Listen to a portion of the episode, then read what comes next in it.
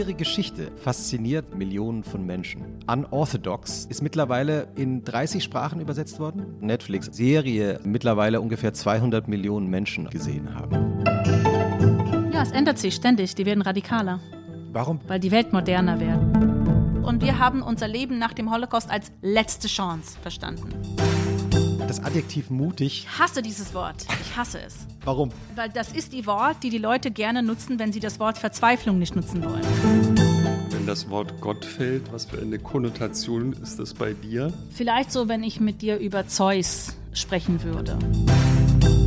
Das will niemand hören. Ich bin, ich bin diesen Feministinnen so unangenehm. Natürlich bin ich Feministin. Mein Leben ist ein feministisches Leben. Mein Alltag ist ein feministischer Alltag. Es geht gar nicht mehr femi feministisch. Also ich, ich verspreche es euch. Stellt mir Fragen. Test me if I'm feminist enough. I'm a feminist. Das hängt ja eigentlich mit dem Kapitalismus zusammen, dass wir sagen, wir ermöglichen es wenigen durchzukommen, damit wir behaupten können, dass alle die Chance haben wo du so extra schnell gehen kannst. Und dann platzt mir der vordere Reifen und mein Auto überschlägt sich dreimal und liegt dann in Stücken auf dem Autobahn.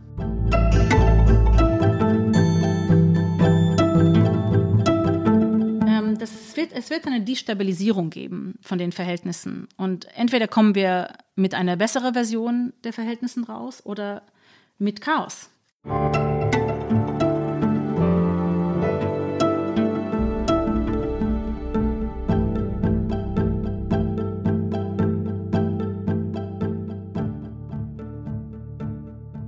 Herzlich willkommen zu Alles gesagt, dem unendlichen Podcast, der genau so lange dauert, bis unser Gast findet. Nun sei alles gesagt. Heute zu Gast ist die Bestseller-Autorin Deborah Feldman. Herzlich willkommen. Guten Morgen. Und mein Name ist, viele haben uns geschrieben, es schreiben uns ja tausende von Menschen. Ähm, mein Name ist Jochen Wegner. Ich bin im wahren Leben Chefredakteur von Zeit Online und sage das, glaube ich, zum ersten Mal mit meiner eigenen Stimme. Und Christoph, jetzt musst du dich vorstellen.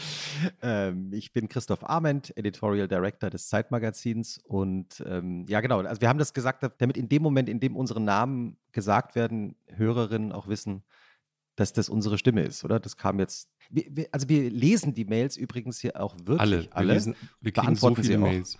Ähm, also es ist eigentlich ein tägliches Hobby, dass wir ab und zu antworten. Schreiben Sie uns weiterhin so eifrig wie bisher. Und danke für die vielen Einladungstipps. Also einer unserer, also unsere Gästin heute, Deborah Feldman, steht auch auf ganz vielen Wunschlisten unserer Hörerin. Deswegen freuen wir uns sehr. Das hat man mir nicht erzählt. Doch, Menschen wünschen sich Gäste und Gästinnen. Wir dürfen das jetzt übrigens, ich habe nachgeguckt, es ist auch ein Running Gag in diesem Podcast, außer der Beschwerde, dass man uns in der Stimme nicht auseinanderhalten kann, Christoph und mich, was ich für Christoph eine Beleidigung finde. Für Jochen eine Beleidigung finde. Für mich ein Lob. Für mich ein Lob. Deborah war wirklich auch, ich würde sagen, also ich will jetzt keine Zahlen nennen, ich habe es ja nicht, aber hunderte Male gewünscht. Wann, wann endlich ladet ihr sie ein? Ach so, na dann, ja. warum hat das so lange gedauert? Ja, ich weiß es auch nicht. Also an mir lag es nicht. Vielleicht warst du beschäftigt. Irgendjemand muss dafür eine Erklärung liefern. Ich, Irgendjemand ja, war beschäftigt. Ich, wer, wer, wer war beschäftigt, Deborah? Wer ist so beschäftigt? Ich, also Deborah kann nicht beschäftigt sein. Die ist ja kaum gefragt und nie in den Medien und Ironie. publiziert eigentlich kaum und so. Aber dazu gleich. Christoph stellt unsere Gästin gleich noch vor. Ich wollte noch sagen, Maria Lorenz, Produzentin von Alles gesagt, winkt. Wir sind natürlich wieder remote während der Pandemie. Es ist meine heilige Ehre und Pflicht noch zu erwähnen, dass Hanna Schraven und Vincent Mank wieder mit uns zusammen recherchiert haben. Wir haben alles von und über Deborah gelesen. Und gesehen, Leonie Weber ist neu gehört. und gesehen. Leonie Weber ist neu im Team, auch für Gästerecherche und Management zuständig. Äh, Grüße gehen raus. Und heute ist, ich sage jetzt mal explizit, der 31. März. Wir nehmen auf kurz vor Ostern. Wir werden die Folge nicht sofort veröffentlichen, aller Voraussicht nach. Aber damit ihr wisst, damit Sie wissen, wo wir ungefähr sind in der Zeit, es bewegt sich ja sehr viel im Moment in diesen pandemischen äh, Zeiten. Wir sind vor Ostern. Sie können uns eine Mail schreiben und Gästinnen und Gäste vorschlagen an allesgesagt.zeit.de. Sie können ein, neuerdings einen Newsletter abonnieren, wo wir ähm, dunkle Geheimnisse aus dem Podcast erzählen. Bei www.zeit.de slash allesgesagt gibt es einen Knopf, wo man diesen Newsletter abonnieren kann. Und bevor Christoph Deborah Feldman im Detail vorstellt für alle, die, für die drei Menschen, die ihre Bücher nicht gelesen oder äh, die, die, die Netflix-Serie nicht gesehen haben, muss Deborah, ich weiß nicht, ob sie es weiß, ein Schlusswort wählen. Das ist sozusagen das einzige Ritual, die einzige Regel in diesem Podcast. Sonst ist, kann jeder machen, was er möchte, aber der Gast legt das sogenannte Schlusswort fest, ein Stopword oder ein Safe Word oder was auch immer. Ähm, Damit ihr wenn, aufhört, mich zu quälen. Verstanden. Genau, und wenn, wenn man das sagt, dann hören wir auf zu quälen. Und, äh, und, was soll das Wort sein? Ja, das ist genau der, der Punkt, weil wenn das jetzt ein sehr einfaches Wort ist, das man ständig benutzt, dann endet der Podcast sehr schnell. Das ist uns auch schon passiert. Die kürzeste Folge war zwölf Minuten lang, Grüße an weil der Gast versehentlich das Schlusswort gesagt hat. Es ist also auch heikel, aber vielleicht, Deborah, hast du eine Idee? Ja, mein Safe Word ist Wiedergutmachung. Okay, wow. also, okay. Hier merkt man, hier merkt man, wir sind schon voll drin, auch beim ganzen Thema unseres Podcasts. Jetzt okay. habe ich aber doch ein bisschen Angst. Oh, okay. oh Jochen schwitzt, okay. Ich habe, ich habe Endzeitangst. Ähm, auch da, darüber werden wir gleich Das ist sehr passend, ja. genau. Christoph, stell doch mal Deborah vor. Mit großem Vergnügen. Ähm, ihre Geschichte, also die Geschichte ihres Lebens oder genauer gesagt ihres bisherigen Lebens, fasziniert seit mittlerweile fast einem Jahrzehnt Millionen von Menschen. Unorthodox, zuerst erschienen als Buch in den USA 2012, dann erstaunlich spät, darüber werden wir auch noch später sicher sprechen, erst auf Deutsch im Jahr 2016, ist mittlerweile in 30 Sprachen übersetzt worden. Stimmt es? Stimmt die Zahl 30 ungefähr, Deborah? Ich hoffe noch, ja. Also, das klingt irgendwie richtig, aber das ändert sich ständig. Gutes Zeichen. Und ähm, ich meine, es gibt ja keine offiziellen Zahlen von Netflix, aber was ich gehört habe, so hinter den Kulissen, ist, dass die Serie aus dem vergangenen Jahr, also Unorthodox, die auf dem Buch basiert und an der Deborah auch mitgearbeitet hat, äh, mittlerweile ungefähr 200 Millionen Menschen auf der ganzen Welt gesehen haben. 200 Millionen? Ist auch die Zahl, die du kennst, Deborah? Oder man darf ja nicht offiziell über Netflix-Zahlen ja. reden, aber wir sind ja hier unter uns. Äh, es stimmt, dass man das nicht sagen darf, aber es wird trotzdem geredet und Netflix ist auch mit uns äh, recht offen. Gerade bei, bei Erfolgsgeschichten ist man ja offener als bei dem Gegenteil. Also ja, also alle sind super glücklich und stolz, vor allem, weil man so wenig da reingesteckt hat. Ja, ich glaube, das ist ja auch ein extra Erfolg, wenn man sagt, man steckt kaum was rein, man, man geht kein Risiko ein und trotzdem kommt ein Riesenerfolg raus, dann sind alle extra happy. Das war eine also, günstige ja. Produktion für Netflix ich glaube, die günstigste überhaupt. Ach Quatsch, ja. wirklich? Ich habe das nämlich, Entschuldigung, ich will nicht abschweifen, Christoph, oder dich, aber ich habe das an einer Stelle, dachte ich, das ist ja interessant, als es darum ging, für alle, die nicht wissen, worüber wir reden, Christoph erklärt es gleich, aber es gibt, ähm, gibt diese Hüte aus, ich habe jetzt, ich habe leider den Namen, wie heißen die Hüte? Streimel. Danke, die Streimel. Und es gibt, äh, ich glaube, ihr sagt das in irgendeinem Interview sehr ausführlich, dass, oder, oder die Regisseurin sagt es, äh, das Budget hat es nicht hergegeben, die wirklich nachzubauen oder kaufen kann man die nicht so einfach. Sehr teure Pelzhüte, mhm. die ähm, orthodoxe Juden äh, tragen bei vielen Gelegenheiten und das Budget hätte es gar nicht hergegeben. Da dachte ich, naja gut, so ein Pelzhut ist bestimmt nicht billig, aber so ein Film kostet doch viel mehr als. Dann dachte ich, okay, das ist, war wohl eine sehr sparsame Produktion. Ja, und, und es gab auch gute Gründe dafür. Also als wir, als wir zuerst überhaupt auf die Idee kamen, ähm, dieses Buch in eine Serie umzuwandeln, war uns allen klar, und damit meine ich Anna Winga, Alexa Karolinski und, und mich, ähm, dass wir es auf unsere Art machen wollten. Wir wollten damit ganz frei sein. Ich hatte ja vorher schon sehr viele Angebote aus Hollywood bekommen und Aha. da habe ich mich nie wohl gefühlt. Mhm. Und mit Anna und Alexa war von Anfang an klar, wir machen das extrem authentisch, wir filmen das auch auf Jiddisch. Und das ist natürlich sehr schwierig zu verkaufen. Man kann ja nicht zu einem Sender gehen und sagen, schau, wir würden gerne mhm. eine Serie in eine Sprache verfilmen, wovon die einzigen Menschen, die diese Sprache sprechen, kein Fernseh schauen. das ist schwierig. Das ist und, super Marketing-Proposition ja. schon mal. Genau, ich glaube, diese Freiheit zu bekommen, äh, die wir uns ergattert haben, äh, das war der Ausgleich, dass es nämlich günstig sein muss. Mhm. Und am Ende des Tages ist ja niemand an diese Produktion reich geworden, aber es war ein großes Leidenschaftsprojekt. Da wurde sehr viel Herz und Seele reingesteckt und es ist genauso viel, wenn nicht mehr rausgekommen. Mhm. Und ich sage noch so zwei, drei Sätze Christoph, weiter. Entschuldige, reden, jetzt habe ich dich unterbrochen. Das jederzeit. Also ich, ich finde, sonst nie. Das, äh, wir unterbrechen uns doch selten.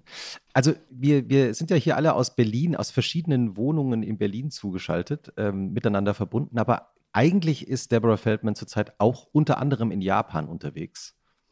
Äh, das hat sie mir. Digital. Ja, digital. Ja. Das hat sie mir, als wir vor ein paar Tagen mal telefoniert haben, erzählt, weil das Buch gerade in Japan erschienen ist und ähm, im Grunde genommen du eigentlich, glaube ich, jeden Morgen sehr früh aufstehen musst zurzeit, weil äh, japanische Fernsehsender und Magazine und Webseiten dich interviewen zu deinem Buch.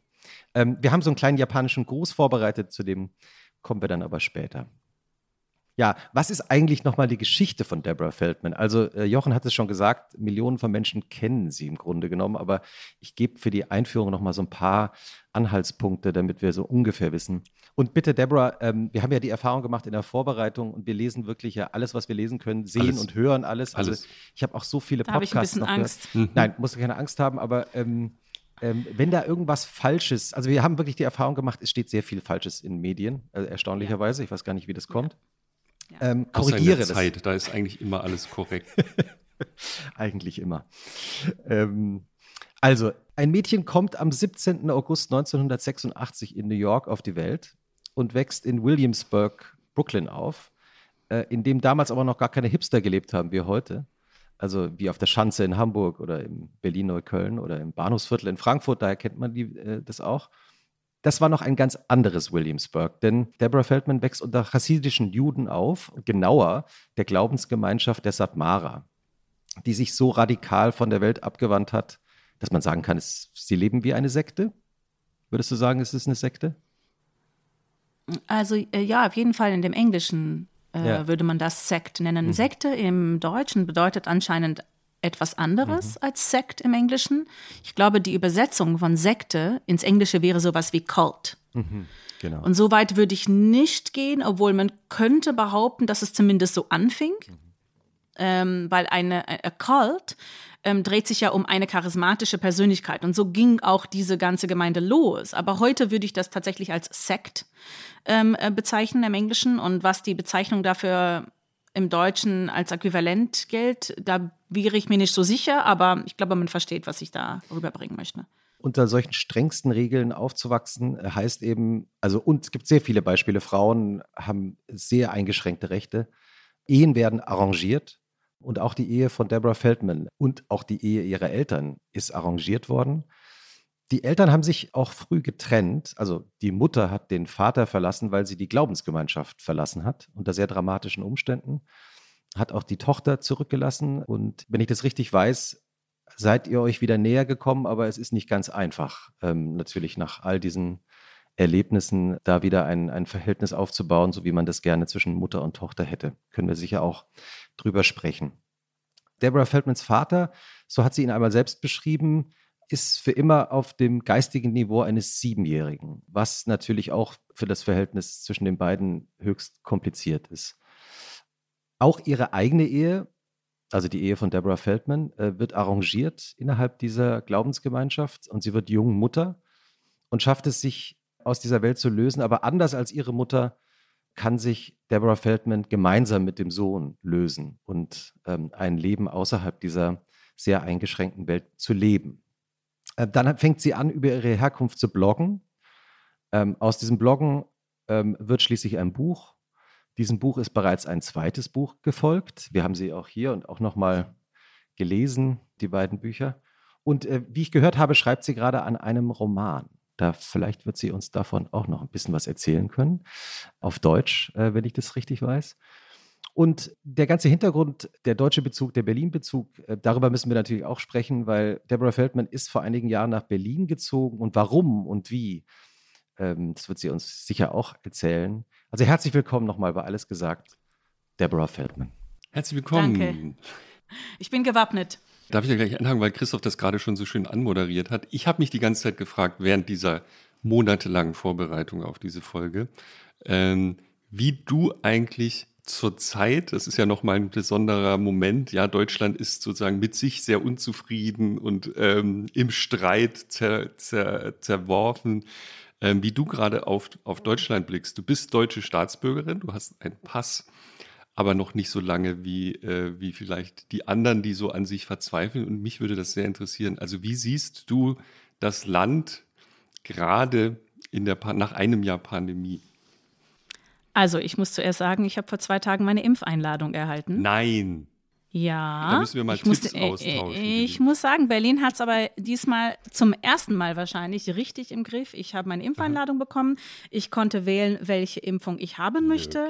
Ich habe schon meine beiden Termine. BioNTech. Warum? Eine deutsche Impfung. Nee, nee, nee, Witz. Ja, nee, also die, die, ich habe da schon vom Anfang an immer in die Studien reingeschaut und ich fand, ähm, dass die Art und Weise, wie die Studien da geführt wurden, am, am transparentesten unter allen waren und am nachvollziehbarsten und irgendwie von, von dem Angebot, was es jetzt gibt, fühle ich mich da am wohlsten. Aber wer weiß, kann sich bis dahin noch was ändern. Jedenfalls habe ich die beiden Termine. Das heißt, ich bin bis zum Sommer doppelt geimpft. Wie kommt es, also entschuldige, also äh, naive Frage hier, aber wie kommt es, dass du schon die Einladung bekommst?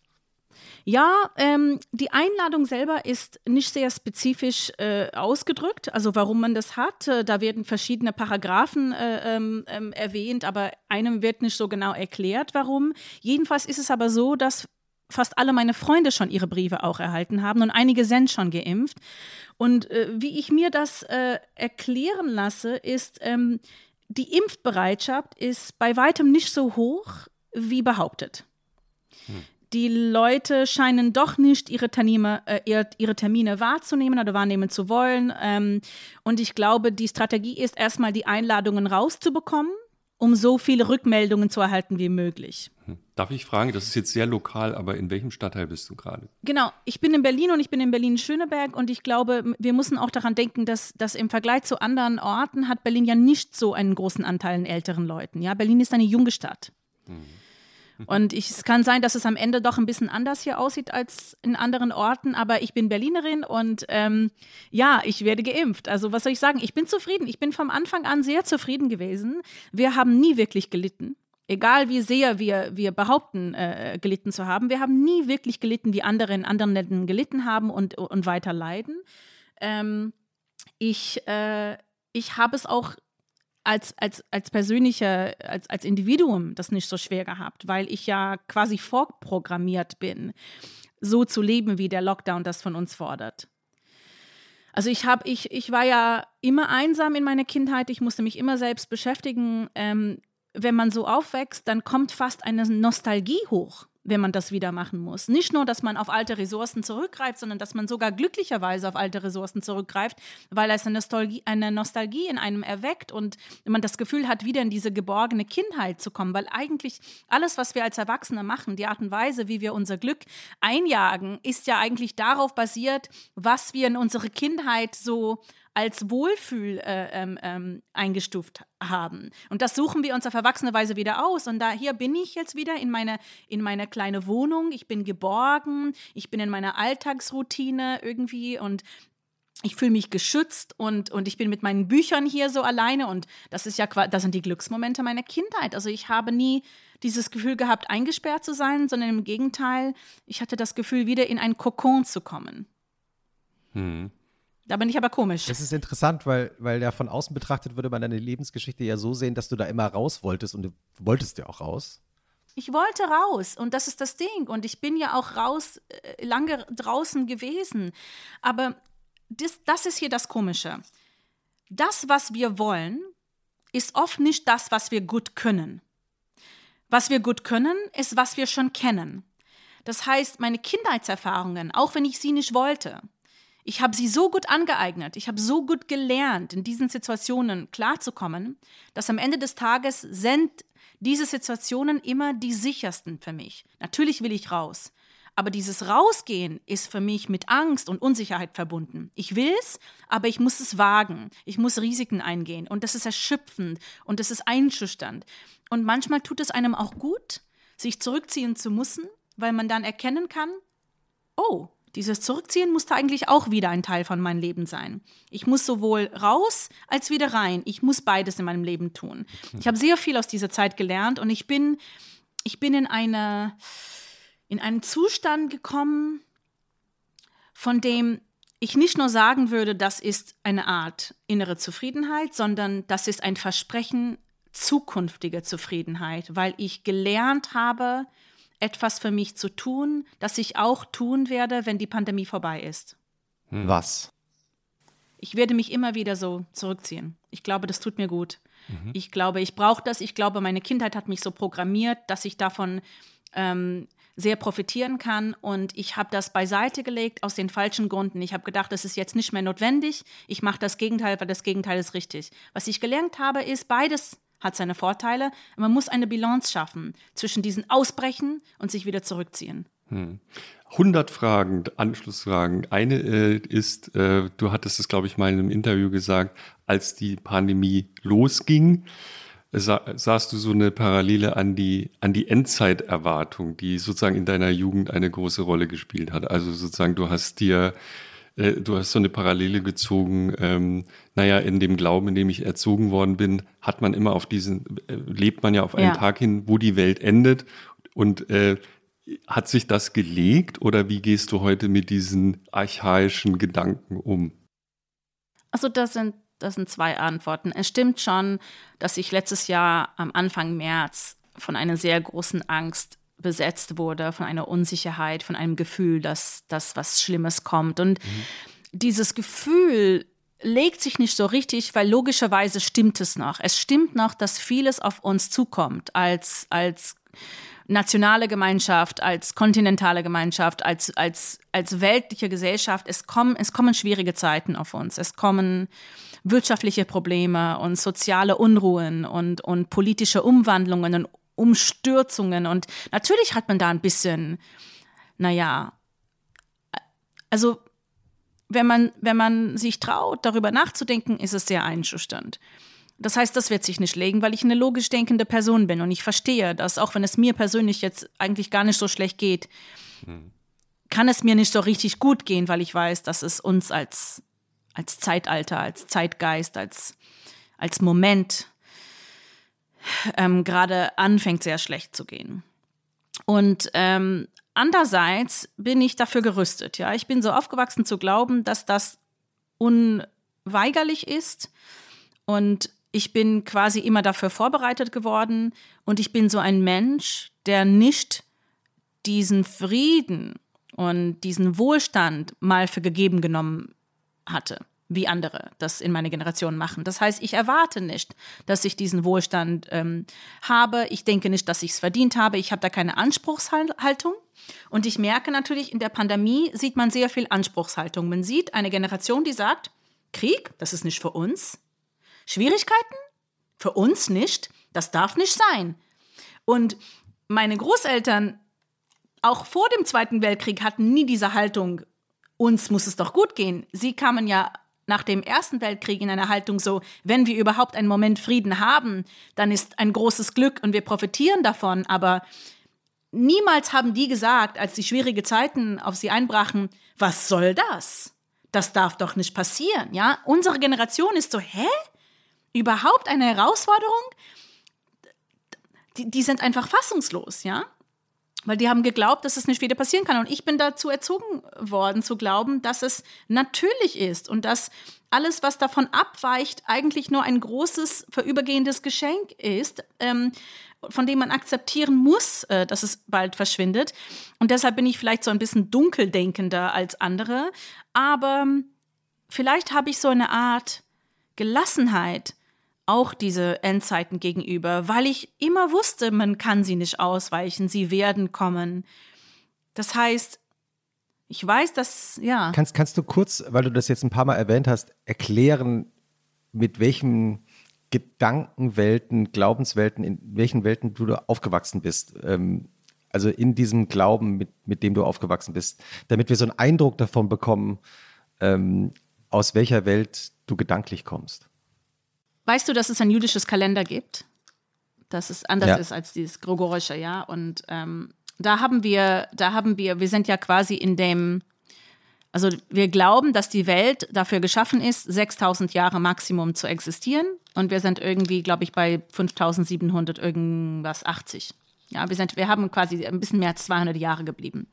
Ich muss ja, ich muss nochmal nachgoogeln, welches hebräisches Jahr es wirklich ist. Aber ich bin, äh, ich bin damit aufgewachsen mit diesem Wissen, dass ich sehr, sehr spät in die Welt äh, gekommen bin und dass wir maximal ähm, 200 etwas Jahre geblieben äh, äh, haben und dass es sehr wahrscheinlich ist, dass so dass sogar schon vorher die Welt zerstört wird. Weil wenn sie maximal 6000 Jahre leben kann, das ist ja nur Best-Case-Szenario.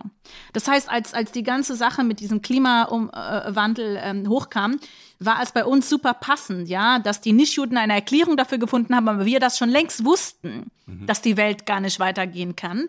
Ähm, und der Grund dafür ist, ähm, dass wir, wir haben diese 6000 Jahre Zeit bekommen, uns quasi eine, eine ewige Erlösung zu verdienen und wenn wir das nicht in der Zeit verdienen, gibt es nur die Apokalypse. Also es ist ja ein bisschen so ein Lottospiel. Ja, es ist so 50-50. Ähm, man, man weiß, es gibt die Hoffnung auf die große Erlösung, aber gleichzeitig akzeptiert man, dass alles in Feuer und Flammen bald aufgeht und wir, und das kein Zeichen von uns bleibt und dass alles von, von Gott und seinen Launen äh, äh, ankommt. Und für mich, äh, also meine Großmutter hatte ja den Holocaust ein bisschen in diese, in diese Geschichte eingebettet, so dass, dass Gott immer wieder mal sehr, sehr wütend wird und, und bringt dann die Welt fast um. Dass er dann ganz viel Zerstörung äh, äh, äh auslöst und äh, ähm, weil er dann eigentlich so am Ende ist und dann bleibt noch ein kleiner Brocken übrig, eine letzte Chance und wir haben unser Leben nach dem Holocaust als letzte Chance verstanden. Und was ich meinte, auch nochmal mit dieser Welt, in der du aufgewachsen bist, ist ja, die Satmara sind ja noch viel radikaler. Mittlerweile gar nicht, gar nicht am radikalsten, aber ja, am Anfang waren sie nach dem Zweiten Weltkrieg die, die radikalste Auslegung des Judentums. Also vor dem Zweiten Weltkrieg hatte Chassidismus schon einige Jahrhunderte existiert. Und als diese Bewegung anfing, war sie eigentlich mystisch und ähm, schön. Also die, die, diese Bewegung fing mit der Überzeugung an, nicht unähnlich äh, zu dem, äh, zu der Überzeugung äh, von Luther, nämlich, dass die Juden keine Vermittlung brauchten, um mit Gott zu reden. Weil vorher war die Orthodoxie genauso ausgelegt wie beim Christentum. Man brauchte jemanden, der vermittelt.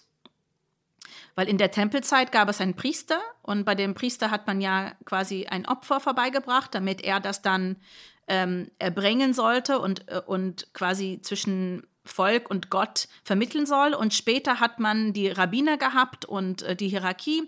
Und dann kam der Baal Shem Tov, der diese Bewegung Chassidismus in dem 18. Jahrhundert gegründet hatte, und sagte, ein Jude kann einfach direkt mit Gott sprechen.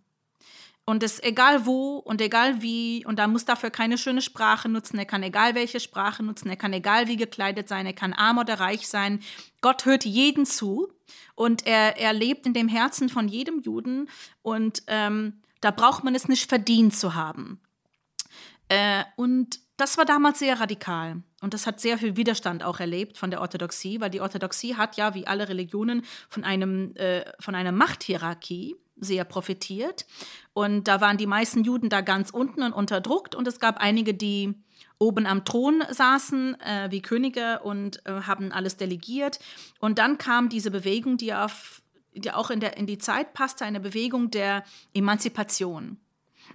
Da ist jeder gleichberechtigt vor Gott. Und das hat sich äh, gerade aufgrund des Widerstands von der Orthodoxie sehr schnell in Europa verbreitet. Und das Problem kam erst viel später, als es konkurrierende Bewegungen gab, nämlich die Aufklärung, äh, Zionismus, äh, Assimilation, äh, Integration, Ausbildung, ähm, politische Partizipation. Also plötzlich gab es andere Wege für Juden in Europa. Die könnten sich aufklären, sie könnten Teil der Gesamtgesellschaft werden, sie könnten vielleicht von ihrem eigenen Land wieder träumen. Und dann war das ja so, dass der Chassidismus sich bedroht fühlte, weil es nicht mehr die einzige Möglichkeit war außerhalb der Orthodoxie.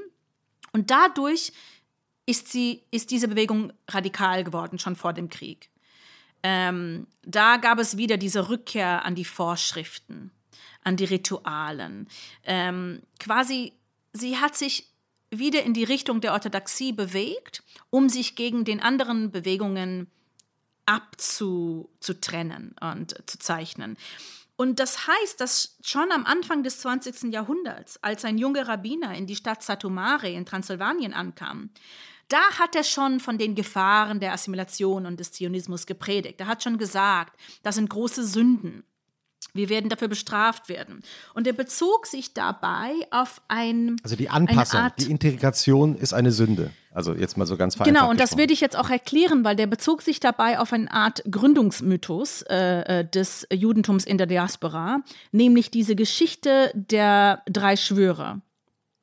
Es gibt, es gibt eine sehr zentrale Geschichte ähm, im, im rabbinischen Judentum, dass als der zweite Z Tempel in, in Jerusalem zerstört wurde und die Juden ins Exil vertrieben wurden, ja, in die Diaspora, ähm, hielten sie an einem Ufer an und fingen an zu weinen und, und lamentierten ihr Verlust und ähm, fühlten sich ganz äh, hoffnungslos und wussten gar nicht, warum sie, sie weitermachen sollten, weil sie das Gefühl hatten, es war alles endgültig vorbei. Sie würden nie wieder noch eine Chance bekommen, nachdem sie zwei Chancen schon vergeudet haben.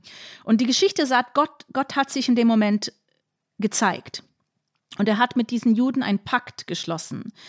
Und er hat diesen Juden versprochen, es würde tatsächlich einen dritten Tempel geben und dieser Tempel soll ewig und unzerstörbar sein.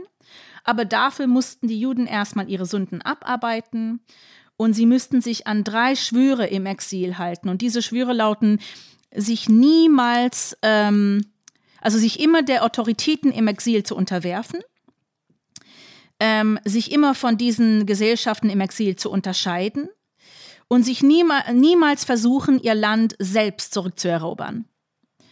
Das heißt, ähm, die mussten ihren Zustand als Unterworfene, als Unterdruckte, als Außenseiter quasi ausleben, als identitätsstiftend. Und sie mussten das akzeptieren. Sie dürften nicht kämpfen, sich selber zu befreien und sich selber wieder in, in, diesen, in diese Erlös äh, Erlösung oder erlösende Zustand reinzukämpfen. Und das war dann die Grundlage für die jüdische Identität im Exil, weil es, weil es sonst nichts mehr gab. Es gab kein Tempel, es gab keine Landwirtschaft, alles, woran sich das jüdische Leben bisher geklammert hat und die Identität sich ausgelegt hat, war verschwunden. Und das heißt, es blieben nur diese drei Überzeugungen. Und als diese Bewegungen der Assimilation, der Aufklärung, des Zionismus, als sie aufkamen, haben viele Rabbiner diese Bewegungen als, als Verletzung dieses Paktes verstanden. Als würden die Juden vergessen wollen, was sie versprochen haben, als würden sie dadurch ihre Chance auf einen ewigen, unzerstörbaren dritten Tempel verlieren.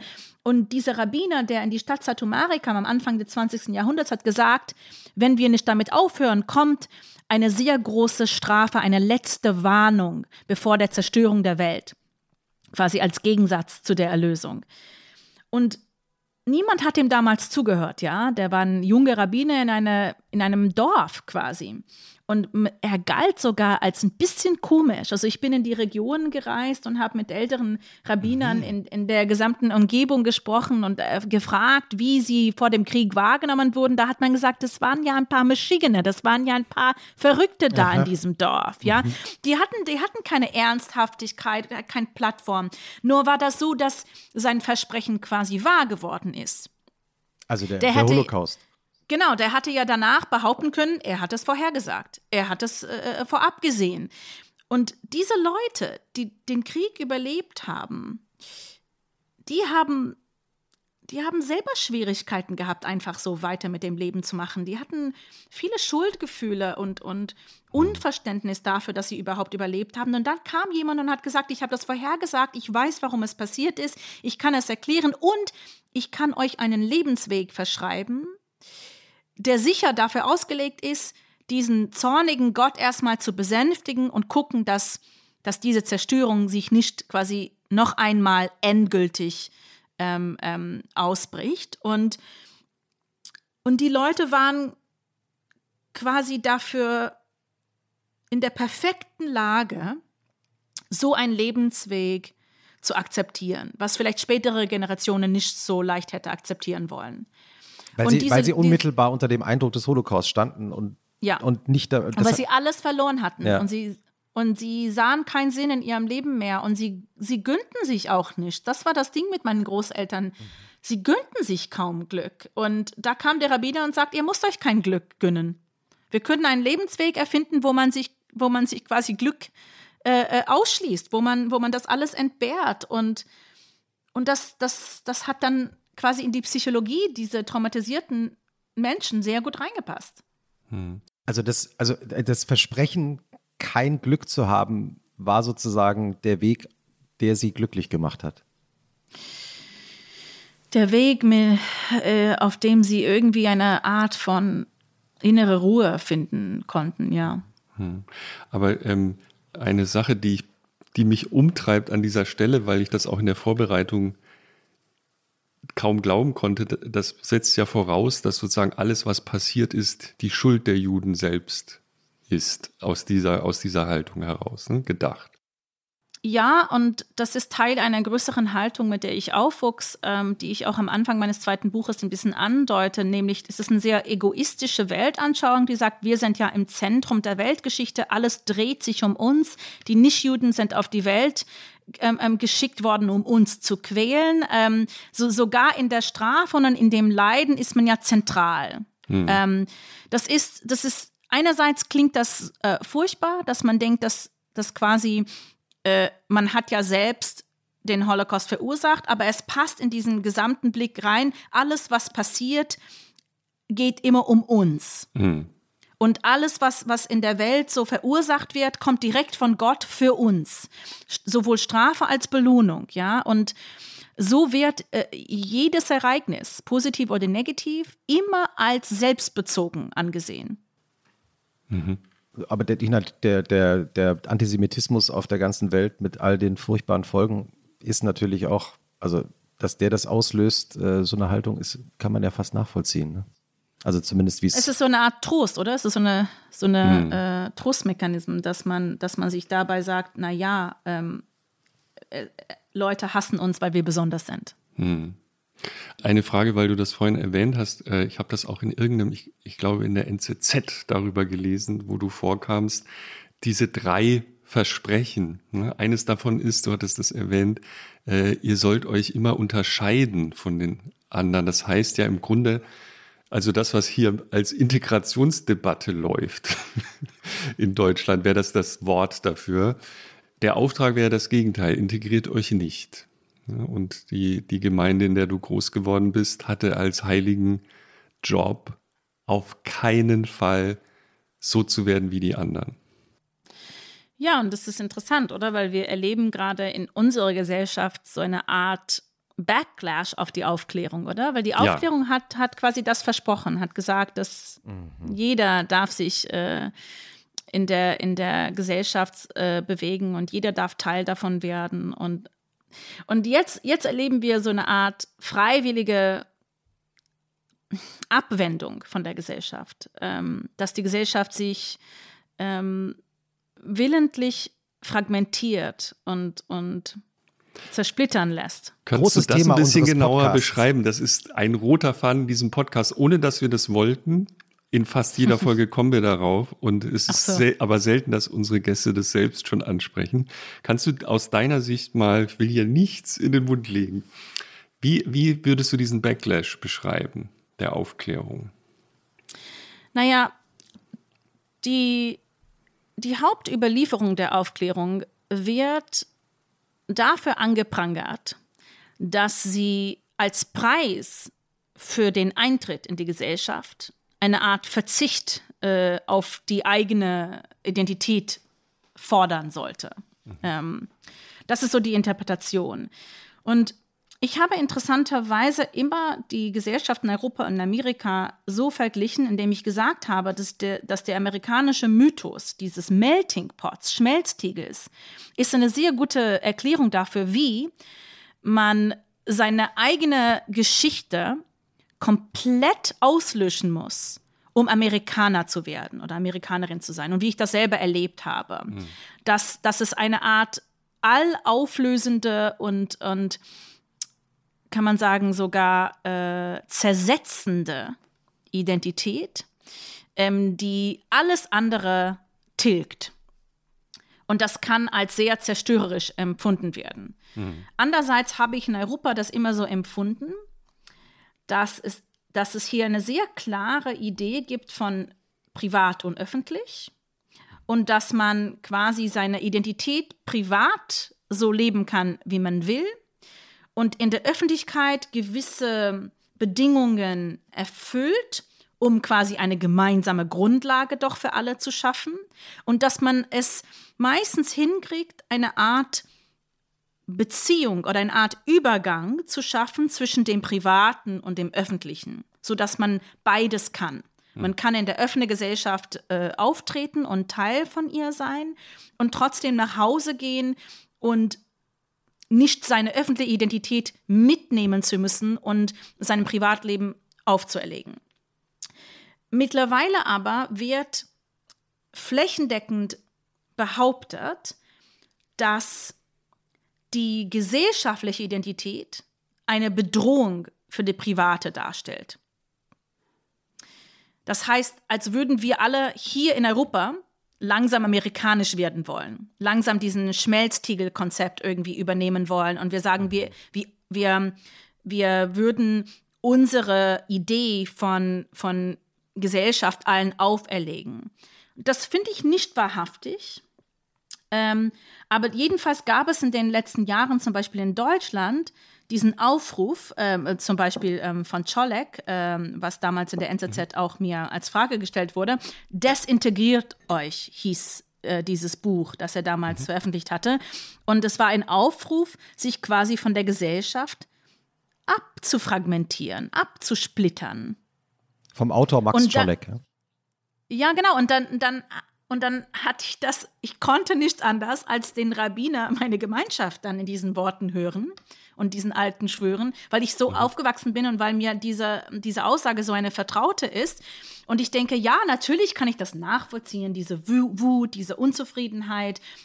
Es ist ja Teil gesellschaftlichen Veränderung. Aber ich sah diese Geste als, als Niederlage, so als als würde man keine Hoffnung mehr haben, als würde man keine Energie mehr investieren wollen, als würde man sagen, wir hauen einfach ab und das war's.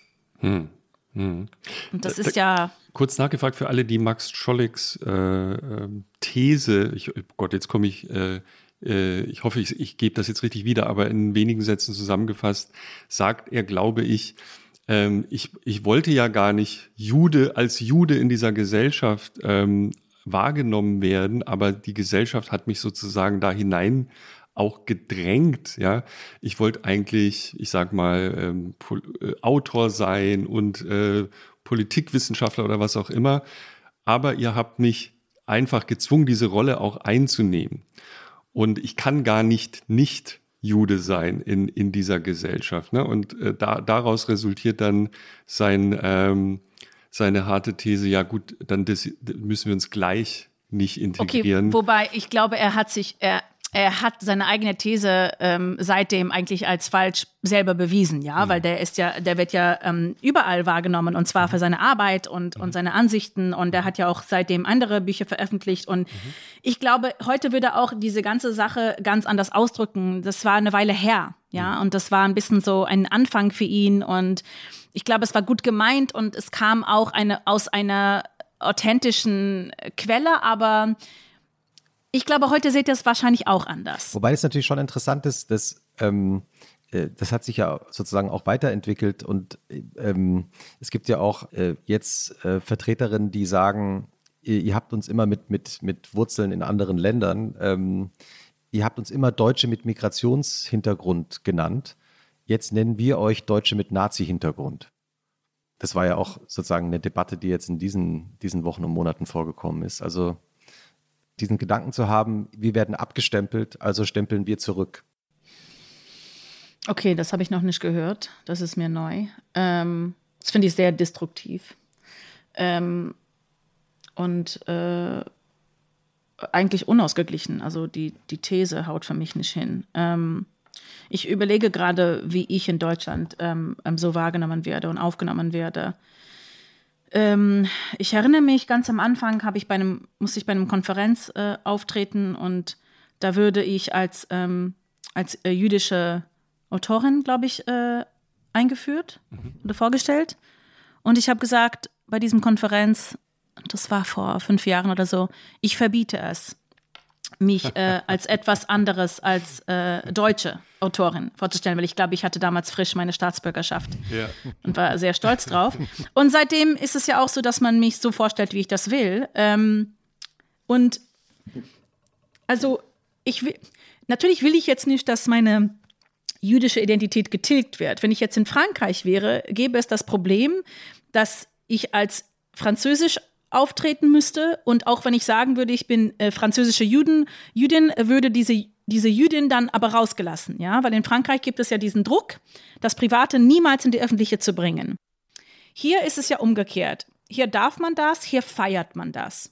Hier ist es ja eigentlich fast schon so, dass wenn die, einer sagt, sie ist Deutsche mit Migrationshintergrund, fast schon ist es ein Kompliment. Fast schon ist es eine Bezeichnung, ah, hier ist aber einer, der besonders ist, hier ist einer, der etwas besser ist als wir. Weil das Problem ist, die Deutschen haben ja diesen Komplex, was du gerade ausgesprochen hast, Christoph mit Nazi-Hintergrund. Da muss es niemand sagen. Das ist ein Komplex, der ja sowieso schon in den deutschen Hirnen existiert, dass man sich selber so wahrnimmt, dass man ja quasi selber in diese, in diese Vorstellung qualvoll äh, äh, verzerrt und verheddert ist. Und äh, wenn, wenn ein Deutscher deshalb sagt, sie ist Deutsche mit Migrationshintergrund oder sie ist deutsche Jüdin oder, oder sie ist ähm, Deutsche aus Amerika, damit ist fast gemeint, sie ist nicht wie uns. Sie ist nicht in diesem Komplex gefangen. Sie ist frei, sie ist unbelastet und unbehaftet. Das heißt, die Bezeichnung in Deutschland hat ein ganz anderes Gewicht, eine andere Konnotation. Hm. Es ist nicht abwertend, sondern fast aufwertend. Ja, ich weiß, ich verstehe, was du sagst, wobei ich sagen würde, wir sitzen hier, es sind jetzt vier Weiß, Menschen mit weißer Hautfarbe. Also ich glaube, wenn du das, wenn du damit aufgewachsen bist, so hab, haben mir das viele Leute auch erklärt, dass du eben, dass, dass die Leute zu dir sagen, du bist eine Deutsche oder ein Deutscher mit Migrationshintergrund, dass das nicht als Kompliment gemeint ist, sondern äh, ja. sozusagen als, als, als, wie soll ich sagen, als eine Art Einschränkung. Genau, ich äh, habe das auch viel, von vielen Leuten gehört, die hier aufgewachsen sind. Ähm, aber aus meiner Erfahrung kann ich nur sagen, seit ich hier angekommen bin, ist es ja so, dass ich extrem warm aufgenommen werde, wahrscheinlich gerade weil ich eine amerikanische Jüdin bin, ja?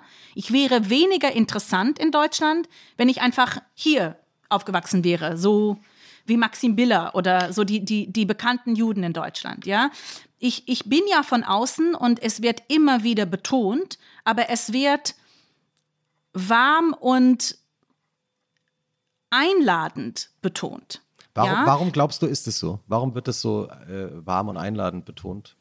Es hat ein bisschen damit zu tun, ähm, was wir früher angedeutet haben, dass es äh, diese Wunsch irgendwie nach Erlösung von diesem Komplex äh, gibt. Dass wir uns gerne außerhalb dieser Gesprächsräume bewegen würden und dass wir dafür äh, ähm, wirklich Leute von außen brauchen, die uns befreien, weil dieses Spannungsverhältnis zwischen, zwischen all diesen äh, ähm, ähm alteingesessenen äh, Fraktionen ähm, ähm, sehnt sich danach, endgültig aufgelöst zu werden. Und dafür braucht man ja quasi, was man im Englischen äh, nennen würde, ein Reshuffle. Ja?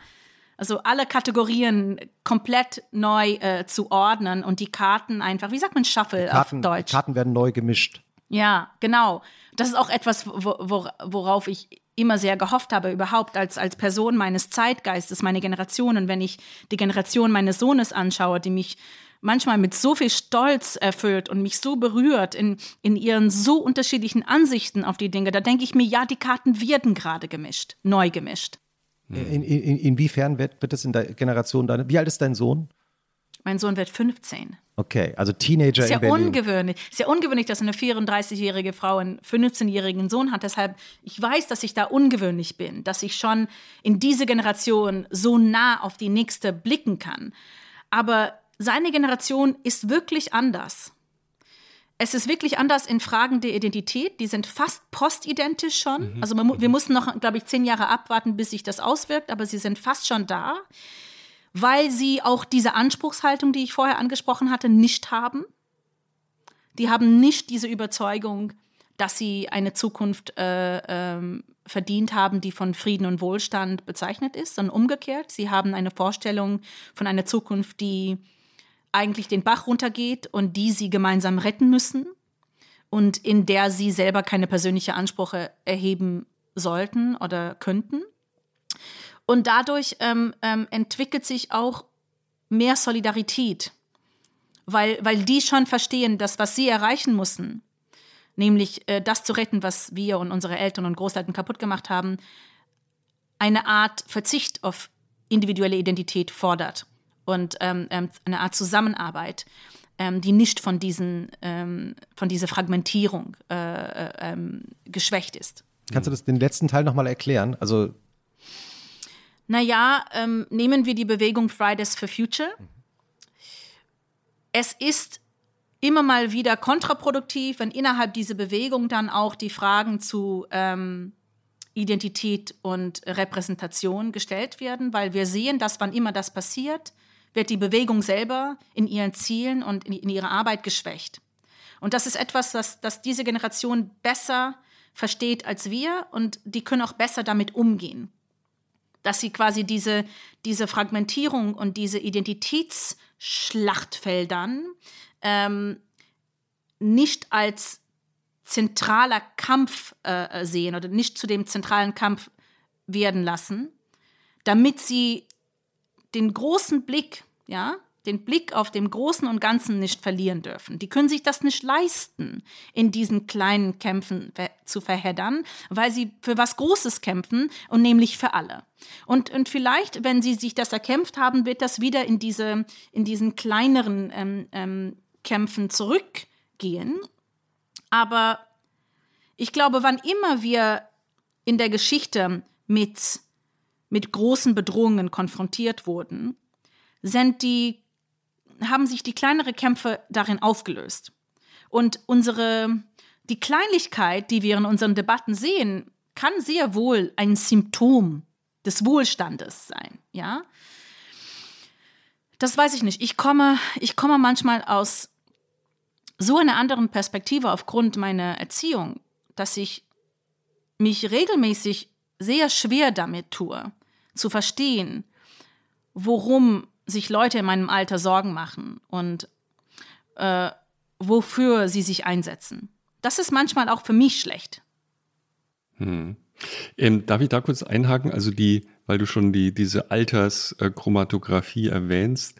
Ähm, ich habe auch zwei Teenager-Kinder und ich fand, ich habe ehrlich gesagt so richtig nie darüber nachgedacht, aber was du sagst, trifft, glaube ich, zu. Also vor allem dieses Postidentität und gleichzeitig der, das Gefühl, die, die oben drüber haben es verkackt, wir müssen die Welt retten, lass mal jetzt was tun. Also das, das scheint mir die Generation zu verbinden. Äh, das das finde ich spannend. Und jetzt wäre aber meine Frage, ich bin jetzt eher so 50, also so, so alt wie man ist, wenn man Teenager hat in Deutschland.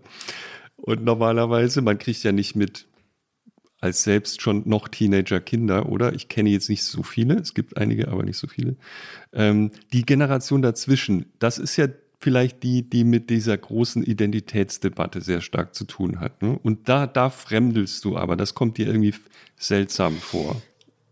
Ähm, vielleicht, das, ist nicht, das sind nicht die Worte, die ich vielleicht nutzen würde. Nein, wenn ich jetzt, wenn ich jetzt sehr genau bin, dann ist es eher so, dass, dass eine Art Zusammenprall vorkommt, weil schaust du auf meine Lebensgeschichte, siehst du, dass es geht darum, sich von Identität zu befreien. Mhm. Es geht darum, in meiner Lebensgeschichte sich, sich in der Gesellschaft aufzulösen, sich endlich von diesen Etiketten zu befreien. Und, und ich bin einfach nur Mensch und ich will einfach mal in der, in der weiten Welt leben mit all den Freiheiten, die sie einem gewähren kann. Und dafür bin ich bereit, Kompromisse einzugehen. Und ich will auch die Freiheit, auf Identität zu verzichten oder, und, und dann komme ich in die Welt hinaus und, und kurz danach ist es ja so, dass alle mir sagen, eigentlich solltest du deinen Ursprung mehr bewerten als die Gesellschaft, in der du jetzt lebst. Eigentlich solltest du dafür kämpfen, dass man dich für deinen Ursprung wahrnimmt mhm. und nicht als, als Teil der Mehrheitsgesellschaft. Und es ist ein bisschen ein, ein, ein Gegenprall, was ich erlebe. So dass das, wofür ich persönlich in meinem Leben gekämpft habe, ähm, wird mir entgegengeschleudert, so, das ist der falsche Kampf. Du gehst in die falsche Richtung. Mhm.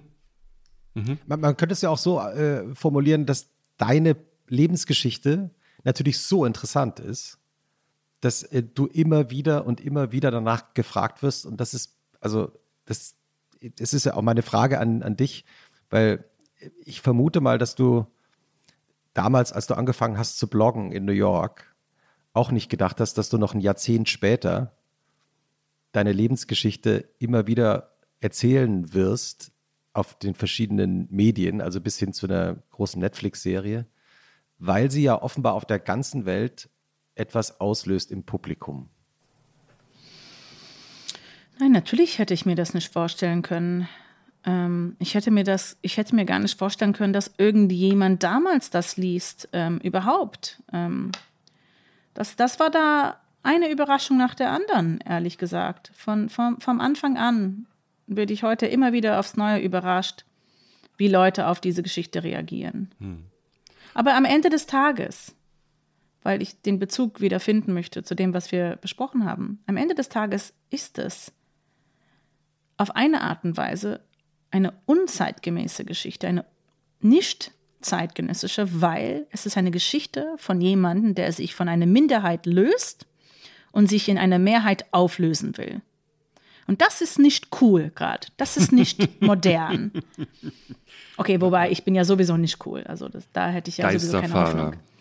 Ein gesellschaftlicher Geisterfahrer. Aber ich, ich habe in, der, in, der, in den aufgeklärten äh, Kreisen der Gesellschaft oft sehr viel Widerstand und Ablehnung erfahren, gerade weil meine Geschichte so unangenehm, ungünstig war.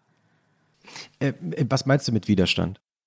Es gab sehr viele Formen des Widerstands, aber ich würde ein paar Beispiele ziehen, um so eine Art Netz äh, da zu weben.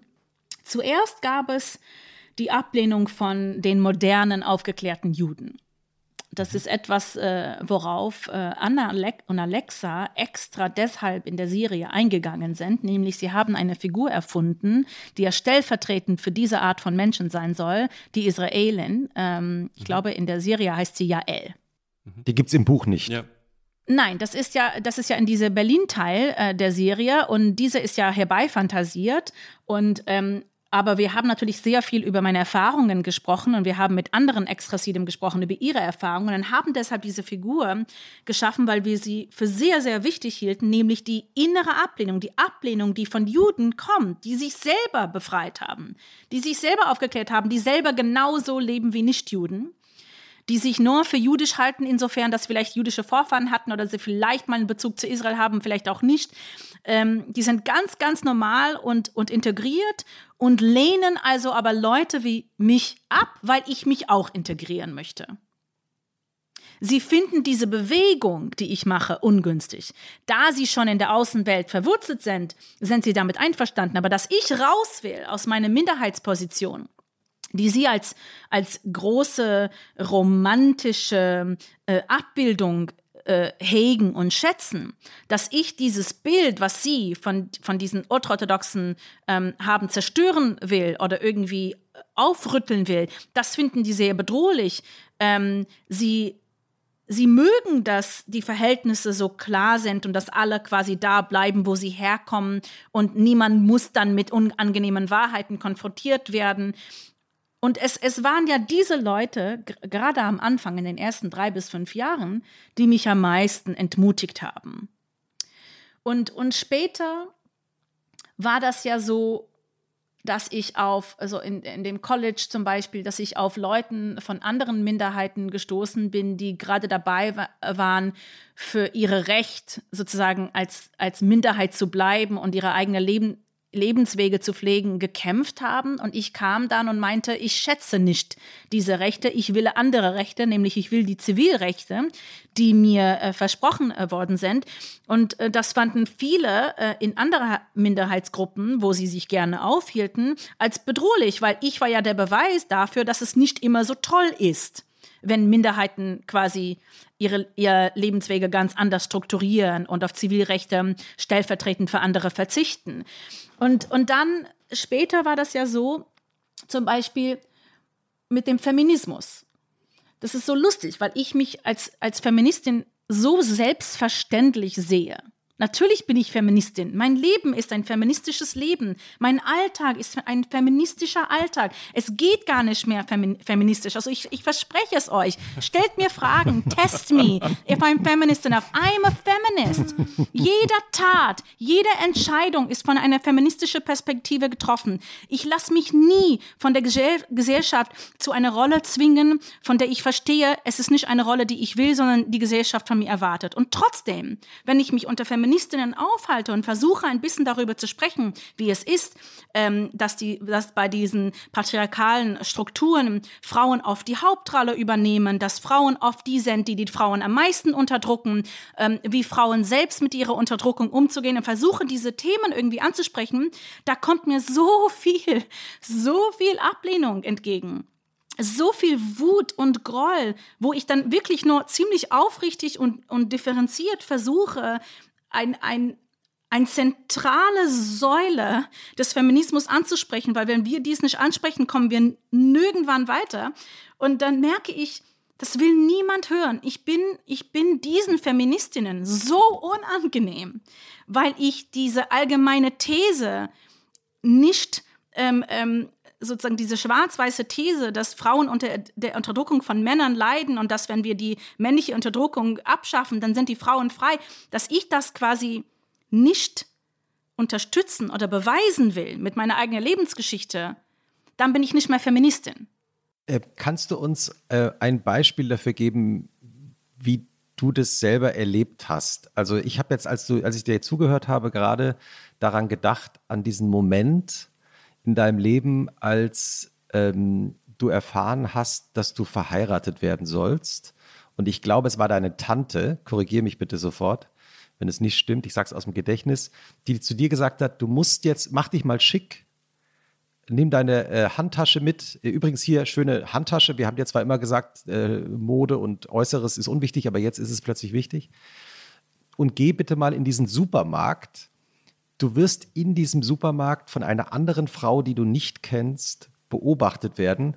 Und das ist deine eventuell zukünftige Schwiegermutter und die wird dich anschauen und anschließend sagen, ob du äh, ihren Sohn heiraten darfst. Genau, ich werde in diesem Supermarkt beobachtet, damit ich als würdig oder unwürdig eingestuft werden kann, und zwar aufgrund meines physischen Auftretens.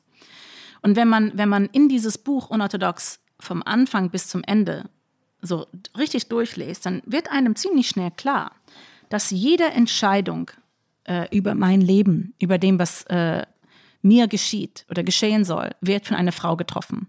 Es ist die Tante, die mit der Ehestifterin zusammenarbeitet, um eine Ehe zu arrangieren.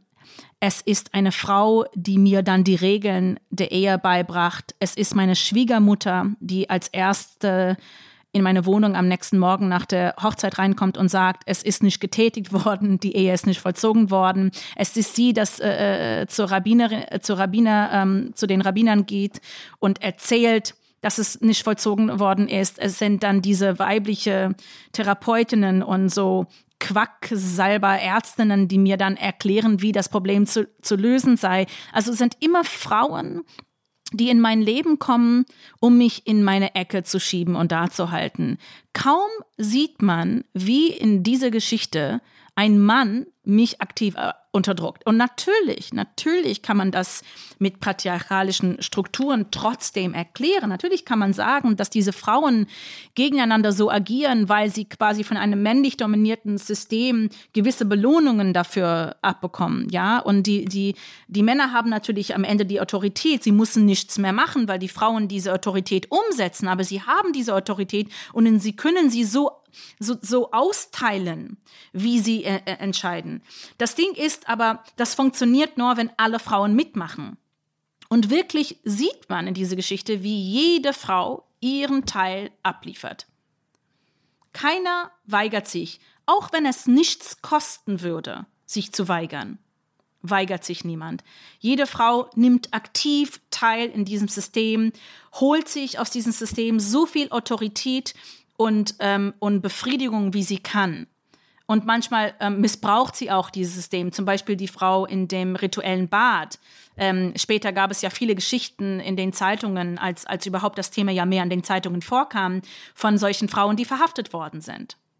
Ja, die vor Gericht äh, äh, ähm, ähm gezerrt äh, wurden, weil sie jüngere Frauen in ihre Machtposition missbraucht haben. Natürlich gibt es Frauen, die dann sagen, schau, mir werde aber so auf so eine Art und Weise Macht zugeordnet, ich werde diese Macht dann ausnutzen. Das heißt, mein, mein großes Thema gerade auch in meiner Arbeit und, und in, in, in, in meinen Gedanken ist, wie erklären wir, dass auch wenn es nichts kostet, es so schwierig ist, unter Frauen richtige Solidarität zu finden?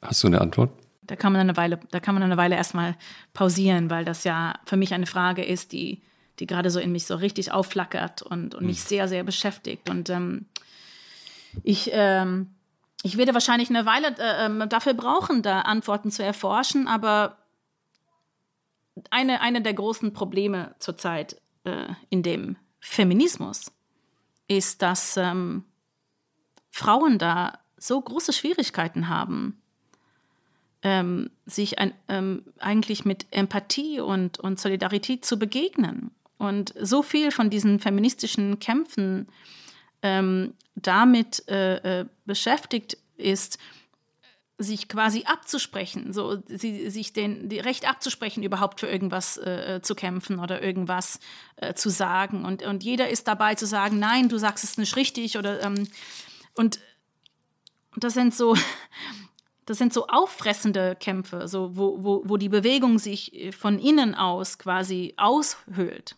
Mhm. Und äh, da, da ist mir manchmal dieser Feminismus heute sehr, sehr enttäuschend. Und dann schaue ich nochmal auf die Generation meines Sohnes und, und kriege wieder Hoffnung, weil ich sehe, da sind die auch irgendwie daran vorbeigekommen. Mhm. Also abwarten. Ja.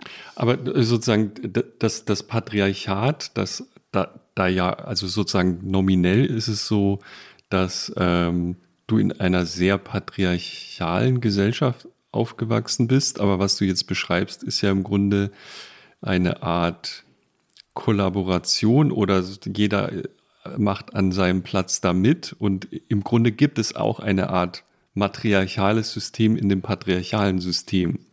Das ist ja, und es gibt, es gibt so ein, ein eine Überzeugung, nämlich, dass sobald jemanden in einem Unterdrückungs, in einem, in einer Unterdrückungsstruktur steckt, mhm. dass es, solange diese Personen nicht oben an dieser Struktur sitzen, tragen sie keine Verantwortung. Mhm. Es gibt ja so ein Absprechen der Verantwortung. Mhm. Und das bedeutet, dass Frauen sich selber nicht zur Rechenschaft ziehen müssen, wenn sie zum Beispiel sie sich für sich selbst nicht einsetzen.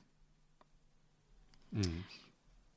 Natürlich ist es heute so, dass wenn eine Frau sich gewisse, gewisse Rechte erarbeiten möchte, ähm, die für Männer leichter ist, äh, sind zu erarbeiten, muss sie, muss sie sich einsetzen. Sie muss gewisse Entscheidungen treffen. Ähm, Sag mal ein Beispiel. Muss, ähm, das sind sehr viele Beispiele. Okay. In meinem, in meinem eigenen Leben ähm, schätze ich meine Unabhängigkeit sehr und ich schätze meine Entscheidungsfreiheit, vor allem meines Körpers bezüglich sehr. Und aufgrund dessen habe ich mich nie in eine Beziehungsstruktur reinfallen lassen, wo ich an den Punkt hätte kommen können, auf diese Freiheit oder auf diese Unabhängigkeit verzichten zu müssen oder überhaupt darüber nachdenken. Zum Beispiel, ich habe nie wieder geheiratet. Mhm. Ähm, ich habe ich hab nie wieder zusammen mit einem Mann, einem Mann gewohnt.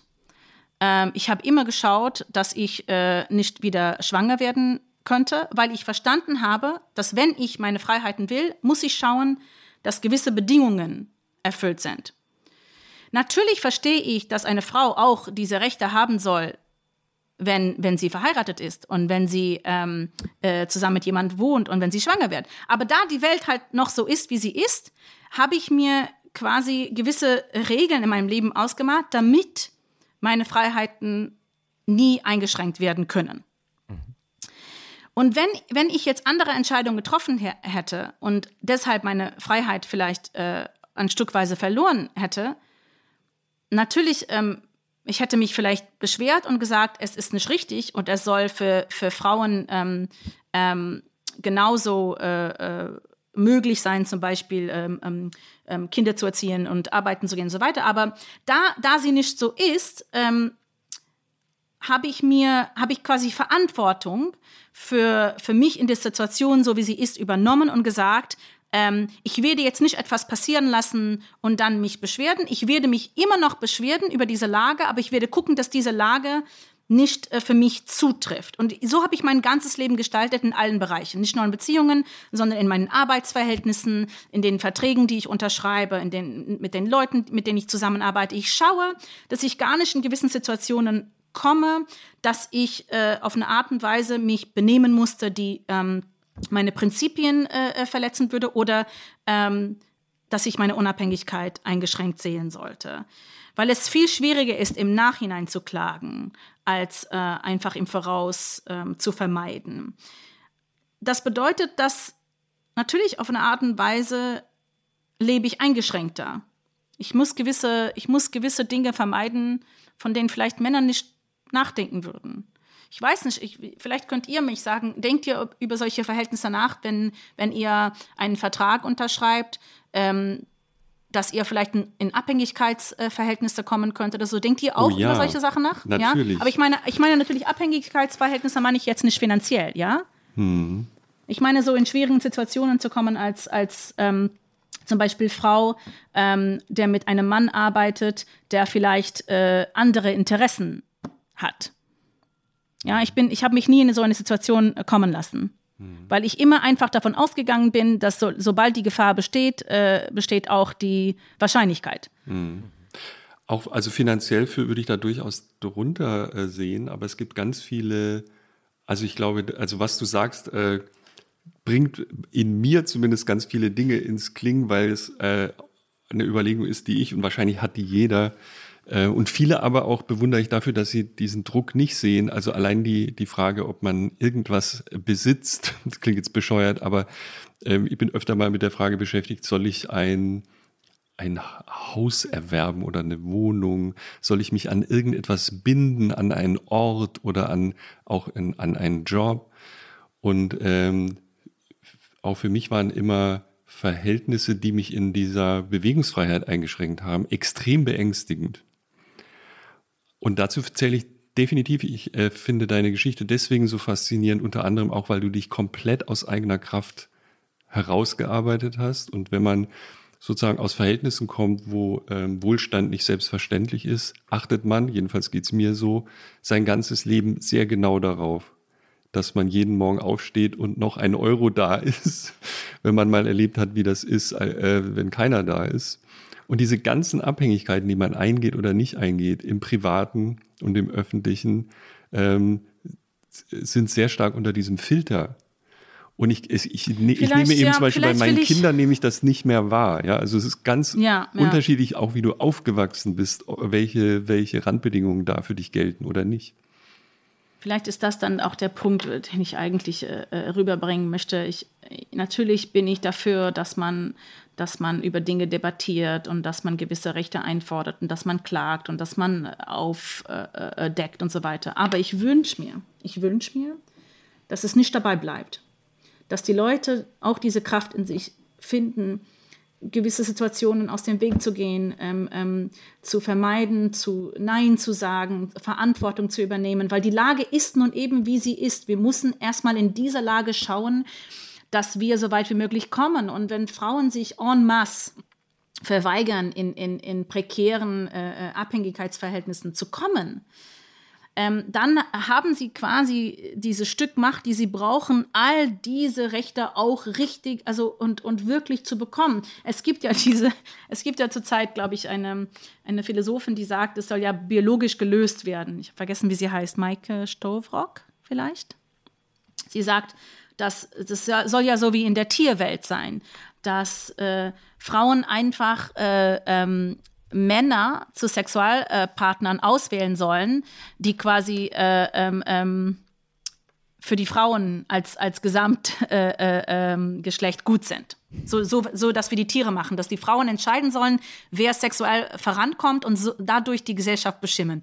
Ähm, der, die, diese biologische äh, ähm, Übertragung kann ich nicht so gut nachvollziehen, aber ich kann das äh, gesellschaftlich nachvollziehen. Nämlich, dass die Frauen sagen, da ich diese Bedingungen nicht akzeptiere, da ich nicht auf diese Bedingungen eingehe, mhm. dann können sie auch gar nicht mehr existieren. Äh, sie können ja nur existieren, wenn die Frauen darauf eingehen. Und, ähm, Maike Stoverock meinst du, ne? Die, ja, die hieß ja. früher für alle, die sie kennen, äh, Maike Lobo und hat ein Buch geschrieben äh, zu diesem Thema. Ich wollte es nur nachreichen. Female Choice heißt es, glaube ich.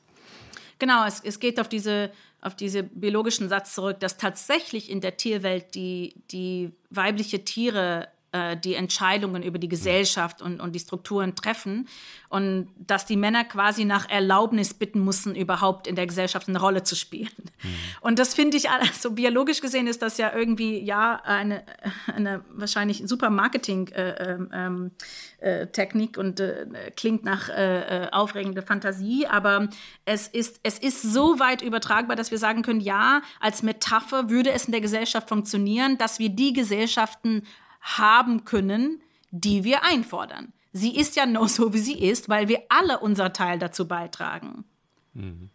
Das heißt, es ist, ja, es ist nicht nur Männer, die, die, die sich äh, ähm, Änderungen und, und also Verhaltensänderungen und, und, und Perspektiveänderungen überlegen müssen, sondern auch Frauen genauso. Und, und mir ist es so, als würde diese, dieser Teil irgendwie untergehen. Hm.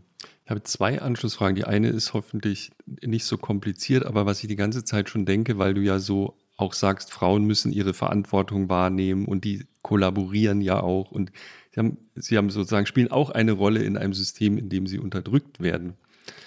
Ähm, hast du jemals den Vorwurf bekommen, du bist halt die große Ausnahme, weil du so stark bist? Also deine Lebensgeschichte. Natürlich, Natürlich es wird mir vorgeworfen. Ich, es wird mir, genau, es wird mir als Vorwurf. Ich glaube, gestellt. das ist ein Vorwurf, oder? Es kann das ja nicht jeder sich aus so einer Situation selbst befreien. Das ist ja unmöglich. Blödsinn, Blödsinn, Blödsinn, wirklich. Ich bin, Warum? Äh, ich bin, weil ich, weil ich, äh, weil das ja so eine super verkitschte äh, Interpretation äh, solcher Geschichten sind, die wir als Gesellschaft so gerne pflegen, nämlich dass dass wir so Helden brauchen, mhm. ja, ähm, die für uns als Vorbild da oben auf dem Podest stehen. Ähm, Stars ähm, am Himmel. Das, genau, deshalb können wir dann alle sagen, schau, ähm, es ist möglich und wenn ihr das nicht schafft, dann ist es, liegt es an euch und das hängt ja eigentlich mit dem Kapitalismus zusammen, dass wir sagen, wir ermöglichen es wenigen durchzukommen, damit wir behaupten können, dass alle die Chance haben. Aber das ist absolut Quatsch. Ähm, ich, ich bin gar nicht anders als andere. Natürlich hatte ich vielleicht manchmal ein bisschen mehr Glück oder ein bisschen mehr Hilfe, aber ich bin, ich bin im Inneren nicht anders gestrickt als andere Menschen. Ich bin extrem ängstlich als Mensch, ich habe eine extrem ängstliche Natur. Ich bin ähm, sehr leicht einzuschüchtern ähm, und ich äh, habe bei jedem einzigen Schritt Todesangst gehabt. Das ist so, das ist so interessant, weil ich habe mal äh, gelesen von dir, äh, dass du als du es geschafft hattest, sozusagen dich zu lösen, plötzlich jeden Tag gehört hast, wie mutig du seist. Ja, und du dich so unfassbar. und das und das zum ersten Mal dieses Wort Mut über also das Adjektiv mutig. Ich hasse dieses Wort. Ich hasse es. Warum? Weil, weil, weil, weil, weil das ist die Wort, die die Leute gerne nutzen, wenn sie das Wort Verzweiflung nicht nutzen wollen. Mhm. Weil Verzweiflung ja viel weniger, weniger attraktiv ist. Aber klar ist, dass die meisten mutigen Taten, die in unserer Welt passieren, passieren nicht, weil Leute irgendwie so couragös und toll sind, sondern weil sie verzweifeln, weil sie keinen Ausweg haben, weil sie sonst nichts zu verlieren haben. Und dann muss ich mich fragen, da muss ich mich fragen, ähm, wollen, wollen all diese Frauen nicht zu dieser Mut greifen, weil sie einfach nicht verzweifeln, weil es ihnen doch nicht schlecht genug geht? Muss es ihnen so schlecht gehen, wie es mir ging, damit etwas sich ändert? Damit sie nichts mehr zu verlieren haben? Also, weil ich mich manchmal frage, ob es nicht einfach so eine Angst gibt, das klein wenig, was man schon hat, zu verlieren. Und dass deshalb befriedigt man sich mit diesem klein wenig. Was ja auch menschlich ist, ne? Ja. Ich hatte einfach nichts, wo, wo, woran ich mich klammern konnte. Und ich musste gehen, weil es wirklich sonst nur der Tod gab. Den Tod. Weil du das jetzt gerade erwähnt hast, ähm, ich habe einen, ich weiß, glaube ich, in einem anderen Podcast gehört, da wurdest du mal gefragt, wie du glaubst, dein Leben heute aussehen würde, wenn du nicht die Gemeinschaft verlassen hättest. Und da war dann. Ich wäre nicht am Leben. Ich wäre nicht am Leben. Das ist mir klar geworden, deshalb bin ich gegangen. Das habe ich gestern mit meinem Sohn im Wald besprochen zum ersten Mal. Was? Ah ja. Ja, wir, wir, hatten, wir hatten eine Diskussion. Wir gehen oft spazieren mit dem Hund um den Grunewaldsee. Und wir hatten eine, eine sehr hitzige Diskussion über Politik und ähm, der ist auch sehr aufgeklärt und und der hat mir dann von Cancel Culture erzählt. Wir mhm. hatten, wir hatten so einen Streit über Cancel Culture, was es ist, so, worum es geht. Äh, der meinte, es, es würde von gewissen Leuten quasi geleitet als kulturelle Bewegung. Und ich habe ihm gesagt, nein, das ist ein Phänomen, das tritt spontan auf. Es sind immer andere Akteure dabei und, und so. Und irgendwann habe ich ähm, als äh, als Witz so gesagt, wirst du, wirst du jetzt langsam rechtsextrem bei mir, so als Teenage, als Teenage Rebellion, so weil, weil die Mutter so ähm, radikal ist, dann, dann versucht er sich als Konservative durchzusetzen. Das habe ich ihn quasi so als, als, als Necken. Ähm, und dann meint er, ähm, dann sag das nicht, mir tut das weh. Und ich so, das war noch ein, nur ein Witz. Und dann sagt er, ähm, ja, aber ich will nicht, dass du das von, von mir denkst, dass, äh, dass ich gegen dich rebellieren möchte. Ich möchte natürlich mich nicht gegen dich rebellieren. Und, ähm, und das tut mir, es, es tut mir weh, dass du das überhaupt in Erwägung ziehen würdest. Und dann sage ich ihm, habe ich ihm gesagt, weißt du, weißt du, du bist, du bist alles für mich, du bist mein ganzes Leben. Wenn es dich nicht geben würde, würde es mich nicht geben. Und das also hat er gefragt, was meinst du? Und ich habe ihm gesagt, ich glaube, wenn ich dich nicht hätte, hätte ich mich umgebracht. Das war, dann habe ich, ich habe den Satz gesagt, ohne vorher nachzudenken. Vielleicht war es ein Fehler. Ich habe mir danach gefragt, was ein Fehler, habe ich was Falsches gemacht. Ich habe ihm nie dieses, diese, dieses erzählt. Ich habe ihm natürlich erzählt, dass es mir schlecht ging und ich habe ihm auch Details erzählt, als er mir dann später Fragen gestellt. Aber nie habe ich ihm gesagt, dass ich so verzweifelt war, dass ich, dass ich mich über, überlegt hatte, mich umzubringen. Und natürlich ist es eine große Last für ein Kind zu wissen, ich bin der Grund, warum meine Mutter lebt. Ich muss also weiter alles richtig machen, damit sie lebt. Es ist hardcore. Ich, ähm, ich, ich glaube trotzdem, der war alt genug mit mir, darüber zu sprechen, ohne dadurch traumatisiert zu werden. Aber ehrlich gesagt ist mir der Satz rausgerutscht. Hm. Und, ähm, und es ist wahr. Es ist schmerzhaft wahr. Und ich schäme mich dafür. Ich bin nicht besonders, ich bin nicht stark, ich bin nicht mutig, ich bin genauso wie alle anderen, ich bin schwach und fehlbar und ich habe auch überlegt aufzugeben, mehrmals da muss man nicht besonders sein, um es doch geschafft zu haben. Man muss wahrscheinlich nur immer mal wieder Nein sagen. Sobald diese Tür sich in, in einem Geist öffnet, spring doch mal. Da muss man einfach immer mal wieder Nein sagen. Und das ist hart, aber ich glaube, das schaffen eigentlich viele. Wir wissen ja gar nicht, wie viele Leute diese Tür jedes Mal zumachen müssen. Vielleicht jeden Tag. Und wir sollten auch, glaube ich, an der Stelle einmal sagen, wenn man solche Gedanken hat, dann gibt es viele Telefonnummern, die man ganz leicht äh, findet, an die man sich wenden kann. Und ich würde sagen, da ich selbst durch die Situation gekommen bin und es sehr viele extrem dunkle Jahre gab und wir in, in einer Zeit leben, wo viele ganz alleine mit ihrer Verzweiflung sind. Ich war sehr lange alleine mit meiner Verzweiflung und es gab kein Corona. Und was ich, das Einzige, was ich sagen kann, ist, Mach die Tür zu für eine Stunde. Mach die Tür zu für eine Nacht.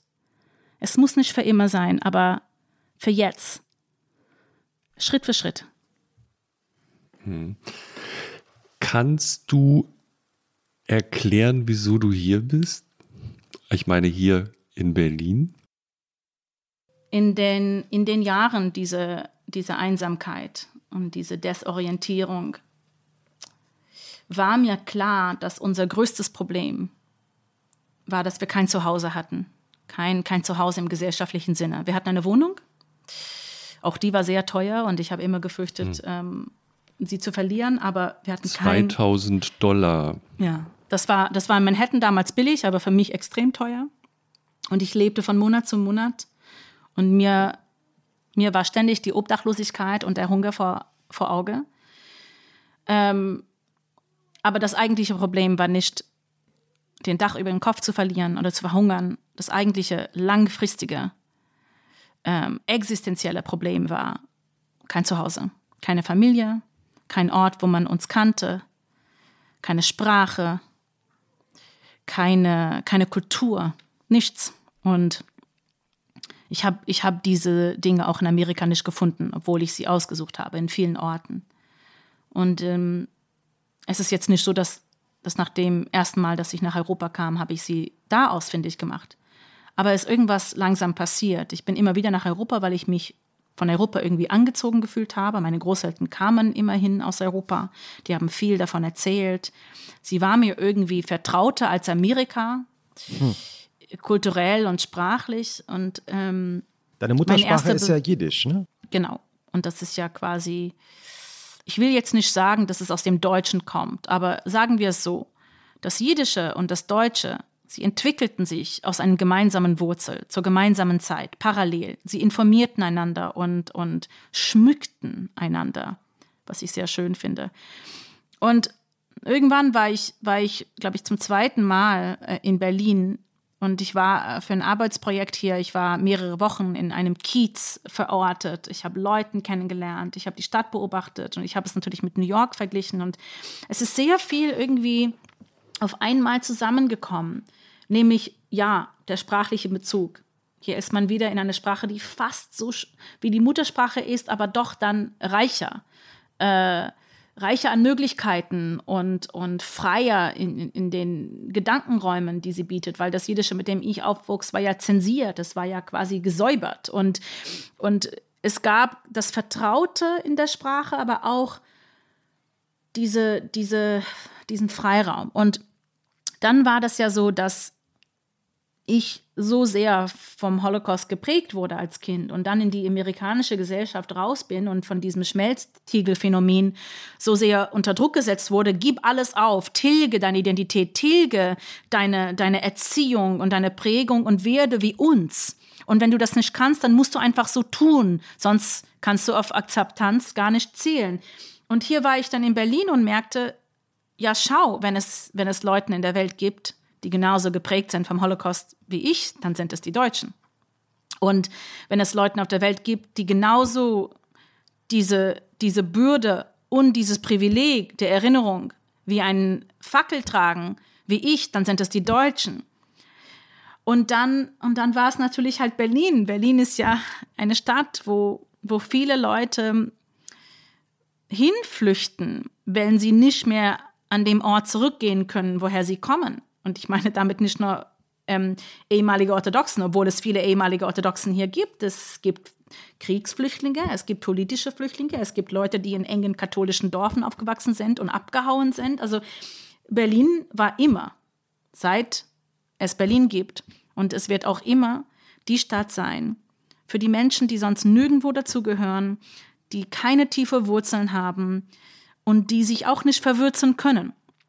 Und ich bin, ich bin deshalb nach Berlin, weil ich sehr schnell verstanden habe, es ist der einzige Ort in der Welt, wo ich überhaupt darauf hoffen kann, dieses Gefühl von Zuhause, das für einen Menschen so wichtig ist, mit etwas Ähnlichem zu ersetzen. Und interessanterweise ist das für meinen Sohn sogar noch schneller passiert als für mich. In welcher Sprache träumst du? Ich träume in Bildern. Das ist kulturell bedingt wenn du, wenn du mit einer sehr beschränkten Sprache aufwächst, dann fehlen dir Worte für Konzepte, für, für Gedanken. Dann lernst du in Bildern zu denken. So hast du mehr Freiheit. Und das ist bei mir so geblieben. Du denkst in Bildern. Stimmt eigentlich diese Geschichte, dass du dein, dein, den Schulplatz für deinen Sohn damals ersessen hast vor der Tür des Direktors? Ja, Ja, das Wie war stimmt. das nochmal genau? Ja. Warum? Ja, alle würden sagen, dass ich stark und mutig bin. Ich würde auch mal sagen, Verzweiflung, Verzweiflung. Du ich bist war so stark. Blödsinn. Ich bin nach Berlin gekommen und ich habe dann gelernt, dass es in Deutschland Schulpflicht gibt. Und was passiert? Nach zwei Mhm. Wochen, äh, ähm, ähm, äh, zwei Wochen nach meiner Ankunft, klopfte jemanden an meiner Tür in der Sonnenallee in Neukölln Nee. Mit so einer Anmeldung so, dass mein Sohn sich äh, zu diesem Datum an der Rüttli-Schule melden muss. An der berühmten Oh, Rüttli-Schule. An der Okay. Rüttli-Schule, das war um die Ecke von mir, ja. Also Es gibt- erstmal wichtig, wichtig für Leute, die Berlin nicht kennen, Neukölln und Sonnenallee. Das sind hier Topoi. Ja, also das ist, äh, wie würdest du das Viertel beschreiben? Wobei es hat sich mittlerweile so sehr geändert. Aber damals, ähm, Ja. als ich in der Sonnenallee äh, im Ende November 2014 ankam, ähm, ich, ich fuhr mit diesem Taxi vom Flughafen in diese Straße und da war ja lauter arabische ähm, äh, Ladenschilder. Ja, also ich, es gab ka kaum deutsche Sprache zu lesen. Ähm, damals war es noch ein Viertel, wo, wo sich Studierende langsam so reingeschlichen haben und so Künstler. Aber es war meistens ähm, von verschiedenen äh, arabischen Kulturen geprägt. Und ähm, diese Schule um die Ecke von mir, die Rüttli-Schule, war ja sehr, sehr bekannt. Es gab sogar damals eine eigene Wikipedia-Seite. Ich muss sagen, die Schule hat sich inzwischen, glaube ich, immer mal wieder rehabilitiert und ähm, es ist jetzt nicht so, dass ich äh, Angst hatte, ihn in diese Schule zu schicken, weil, weil die Schule diesen Ruf hatte, sondern es war eher das Problem, dass mein Sohn kein Deutsch sprach. Und ich Angst davor hatte, ihn in eine Schule einfach mal zu schicken, wo er wirklich keinen einzigen sprachlichen Zugang hätte. Und er war noch Jude in Neukölln. Und ich habe mich dann ähm, sehr schnell an die Sache gemacht und festgestellt, es gibt bilinguale Schulen in Berlin, ähm, wo er vielleicht zumindest anfangen könnte, um einen, einen Zugang oder einen Anschluss an dem Deutschen zu finden. Ähm, die sind öffentliche Schulen, äh, jeder kann dahin. Aber die, äh, der Bewerbungsprozess ist natürlich kompliziert und muss zwei Jahre im Voraus durchgeführt werden, ja, weil alle wollen irgendwie ihre Kinder gerne zweisprachig großziehen. Und dann, dann rief ich bei all diesen Schulen an und alle sagten, ja, ja, also du kannst dich jetzt, äh, ähm, du kannst dich Ende des Jahres bewerben für einen Platz in zwei Jahren. Und ich war dann so, was habe ich hier gemacht? Ich bin total wahnsinnig. Ich bin einfach Mitte des Jahres nach Deutschland gekommen und denke, es geht irgendwie. Welcome to dann- Germany. Es dauert zwei Ja. Jahre. Und ich hatte einen Freu eine Freundin, die ich aus, also ich kannte, ich lernte sie in New York kennen in 2010. Sie war damals äh, Korrespondentin für die ARD in New York. Ähm, und sie hatte mich immer gesagt, ja, du sollst mal nach Berlin ziehen. Da gibt es eine super Schule übrigens, äh, die man in der ganzen Welt kennt, dieses, ähm, diese zweisprachige Schule. Und ähm, du solltest ihn da anmelden. Und dann habe ich mich an dem erinnert und ich, ähm, ähm, ich bin zu dieser Schule gegangen und da haben sie mich versucht natürlich ähm, abzulehnen. Und ich habe aber alle seine, seine Sachen mitgebracht von der vorherigen amerikanischen Schule. Und ich habe gesagt, ähm, ähm, ich habe alles ausgefüllt und ich habe gesagt, schau, ich weiß, ich weiß, dass diese Schule so angelegt ist, dass die Kinder auch Mitte des Jahres ähm, ähm, die Schule verlassen, weil es ja Diplomaten äh, gibt, die ja quasi zum Jahresende immer ähm, zum nächsten Posten fahren und deshalb die, Schu die diese Schulkinder Mitte des Jahres ähm, ihre Klasse verlassen. Das heißt, ich weiß, dass es leere Plätze Mitte des Jahres gibt, die er erstmal leer halten wird, bis es zum nächsten Jahrgang kommt. Ich habe recherchiert über euch. Ja, und ich habe gesagt, ähm, ähm, ich habe keine andere Option. Ähm, ich, ich, ähm, mein Sohn ist mir das Wichtigste auf der Welt und er, ich muss alles dafür tun, dass er glücklich ist. Deshalb werde ich jetzt vor eurem Büro jeden Tag sitzen, bis ihr Spaß. mich in Nein. Erwägung zieht. Und dann saß ich da jeden Tag. Das jeden einzigen wahr. Tag. Wie viele Tage Und- hast du das gemacht? Zwei Wochen. Wow. Das glaube ich nicht. Und am ich, Anfang ich hab's haben sie gelesen, mich aber ich ignoriert. Und dann Ja. haben sie, dann haben sie, ähm, e- eines Tages war ich da und die dachten, ich wäre eine Oberschülerin, die an der falschen Stelle wäre, weil ich so jung war. Also die Eltern, Es die kann Eltern doch nicht in- sein, dass Ja, das die Mutter ja, ist, die ja. ist so jung. Ja, das ist mir immer mal wieder passiert mit meinem Sohn, dass man dachte, ich wäre die Nanny, also die Babysitterin. ja. Also es, es war immer wieder ein Problem. Ähm, und natürlich gibt es sehr viele Vorurteile gegen junge Mütter, vor allem junge alleinerziehende Mütter. Aber ich saß da und ich glaube, irgendwann musste diese, diese ähm, Direktor, der jetzt nicht mehr da ist, wahrscheinlich hat er sich irgendwann gedacht, ich kriege die Frau nie weg. Du warst ja- stärker als er. Du hast seinen Willen gebrochen. ich glaube, ich glaube, die Leute glauben gar nicht mal, wie einfach gewisse Dinge sind, wenn man nur bereit ist, ein kleines Maß an Energie zu investieren. Es ist jetzt nicht so, dass ich über eine Mauer geklettert bin. Ich bin keine großen Risiken eingegangen. Das Einzige, was ich tat, ist, ich zeigte mein Gesicht. Ich bin jeden Tag dahin gegangen und habe gezeigt, ich bin hier, ich setze mich für meinen Sohn ein, ich verlasse diesen Ort nicht, bis ihr mir, bis ihr mich so richtig, ähm, also eine Chance gibt. Ich hätte wahrscheinlich eine Ablehnung akzeptiert, wenn, wenn es mit etwas begründet gewesen wäre, außer, das ist unser Prozess, es braucht immer zwei Jahre. Wenn sie, wenn sie mir gesagt hätte, wir haben wirklich keine Plätze oder ihr Sohn ist einfach nicht auf dem Niveau, das wir äh, brauchen oder so, dann hätte ich es akzeptiert. Aber es war so beliebig. Wir machen das einfach nicht. So geht das nicht hier. Und, und irgendwann kam, nach zwei Wochen kam er raus, schaute mich so an mit so einem Gesicht so, so ich gebe einfach auf. Und er, meint, und er sagte mir so mit, mit so einem sehr frustrierten, bitteren Ton, fine. Großartig. Aber das ist doch, Entschuldigung, niemand würde das machen. Ich habe diese so eine Geschichte habe ich noch nie gehört. Außer von Leuten, die in äh, Berlin Kita-Plätze suchen. Ich glaube, die gehen ähnliche Längen, um einen Kita-Platz sich zu ersitzen. Aber Jochen, mir sind immer wieder Schränken äh, ähm, ähm, vor mir so gestellt worden. Und immer wieder habe ich erlebt, dass wenn man einfach leicht an diese Schränke schiebt, geht sie auf. Ja? Die mhm. meisten schieben nicht. Sie, sie sehen, sagt man Schränke oder Schranke? Schranken, ja. Schranke. Schranken. Entschuldigung, ja, eine Schranken. Schranke. Man versteht es trotzdem. Schranken. Man versteht es ja. trotzdem. Ja. Also die meisten Leute sehen eine Schranke, genauso wie beim, beim Parkplatz. Ja, man fährt raus, man sieht die Schranke, also man stoppt. Wir wissen, wir müssen stoppen. Ja? Weil im Allgemeinen, im Allgemeinen ist auch ganz gut, dass wir stoppen, wenn wir ja, eine Schranke ja, es sehen. ist super. Aber wir sind halt auch programmiert dadurch, Ja. immer, wenn einem uns äh, ähm, ähm, Halt sagt, zu halten. Und manchmal bedeutet halt nicht wirklich Halt. Und ich habe das halt immer mal wieder in meinem Leben lernen müssen, dass, dass es manchmal doch geht. Und das ist mir immer mal wieder passiert, dass, dass Dinge, die, die als unmöglich galten, von, der, von denen man mir gesagt hat, das geht nicht, das wirst du nie erreichen, konnte ich erreichen. Und deshalb bin ich zu einer Person geworden, die dieses Nein einfach nicht als Nein wahrnahm, sondern als vielleicht oder unter anderen Bedingungen. Gab es auch mal einen Moment, als das Nein wirklich so ein Nein war und du musstest es akzeptieren? Ja, sicherlich. Sicherlich. Ich akzeptiere ganz viel Nein in meinem Leben. Aber bei den wichtigen Sachen, bei den entscheidenden Momenten meines Lebens gab es nie einen richtigen Nein.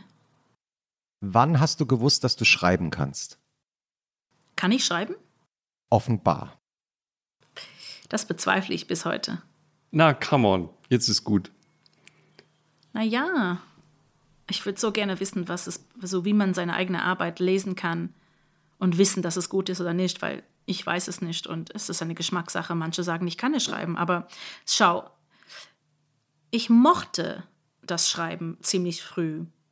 Ich habe es vom Lesen gelernt. Ich habe extrem gierig gelesen. Es war meine, meine Flucht in, in die Fantasie. Es war meine Erziehung, meine Hauptbeschäftigung, meine, meine Gesellschaft. Es war alles. Und wahrscheinlich, weil ich so gern las, wollte ich auch das tun, was die Autoren für mich getan haben. Ich habe gedacht, das ist wahrscheinlich das Größte, was man sich im Leben leisten kann. Geschichten zu erzählen und andere würden sie lesen und dadurch neue Welten im Kopf haben und neue Ideen und Fantasien. Und ich habe gedacht, das ist ja quasi wie ein Wunder. Das will ich auch machen können. Und ich habe immer wieder mal so in kleinen Heften was reingeschrieben. Und irgendwann, als ich ähm, verlobt wurde, musste ich aufhören, weil ich ähm, Angst hatte, dass man mein Schreiben finden würde und dadurch wäre ich quasi so wie, wie, wie ein, ein Spion, der, der vielleicht ähm, eine Schwäche hat. Ich, ich wäre also in meine Privatsphäre verletzt und dann würde man wissen, was ich so wirklich denke und was ich wirklich halte. Und da, das, könnten, das konnte man gegen mich nutzen. Deshalb habe ich aufgehört zu schreiben. Und dass diese Geschichte mit dem Blog, diese Geschichte fing ja vor dem Austritt an. Ja, ich fing an zu bloggen, weil es die Lösung war für dieses Problem. Es war die Möglichkeit zu schreiben, anonym, ohne dass jemanden dadurch ähm, dieses Schreiben äh, mit mir verbinden äh, könnte und gegen mich nutzen konnte. Und es war am Ende so eine Art ähm, Tagebuch unter sehr sicheren Bedingungen. Es war für mich, es war nicht für andere. Damals habe ich nicht verstanden, dass andere einen Blog einfach so finden können und lesen. Ich habe gedacht, wenn ich jetzt einen Blog auf dem Internet mache, wer soll das lesen? Wer soll überhaupt herausfinden, dass es diesen Blog gibt? Nur war das Problem damals, dass es so wenig Informationen zu chassidischem Judentum äh, in dem Internet gab, dass wenn man das Wort Chassidik in Google eingegeben hatte, war die, das erste Ergebnis mein Blog, ohne dass ich das wollte oder vorhersagen konnte. Das heißt, dieser Blog, statt zu einem privaten Tagebuch zu werden, ist über Nacht zu zu einem Phänomen geworden. Es ist weit und breit gelesen worden. Es gab sehr viele Kommentare. Alle wollten wissen, wer ich bin. Alle, alle wollten mich direkt kontaktieren. Und damals war das, da war das Schreiben nicht so, oh, ich schaue, ich bin, ich bin Schriftstellerin und ich schreibe. Damals war das Schreiben so, wow, das war, das war, der Anfang dieser technologischen Ära und und man konnte sich mit Menschen verbinden und man konnte sich austauschen und, und es gab Zugang zu Informationen, zu der man nie Zugang hatte. Und plötzlich habe ich erfahren, warte, ich bin nicht die Einzige. Ich bin nicht, nicht die Einzige, die, die dies erlebt hat. Und ich bin nicht die Einzige, die sich so fühlt. Und wir haben uns so vernetzt mit, mit anderen Leuten, die auch so geblockt haben. Und es ist nicht so, dass es meine Idee war, dann ein Buch draus zu machen, sondern zwei Sachen sind gleichzeitig passiert jemanden, ein, ein, ein Verlegerin hat das gelesen und hat das einem Agenten äh, weiterempfohlen. Und andererseits war ich gerade dabei, meinen Ausstieg zu planen und habe mit einer Anwältin gesprochen. Und sie meinte, meine beste Strategie bei der, bei der Sorgerechtsstreit wäre eigentlich, irgendwie an öffentliche Aufmerksamkeit langfristig zu gelangen. Und da, da kam, kamen diese zwei Dinge ah. äh, zusammen, ah. kam eine Agentin zu mir, dein Blog ist interessant, es könnte ein Buch werden. Und dann die Anwältin, die sagt, du brauchst die öffentliche Aufmerksamkeit. Und dann diese Idee, also ich muss das Buch schreiben. Ob ich dann sonst die Idee hätte, ein Buch zu schreiben, gut möglich. Jahren mhm. später hätte ich das vielleicht rückblickend formuliert. Und, und hattest du nie Angst, dass du auffliegst? Sehr sehr. Also wie, wie, habe ich mir das vorzustellen? Dass du, hast du dann ab und zu mal gesagt, so zu Hause, ich, was, was, was, was machst du dann da am Computer? Nein, ich habe nicht zu Hause geblockt. Ich habe nicht zu Hause geblockt. Ich habe in der, in der Bibliothek an der Uni geblockt. Und ich habe einen Proxy-Server genutzt, damit man, man gar nicht wissen konnte, woher der Blog kam. Ich war sehr vorsichtig. Es gab ein Problem. Es gab ein Problem, das sich später auftat. Und nämlich, Damals gab es online eine kleine Gemeinde an Aussteigern oder an möchte gerne aussteigen oder und wir waren 40 vielleicht und sehr sehr vokal waren zehn, so die sehr sehr aktiv waren. Sehr lautstark. Ja, lautstark, genau. Und und da da gab es oh Gott von von 40 Leuten, die dabei waren auszusteigen waren vielleicht drei Frauen. Drei bis vier. Und diese Männer, die haben die Szene geführt. Es gab so einen, einen, einen Chef, quasi der Rabbiner der Szene. der, der nannte sich so Chef der, der, der Aussteigerszene. Und der hat, sich gleich selber, der hat sich gleich selber Chef genannt, damit es auch gar keine Zweifel gab an ihm, ja? Ich, ich sage es dir so. Ja. Wenn du in solchen gesellschaftlichen Strukturen aufwächst, wo es klare Hierarchien gibt, kannst du nicht einfach aussteigen, auf diese Hierarchien verzichten, weil es die einzige Art und Weise, die du kennst, in der Welt zu sein. Nur was passiert, wenn du in deiner eigenen Gemeinde sehr niedrig an diese Hierarchie warst, willst du natürlich beim Ausstieg diesen Ausstieg nutzen, um hoch in die Hierarchie zu kommen. Das heißt, viele Aussteiger ähm, haben sich ähm, in der Aussteigergemeinde Machtpositionen ähm, äh, erarbeitet. Und er war schon groß an der Szene, als ich ankam. Und das große Problem war, viele Männer, die aus dieser Gemeinde aussteigen, steigen aus, weil sie eine Art Glaubenskrise haben. Die steigen aus, weil die merken, es ist nicht mehr vielleicht hundertprozentig wahr, was man uns sagt. Vielleicht gibt es keinen Gott oder vielleicht ist Gott anders, als man erzählt. Und die finden dann Informationen im Netz und in der Welt, die diese These auf eine Art und Weise unterstützt. Und dann, weil sie aufhören zu glauben, hören sie auf, an allen Regeln und Ritualen zu glauben. Und natürlich ist die, die Hauptregelung, die ein Leben eines Mannes in der Gemeinde bestimmt, ist die Trennung der, der Geschlechter und äh, Abstinenz, ja, Verzicht auf, auf, äh, auf sexuelle Befriedigung. Das bedeutet, sobald man diese, dieses Glauben ablegt, sieht man das zuerst als die große sexuelle Freiheit. Man muss ja sich nicht mehr keusch verhalten, weil es nichts bedeutet. Es nicht notwendig ist. Dann geht man in die Welt hinaus und man erwartet, dass es plötzlich große sexuelle Abenteuer gibt. Ihr versteht mich, ich sehe von dem mhm. Lächeln.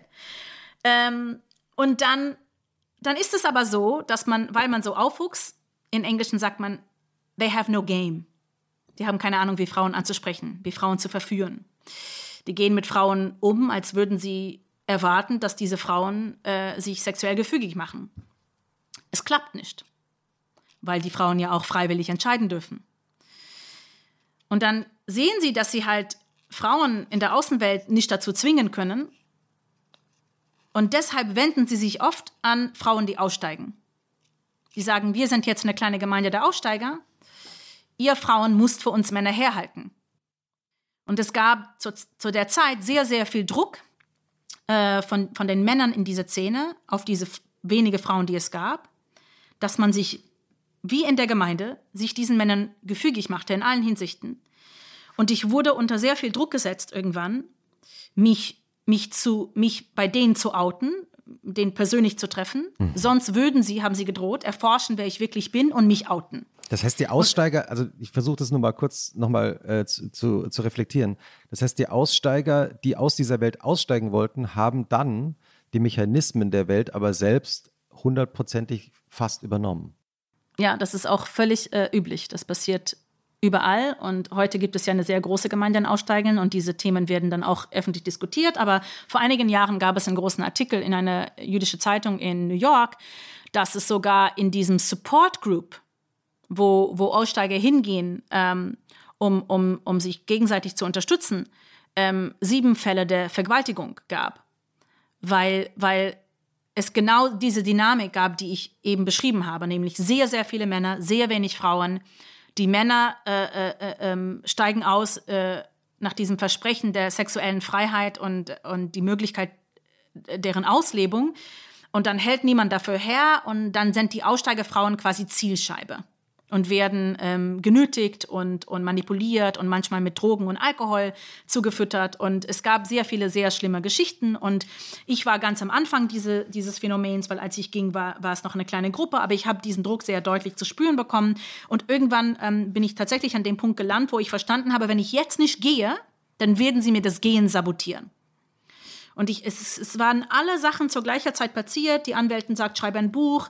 Ähm, die, die Agenten sagt, ich kann das Buch verkaufen. Diese Aussteiger sagen, wir werden dich outen. Ich war, ich war an einen Punkt gelangt, wo ich wirklich ganz plötzlich musste sagen, ja, ich schreibe das Buch, ich gehe raus, weil sonst habe ich keine Chance mehr.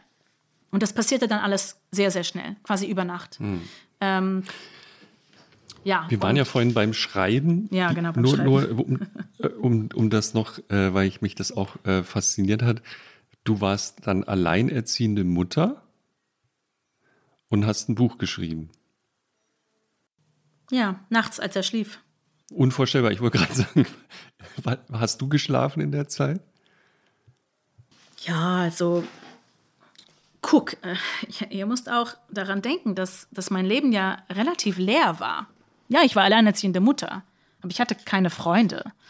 Ich hatte keine, kein, keinen Alltag, noch, noch kein Alltag. Ja, also mhm.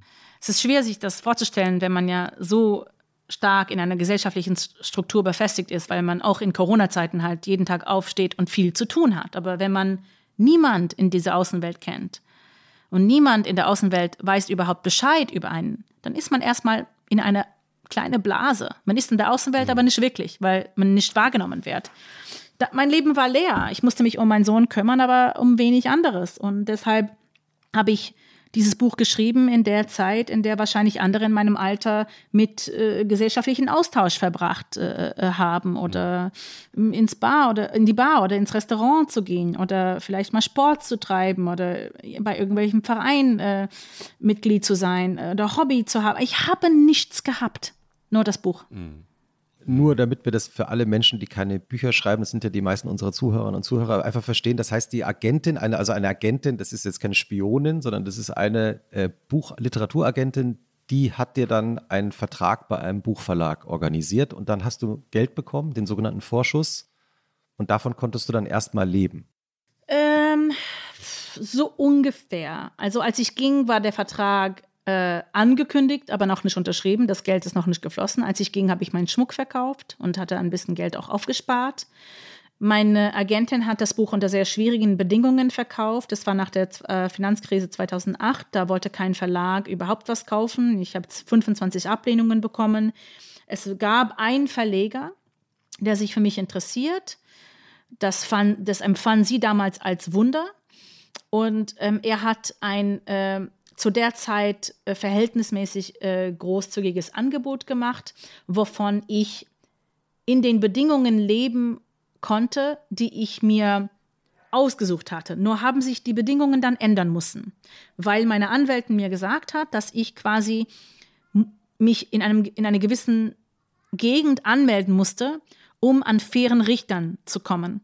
Weil das Problem ist, die Art und Weise, wie Richter in ihre Posten in Amerika kommen, hat ja viel mit den Constituencies, also mit den dazugehörigen Gemeinden zu tun. Mhm. Und ähm, da die chassidischen Juden in New York überall so stark vertreten sind, war es sehr, sehr unwahrscheinlich, dass ich in den meisten Gegenden um New York City vor einem fairen, äh, unvoreingenommenen Richter stehen würde.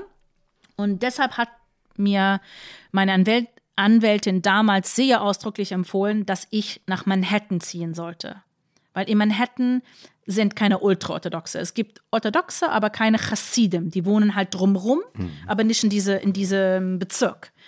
Und dann musste ich plötzlich nach diesem Bezirk ziehen und das ist ein extrem teurer Bezirk. Das heißt, mein ganzes Budget, mhm. mein Plan war jetzt. Einer der teuersten Orte der Welt, würde ich mal annehmen.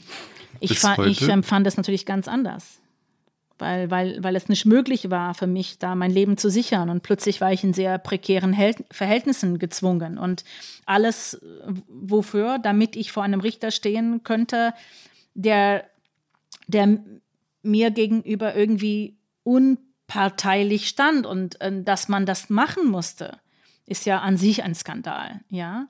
Aber es war einfach finanziell unmöglich und das auch mit dem Vorschuss und auch mit allem, was ich geplant habe und vorbereitet habe, es ist einfach unmöglich für eine junge, alleinerziehende Mutter, ähm, noch nicht mit dem, Universi mit dem Universitätsabschluss fertig, keine Verbindungen und dann noch ein Job und dann muss ich auch noch die Kinderbetreuung bezahlen, weil es gibt keine garantierte Kinderbetreuung in Amerika. Und dann, also es war einfach absolut unmöglich. Ich habe gedacht, ich mache das auf, auf on faith, wie man sagt im Englischen, weil ich so erzogen wurde. Ich mache das, weil ich daran glaube, dass ich es irgendwie hinkriege. Aber auf es war gut Glück, ja, wie man auf, auf gut Glück ja. oder auch, ja. aber auch auf ich war gläubig. Mhm.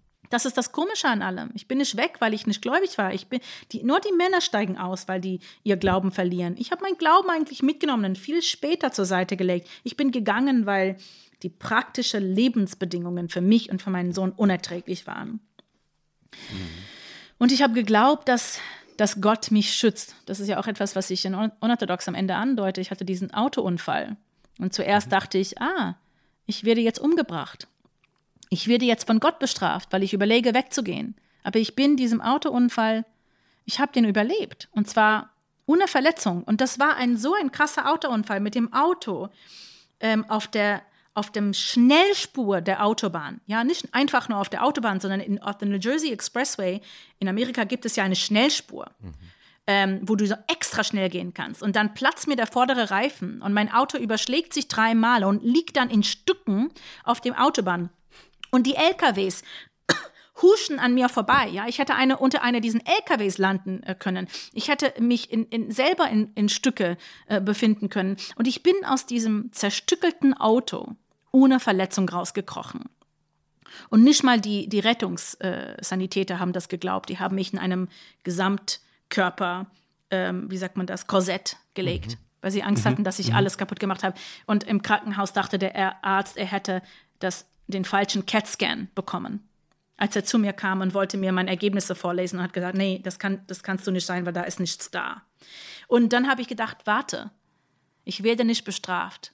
Gott will mir zeigen, dass ich, dass ich unfehlbar bin, dass ich quasi unzerstörbar, unzerschlagbar. Und, und das, das sage ich dir nur zu zeigen, dass ich noch gläubig war. Ich ging mhm. mit meinem Glauben raus. Du hast jetzt gerade mit so einem Halbsatz gesagt, dass du dann später deinen Glauben zur Seite gelegt hast. Ja, ich sage es in Überbitten wie eine Krücke. Weil man dann feststellt, man, man ist mit dieser Krücke gegangen, obwohl man die ganze Zeit über eigentlich normal gehen konnte, nur wusste man nicht. Und dann hat man sich an diese Krücke gelehnt. Natürlich habe ich das zur Seite gelegt, weil ich verstanden habe, ich gehe ja doch viel besser als mit der Krücke. Hm. Und wann genau war Bevor das? Nur, nur, diese nur das einmal abzuschleppen. Ja. Oder Jochen, du. Genau, ich wollte, ich wollte nur diese Schreibsache, ähm, ja, bevor wir über Religion reden, was natürlich auch ein riesiges Thema ist. Ähm, du hast also in deiner freien Zeit, wenn das Kind geschlafen hat und so weiter, das Buch geschrieben, weil du so ähm, Fishing for Compliments war das nicht mit Selbstzweifel vorhin Nein, gefragt das hast. ist sehr, das ist also, sehr gemein, was du sagst, Fishing for Compliments, weil naja, also ein paar du Millionen dich Leute in meinen Kopf einwürmen, dann würdest du verstehen, was ich damit meine. Ein paar Millionen Leute haben es gelesen und geschaut und whatever, ja, klar, aber ähm, Lebensgeschichten liest man nicht immer, weil, weil sie hm. gut geschrieben sind, ja. Hm. Das Buch, ich bin kein Literaturkritiker, ist ganz toll geschrieben. Es ist wahnsinnig dicht geschrieben und es sind unheimlich, was mich äh, sehr fasziniert hat, sehr viele sehr präzise Erinnerungen in dem Buch. Und man, man hat so das Gefühl, du hast eigentlich die ganze Zeit äh, aus irgendeinem Tagebuch das rekonstruiert. Wie, wie, hat, wie hat das funktioniert? Also hattest du tatsächlich auf, also Aufzeichnungen, du hast ja gesagt, du hast am Anfang ähm, Tagebuch geschrieben. Hattest du die dann noch oder wie hast du das gemacht eigentlich? Das ist ja unfassbar. Ich habe hab eine Theorie. Mhm. Ich, ich habe eine Theorie, dass einsame Menschen Erinnerungen anders einordnen und aufbewahren mhm. als Menschen, die nicht einsam sind. Mhm. Und der Grund, warum ich daran glaube, ist, wenn man alleine ist, ist man sehr sensibel gestimmt, man ist anders eingestellt, man, man riecht anders, man sieht anders, man hört anders. Es ist alles sehr intensiv, wenn man einsam ist. Die Welt wird intensiv erlebt. Jede Erinnerung wird sehr tief und vielschichtig und irgendwie anders aufbewahrt. Und ich glaube, dass die Erinnerungen meiner Kindheit mir noch so klar aufrufbar sind, weil ich sonst nichts hatte. Ich war alleine mit all meinen Erlebnissen. Es gab keine Ablenkung, keiner, der mich, der mich quasi beschäftigte, damit diese Erinnerungsprozesse unterbewusst wurden. Die waren bewusst. Ich habe die Erlebnisse bewusst in mich aufgenommen und verstand, dass ich sie zu Erinnerungen machte und habe diese Prozesse gesteuert. Und diese, diese Einsamkeit ist etwas vielleicht, was wir alle jetzt ein bisschen verstehen können. Mhm. Haben, wir nicht, haben wir nicht ein bisschen bemerkt in dieser neuen Stille, mhm. in diese neue Isolation? Haben Sie nicht, hat man nicht bemerkt, dass, dass jeder Genuss auch intensiver wurde? Dass der Kaffee besser schmeckt? Dass der Wein einen schläfriger und ruhiger macht als vorher? Haben wir nicht bemerkt, dass wenn wir alleine sind, dass das Leben eigentlich intensiver wird, fast aufregender, fast, fast schöner, weil, weil wir alle unsere Sinne angeschaltet haben zum, zum höchsten Zahl, so wie bei diesem Recorder, so dass man das so auf, auf sensibelsten möglich stimmt. Alle unsere, wir sind auf höchster Stufe. Mhm. Und ich glaube auch, dass wir uns an diese Zeit alle sehr gut erinnern werden. Und so musst du dir das vorstellen, dass der Grund, warum das Buch so geschrieben ist, wie du das wahrgenommen hast, ist, weil ich bin immer und werde immer nur diesen Mensch sein, der alleine mit seinen Erinnerungen durch das Leben schreitet. Alleine, weil du dich nicht mit anderen austauschen kannst, die dabei waren? Weil ich so viel Zeit meines Lebens so verbracht hatte, dass ich anders gar nicht kann. Heute habe ich, was man sagt, Social Anxiety. Wenn ich zu viel Zeit unter Menschen verbringe oder mit zu vielen Menschen, werde ich sehr, sehr ängstlich. Kann sogar manchmal Panikattacken bekommen, die man mir aber nicht anmerken würde. Weil ich, äh, weil mir das fremd ist. Ich bin viel besser daran, alleine zu sein. Ich kenne es gut. Ich weiß, wie es läuft. Maria hebt den Finger, das heißt, wir haben ein Audioproblem. Knistert irgendwas bei dir? Ja, sorry. Ich habe so nervö ja, ich habe ich hab, ich hab nervöse Habits, Gewohnheiten, ja. Okay. Entschuldigung. Nee, nee, Nein, alles völlig okay. Sag mal, ähm, also vielleicht für unsere Zuhörerinnen nur einmal äh, kurz gesagt, wir haben ja so um am späten Morgen heute angefangen aufzuzeichnen. Ähm, jetzt ist es. Ähm, oh, Christoph, so, ich hatte denselben Gedanken. Bitte. Wir, wir, haben doch immer denselben Gedanken. Immer, Fast immer. immer. Wir sind ähm, ein Gehirn. Ja. Ähm, und jetzt in, in, sind wir ja so gerade so in der deutschen Mittagszeit angekommen hier bei unserer Aufzeichnung. Und ich dachte mir, äh, ob wir nicht ähm, kurz mal ähm, uns dem Essen widmen, ähm, das wir hier ähm, uns haben liefern lassen. Ähm, ich weiß nicht, ob ihr das so bei euch habt einigermaßen oder ob ihr kurz aufstehen müsst. Deborah, hast du eine Tüte bekommen? Ich, hab, ich habe schon damit gefrühstückt und habe noch keinen Hunger, aber wenn ihr jetzt essen wollt, könnte ich den Hund ausführen. Sorry. Ach, du, du, hast es schon gegessen? Du hast die Tüte schon gegessen? Ich, nee, nee, nee. Ich, nee, ich habe die Tüte nicht gegessen. Nee. In der Tüte waren Onigiri oder Onigiratsu. Genau, ja. Was ja eigentlich mein, das Lieblingsgericht meines Sohnes ist und ich habe auch die meisten für ihn aufbewahrt. Aber ich habe ein Onigiratsu zum Frühstück gehabt, so, bevor wir starteten. Ja, ja. Nein, wir würden zusammen gerne essen, wenn das in Ordnung ist, aber du hast noch gar keinen Hunger. Ich habe noch gar keinen Hunger, aber ihr könnt gerne essen. Ich würde dann irgendwann den Hund mal schnell ausführen wollen äh, oder einen Kaffee trinken oder sowas. Aber ich, äh, ich habe dir auch, glaube ich, am Telefon erzählt, Christoph, dass ich seit Corona irgendwie ähm, weniger esse, weil vorher das Essen so gesellig war. Mhm. Und ich habe oh. mich so abgewöhnt ähm, von dieser Art vom Essen. Ähm, ja, dass ich da, ich glaube, sehr schwer wieder reinkommen werde. Aber wollt ihr dann euch äh, dann gemeinsam äh, an den Tisch machen? Aber nur, wenn du dabei bist. Also du kannst ja. natürlich unabhängig davon gerne deinen Hund ausführen. Da, da du, da du das ja schon, äh, da du es ja vorhin gegessen hast, sage ich noch mal kurz für unsere Zuhörer, die sich natürlich fragen, wovon reden die jetzt gerade? Ach so. Ähm, weil wir, wir haben uns natürlich überlegt, ähm, dass du ja eigentlich jetzt gerade in Japan wärst. Ähm, ah ja, das ist so nett, ja. Und, und ähm, weil dein Buch auf Japanisch gerade erschienen ist und äh, ist es wirklich wahr, dass man, also um wie viel Uhr muss man dann aufstehen jetzt oder musst du zurzeit aufstehen, um in Japan diese Interviews zu geben?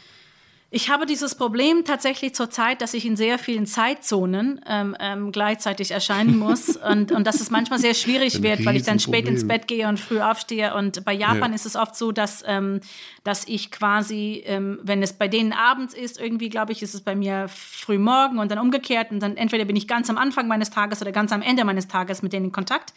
Ähm, und ähm, ja, also neulich musste ich äh, eine, ein, ein Interview äh, mit einem japanischen Inter mit einer ja japanischen Interviewerin ausführen, die anscheinend in Japan auch sehr berühmt ist. Mhm. Ähm, die trotzdem aber mit einem, mit einem Dolmetscher, äh, mit einer Dolmetscherin dabei war. Und ähm, was sehr, sehr spannend dabei war, und der Grund, warum ich das auch damals erzählt habe, ist, ähm, die Damen haben geweint. Und erstmal ist das, ähm, wenn man die Japan japanische Kultur kennt, ist das sehr außergewöhnlich. Mhm. Während, die haben während der Aufzeichnung, während des Interviews haben die sie haben, Die haben wirklich geweint und die haben mir erzählt, dass die Geschichte von unorthodox die Geschichte jeder japanische Frau ist. Und ich bin einfach, also ich war einfach hin und weg. Also ich war, also ich habe lange gebraucht, um diesen Austausch zu verarbeiten. Haben Sie dir erklärt, warum? Das ist warum? ja so interessant, weil das hatte ich mir notiert. Ich habe ein bisschen Zeit in Japan verbracht und es gibt ein ganz tolles Buch von Pico Ayer, einem amerikanischen äh, Journalisten, der lange auch in Kyoto gelebt hat und eine Japanerin geheiratet hat, die aber davor schon verheiratet war. Und er beschreibt ihre Welt als die Welt jeder Japanerin. Das ist natürlich Unsinn. Es gibt unterschiedliche Lebenssituationen, aber auch meine Freundinnen in Japan erzählen bis heute ähm, von einer Gesellschaft, die sich sehr stark einschränkt und ähm, sozusagen wenig Bewegungsmöglichkeit lässt. Und das, als ich äh, jetzt anorthodox nochmal gelesen habe, kam mir das in den Sinn. Die Mutter, die der Tochter immer, ähm, also sobald man verheiratet ist, erklärt die Mutter der Tochter, wie es läuft. Also die Rolle, die, die unterdrückende Rolle, die die Frau einnimmt. Und wie gesagt, es ist ein, ein, vielleicht ein Klischee und überhöht, aber ich glaube, da ist auch eine Geschichte in der japanischen Gesellschaft, dass die Frauen einander auch in Schach halten gegen, also die, die Schwiegermutter, die Schwiegertochter in Schachel, dass das eine Konstellation ist, die sehr oft vorkommt. Und dann musste ich eben an, an dein Buch wieder denken. Ja, und es ist äh, äh, das, was wir vorher besprochen haben äh, mit Berlin. Also es ist wohl kein Zufall, dass eine meiner Freundinnen auch eine Japanerin ist, die nach Berlin abgehauen ist. So mhm. in, fast zu derselben Zeit. Also dass man, dass man halt, dass sie auch Berlin als die Stadt wahrgenommen hat, zu der man flüchten kann, wenn man aus solchen Verhältnissen kommt. Und ähm, vielleicht daher auch ist es spannend, dass man in Berlin quasi die, dieses Überlappen der verschiedenen äh, äh Geschichten erleben kann. Und dann verbind, verbindet aber Berlin sich mit Orten überall in der Welt, dadurch, dass die Leute halt weggehen und dann nach Berlin kommen, um sich da zu vernetzen und, und ihre ersehnte, fantasierte Freiheit zu finden. Das war einfach in dem Moment so emotional zu wissen, ja, ich habe eine Freundin, die mir das genauso erklärt hat und dann erzählen sie mir diese Frauen, das ist die Geschichte jeder einzigen japanische Frau, unorthodox, ist unser Leben und es ist aber nie so erzählt worden. Das heißt, die brauchten ein Buch von dem Ausland, um diese Geschichte zu erzählen, weil es keine anscheinend kein solches Phänomen in Japan gibt oder gegeben hat, so dass sie das Gefühl hatten, zum ersten Mal hatten sie die Gelegenheit, sich äh, ähm, sich so auszudrucken und und, und sich so auszutauschen und miteinander darüber zu verbinden, weil es dieses Buch als Katalys Katalysator oder sowas gab. Und das hat mich total überwältigt.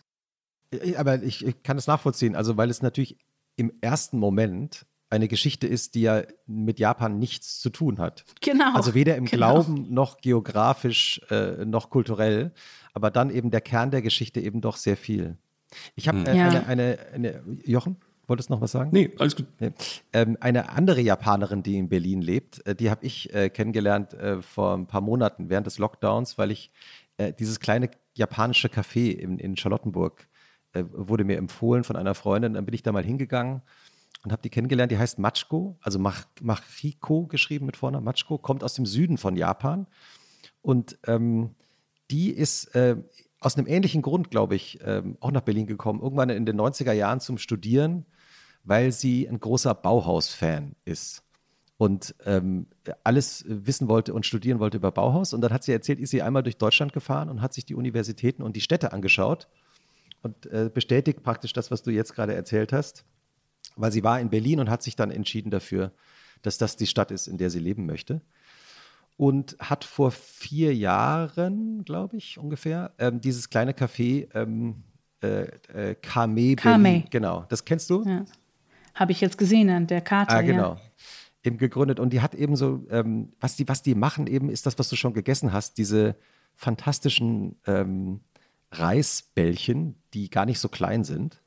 Ja, die sind sehr viel größer als normal, ja. Ja, äh, Onigiratsu und ähm, da hat sie eben so verschiedene Füllungen äh, reingetan. Sie, sie war, äh, also ich bin ja auf Soja allergisch, wie manche Zuhörerinnen äh, und Zuhörer unseres Podcasts Alle mittlerweile wissen auch wissen.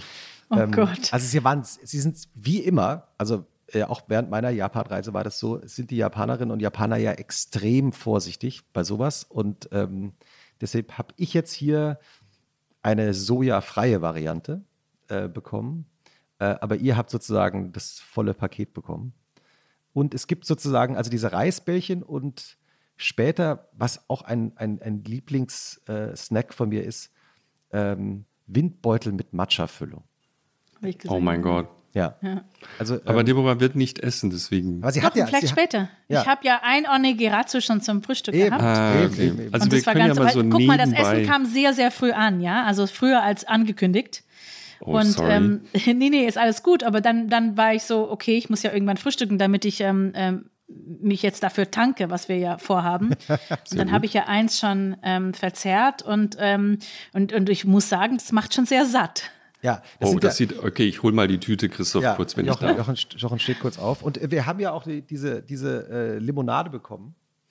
Ah, diese Matcha, Sparkling Matcha, ja. Sparkling Matcha. Und wir haben, ähm, falls wir am späteren Teil unserer Aufnahme äh, auch noch anstoßen wollen, äh, mal äh, auch Shochu bekommen. Also das, was sozusagen im, wie ich mir habe erklären lassen, im äh, anderen Teil Japans meistens Sake ist, ist im südlichen Teil Japans, also wo unsere Köchin herkommt, von Kami Berlin, eben Shochu.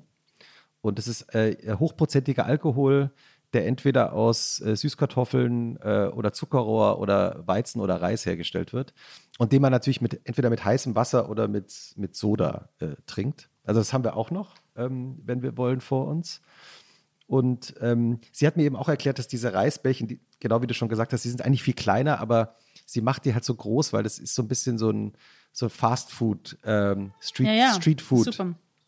Mein Sohn hat das immer in der Schule ähm, ähm, gegessen, ähm, weil das so ähm, praktisch ist und so satt machen kann. Das Mhm. Und ist so wirklich gesund. sein Lieblingssnack. Ja, ja, genau. Also ich ja, das- ich, ich finde die auch ganz großartig. Ah, ja. sag mal, dein Hund- Mampfen. Ja. Dein Hund im Hintergrund, wie, wie geht's ihm? Jetzt, jetzt liegt er am Teppich neben mir. Das ist immer so ein Zeichen, dass, dass die Zeit voranschreitet und dass, dass bald an ihm wieder gedacht werden muss, weil sonst würde er auf dem Bett liegen. Das heißt, er hat sich dir angenähert, äh, unauffällig? Genau, der, der kommt dann vom Bett runter und legt sich dann an den Teppich. Der will, mir nicht, der will mich nicht stören, der will mir nur sagen, schau, ich bin hier. Ja. Mich nicht vergessen, bald musst du mich ausführen. Also das ist halt, der bettelt nicht, aber der, der wedelt gerade sehr aufgeregt. Das ist überhaupt kein, kein Problem bei unserem Podcast. Du kannst jederzeit auch mal kurz, also wenn du jetzt nicht eine Stunde. Nee, nee, nee, aber man Leg braucht schon, glaube ich, 20 Minuten, oder? Das ist so. Ja, ja, das ist ähm, anytime. Äh, wir haben schon würde jetzt, Kammerkonzerte äh, durchlebt, während der Podcast lief Ja. und so. Das ist Ich würde, äh, ich würde erst mal prüfen, ob mein Sohn schon wach ist. Ja, jetzt bitte. ist die Osterferien und der äh, macht es sich so gemütlich, wie die Teenager das gerne tun, dass man dann Fürs bis Protokoll, Mittag es ist schläft. Viertel nach zwölf. Ja, ah, ah, Es ist- okay, darf, darf man mal machen. Der hatte ja keine Schule seit Mitte Dezember. Also. ist, ich verstehe jetzt deinen Sohn noch ein bisschen besser, warum er sagt, er möchte nicht gegen dich rebellieren, weil wenn ich als Kind bis um Viertel nach zwölf im Bett liegen bleiben darf, dann wogegen soll ich noch rebellieren? Herrlich. Du, ich, äh, ich habe so ein großes Herz für die Kinder, weil ich, äh, vor allem der ist ja in der neunten Klasse und ich, ich glaube, die haben so gelitten in diesem letzten Jahr und der Ja. beschwert sich auch nie, aber das ist so furchtbar, was sie den ganzen Tag vor dem Computer zu Hause verbringen und mit diesen Lehrer zu zoomen und man hat das Gefühl, man kommt sowieso nicht voran und Jetzt sind, jetzt sind es die Ferien und der muss ja nicht für diesen Zooms aufstehen. Und ich denke, ja, soll er, soll er sich mal ausschlafen und dann, dann gehen wir mal, ähm, wir steigen aufs Fahrrad und machen eine Tour. Aber irgendwie, ich muss ihn ja jeden Tag aus dem Haus irgendwie kriegen. Das ist so schwierig, eine Struktur in, und, und in seinem Leben zu schaffen. Ja, es ist, also ich, da bin ich schon, da klinge ich schon etwas frustrierter, oder? Da bin ich nicht so positiv. pan pandemiebedingt, wenn ich über meinen Sohn denke. Naja, weil ich mich schon auch frage, also bei den Teenagern, die ich kenne, ähm, die so eben auch in dem Alter deines Sohnes sind, ganz viel von dem, was du normalerweise als Teenager halt hast, dass Das du ist raus alles weg. Ist, ist, ist eben zurzeit nicht möglich oder Alles, abgeschnitten. Ne? Alles. Ja, kein Sport, kein Verein, keine Hobbys, nichts mehr. Es ist so schlimm. Mein Und Sohn ich, macht äh, gerade Abi. Stell dir das mal vor. Also er ist jetzt in den Abitur, in der Abiturklasse. Das ist hart. Äh, ja, alles bei Abiball, weiß nicht, wird es wahrscheinlich vielleicht noch geben, aber ich glaube nicht. Der Sommer sieht ja nicht danach aus. Ja, ich bin, so. fast, ich bin fast dankbar, dass er nicht so weit ist. Und ich hoffe, dass es bis dahin wieder einigermaßen okay sein wird. Aber für alle Eltern ist es zurzeit schwer, weil man mit den Kindern mitleidet. Hm. Und ja, ich, aber ich werde, jetzt, ich werde jetzt schauen. Vielleicht führt ihr den Hund aus. Ja, ich bin gleich wieder da. Ja, ja, alles Bis gut. gleich, bis gleich. Dann kann ich so lange das Essen loben, in Abwesenheit von Deborah. Hm, Schmatze hörbar. Ist das toll, Christoph? Das freut mich. Christoph, es ist so toll. äh, ich bin total begeistert. Ähm, also die Notizen werden sich auch in. Also wenn man uns eine Mail schreibt an allesgesagt.zeit.de, dann schickt der Roboter sofort eine Liste zurück. Da ist auch ein Link auf das Blog, in dem alle die Speisen in diesem Podcast aufgezeichnet werden. Ähm, ich habe sowas noch nie gegessen und ich dachte, ich hätte schon das ein oder andere Mal japanisch gegessen. Jochen, dass du sowas nochmal sagen würdest. Monster Onigiri, Ja, gefüllt mit, in meinem Fall, ich glaube, weiß gar nicht. bei mir ist es Lachs und Avocado und so eine Mayonnaise. Achso, du hast ja die, nee, ich habe irgendein Fleisch. also es gibt äh, gegrillten Fisch, es gibt Rindfleisch mit japanischer Soße. das ähm, habe ich. Das hast du wahrscheinlich, ne? Dann gibt Hm. es äh, f- noch auch fermentierte Sojabohnen. Es gibt ein ähm, japanisch dünn geschichtetes Omelett. Aber Karaage sind da nicht zufällig auch dabei. Es gibt so frittiertes Hühnchen, aber auch in Überlebensgröße. Ähm, doch, es gibt äh, Karaage auch, genau. Absolut. Ah. Und zwar, ähm, äh, wie, wie Matschko mir hier so schön aufgeschrieben hat, wir marinieren nach einem Familienrezept aus der Region Osaka. Guten Appetit. Also, äh, also Leute, Pendel, da wir ja für alles. geht dahin oder bestellt etwas dort. Im Moment kann man ja nur bestellen. Wenn ihr in Berlin seid, ne? Tragischerweise. Ja, genau. Also, da wir ja ähm, für alles, was wir hier essen und trinken, auch immer alles zahlen, können wir das ja auch sagen. Kameh Berlin in der Leibnizstraße 45. Falls Hm. Sie in Berlin sind oder mal nach Berlin kommen. Eine Maria packt auch gerade das Essen aus, sehe ich. Ah, Deborah ist wieder Deborah da. kommt wieder zurück. Ja, ich habe ihn, ich hab ihn jetzt geweckt, aber ich weiß gar nicht, ob es so richtig geklappt hat. Ja, ja, doch, man muss ihn irgendwann wecken. Aber Ich weiß auch nicht, ob es so richtig geklappt hat, aber ich habe ihm gesagt, wenn er sich so aufrafft, dass er den Hund ausführen sollte. Es ist ja auch herrlich draußen. Ja, Habt ihr, seid ihr alle nah am. Fenster?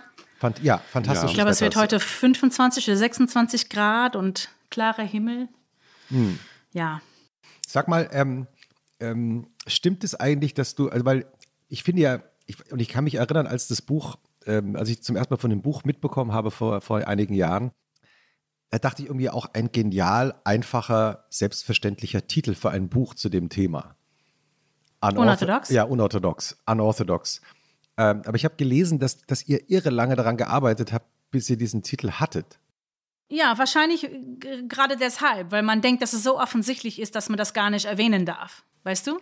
Ich habe das, ich hab das irgendwann äh, so als, als Afterthought, so, so nebenbei erwähnt, nachdem ich eine Liste von Titeln äh, in einer E-Mail eingereicht hatte, habe ich dann ganz am Ende gesagt, ja, und natürlich unorthodox wäre eine Option, als würde, ich- als würde ich davon ausgehen, dass alle schon drüber nachgedacht hätten.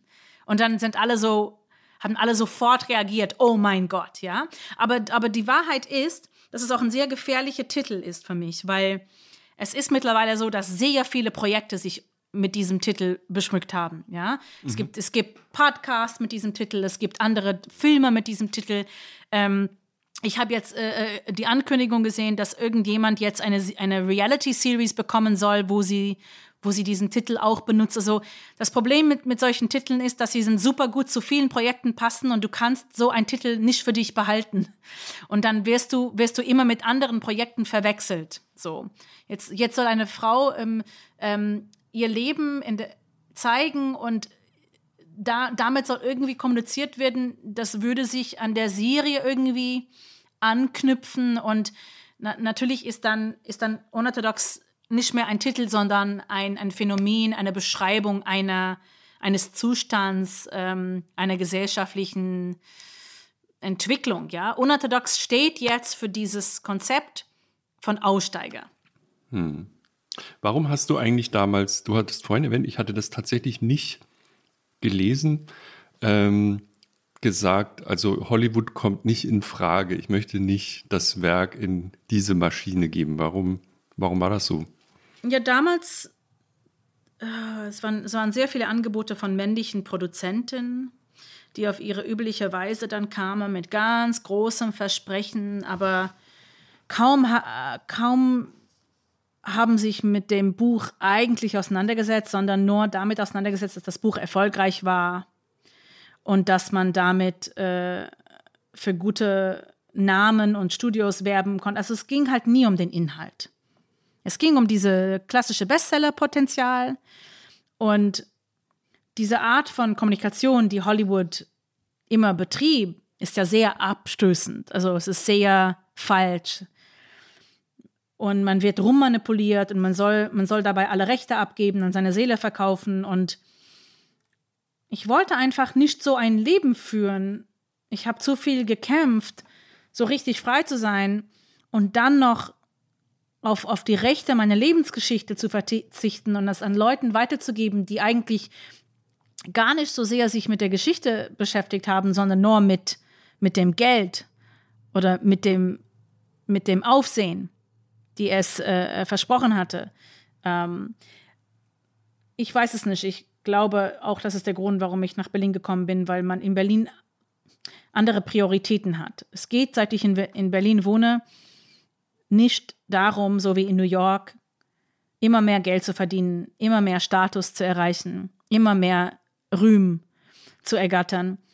Es geht darum, sein Leben so zu gestalten, dass man wirklich zufrieden sein kann. Und mit Anna und Alexa habe ich zum ersten Mal die Möglichkeit gesehen, hier wird es wirklich um die Geschichte gehen. Wirklich mhm. darum, was sie vermitteln kann. Kannst du kurz, ich, Entschuldigung, ich schmatze hier noch so ein bisschen ins Mikro äh, von den Reisbällchen. Ähm, kannst du kurz nochmal erklären, äh, Alexa Karolinski kannte ich, habe ich zum ersten Mal kennengelernt, weil sie einen ganz fantastischen Dokumentarfilm über ihre Großmutter gemacht hat. Oma und Bella. Ähm, genau, vor ein paar Jahren. Und Deborah Winger. Ähm, Anna Winger. Anna, Anna, Winger. Anna Winger. Deborah Winger ist eine andere. Eine andere. Anna, Anna Winger, ähm, ähm, Filmproduzentin ähm, hier aus, äh, also Amerikanerin, lebt hier in Berlin, hat mit ihrem Mann zusammen auch die Serie Deutschland 89 ähm, entwickelt. 83, 86 und 89. Genau. genau. Ja. Ähm, wie hast du die beiden kennengelernt? Ähm, als erstes habe ich wahrscheinlich Alexas Film gesehen, ganz zufällig. Ich war in dieser Wohnung in der Sonnenallee, vielleicht war ich zwei Monate in Berlin.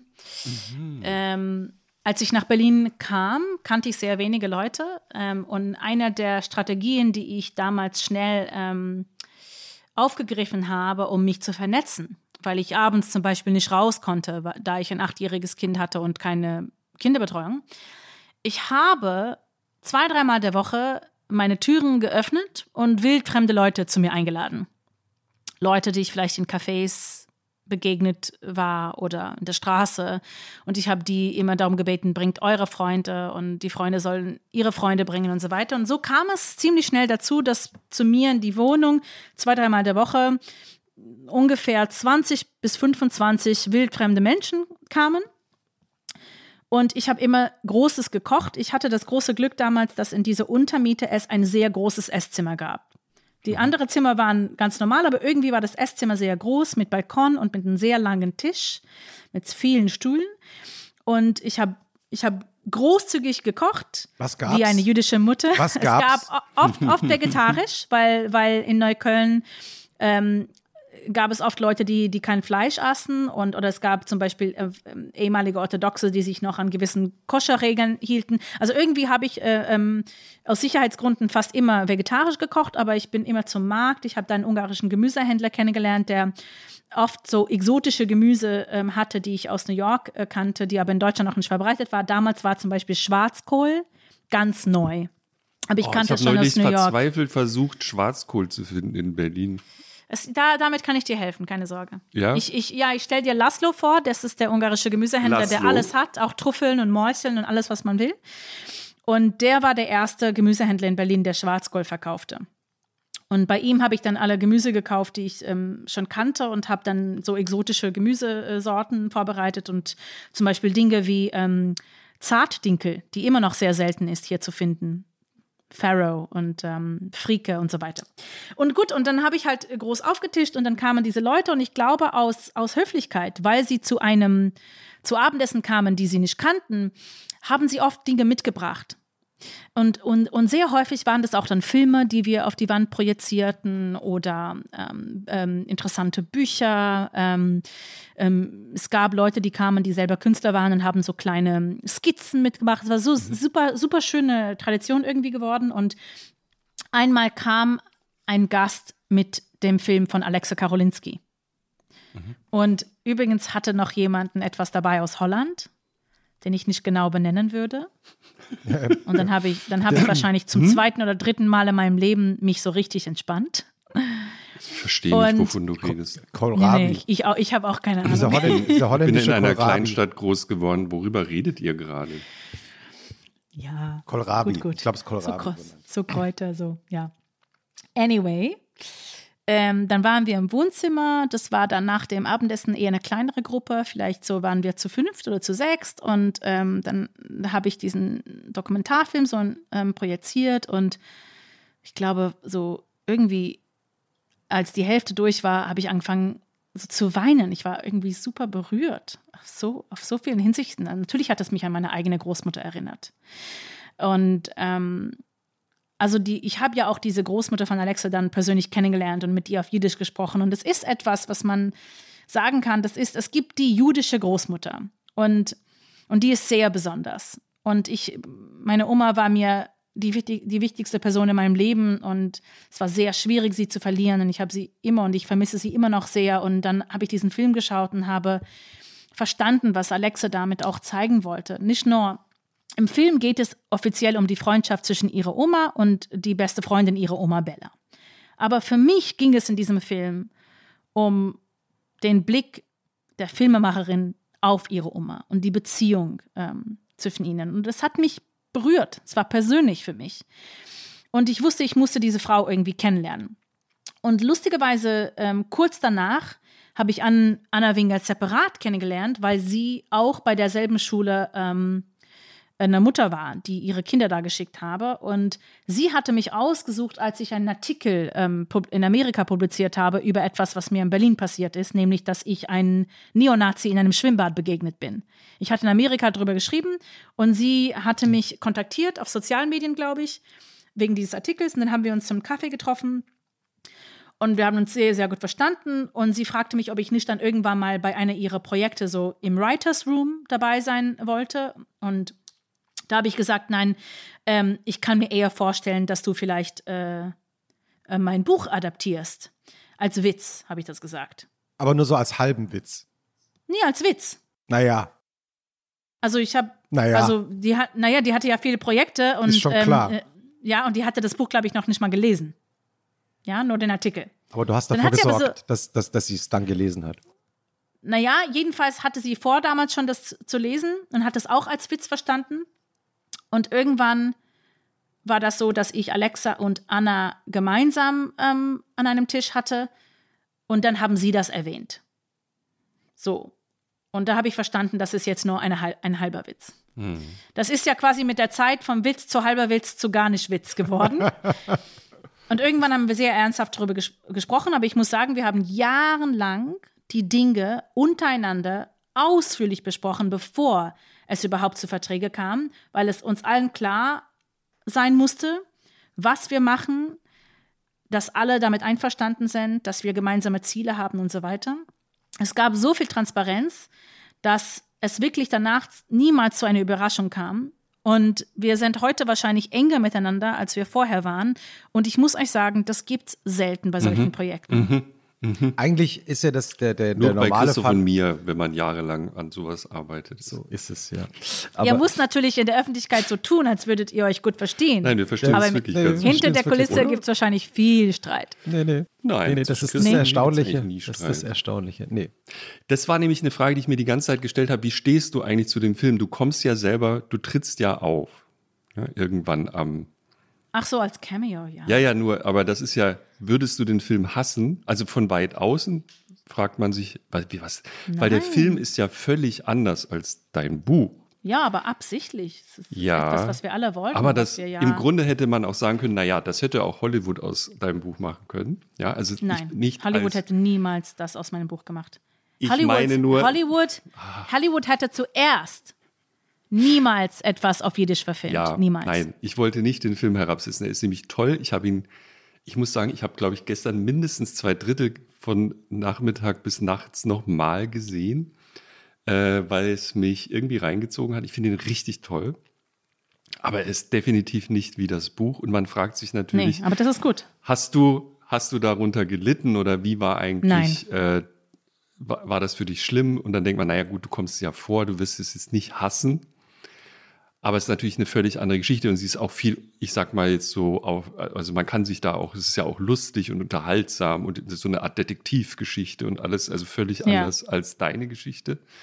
Und trotzdem kommt die natürlich als roter Faden darin vor. Also du find, findest, bist hochzufrieden offensichtlich mit dem ich bin Ergebnis. Sehr, ich bin sehr zufrieden mit der, mit der Qualität des Projekts und ich bin sehr zufrieden mit, dem, mit der Wirkung, ähm, die es hatte. Und ähm, es gibt ja das erste Problem, wenn man ein Buch für, für den Bildschirm adaptiert, dass oft was in einem Buch stattfindet, bildlich nicht dargestellt werden kann. Du kannst ja. zum Beispiel nicht in einem Film darstellen, was für Gedanken sich in dem Kopf einer Protagonisten abspielen. Ja. Und das Problem mit Unorthodox ist, es ist eine sehr, ähm, how do you say, interior, ähm, interne Geschichte. Es ist eine Geschichte, die nur intern abspielt. Innerlich, würde man sagen. Innerlich, also Inneren, genau. Ja. Du lernst mich kennen, du lernst, du, du, du, du kriegst Zugang zu meinen Gedankenräumen, aber eigentlich ist, spielt nur wenige, ähm, spielen nur wenige Teile dieses Buches außerhalb mhm. meines Gedankenraums. Mhm. Und das ist sehr, sehr schwierig darzustellen in Bildern. Und immer ist es schwierig, das Leben von Leuten, die schreiben und lesen, darzustellen. Weil das auch langweilig ist. Es ist nicht cinematisch. Das ist das erste Problem, ja. Da muss man sowieso immer sagen, da braucht man die künstlerische Freiheit, um etwas in Bildern zu übersetzen. Dann gibt es meine persönlichen Wünsche, ja. Ich bin mit dem Buch sehr bekannt geworden. Und dieser Grad an Bekanntheit war schon sehr schwierig für mich. Alles, was ich bisher euch erzählt habe, die Art und Weise, wie ich bin, dass ich eigentlich sehr gerne alleine bin, dass ich oft Angst bekomme, wenn ich unter zu vielen Menschen bin. Ähm, mir war die Bekanntheit, die sehr, sehr plötzlich über mich hineinbrach, eine große Belastung.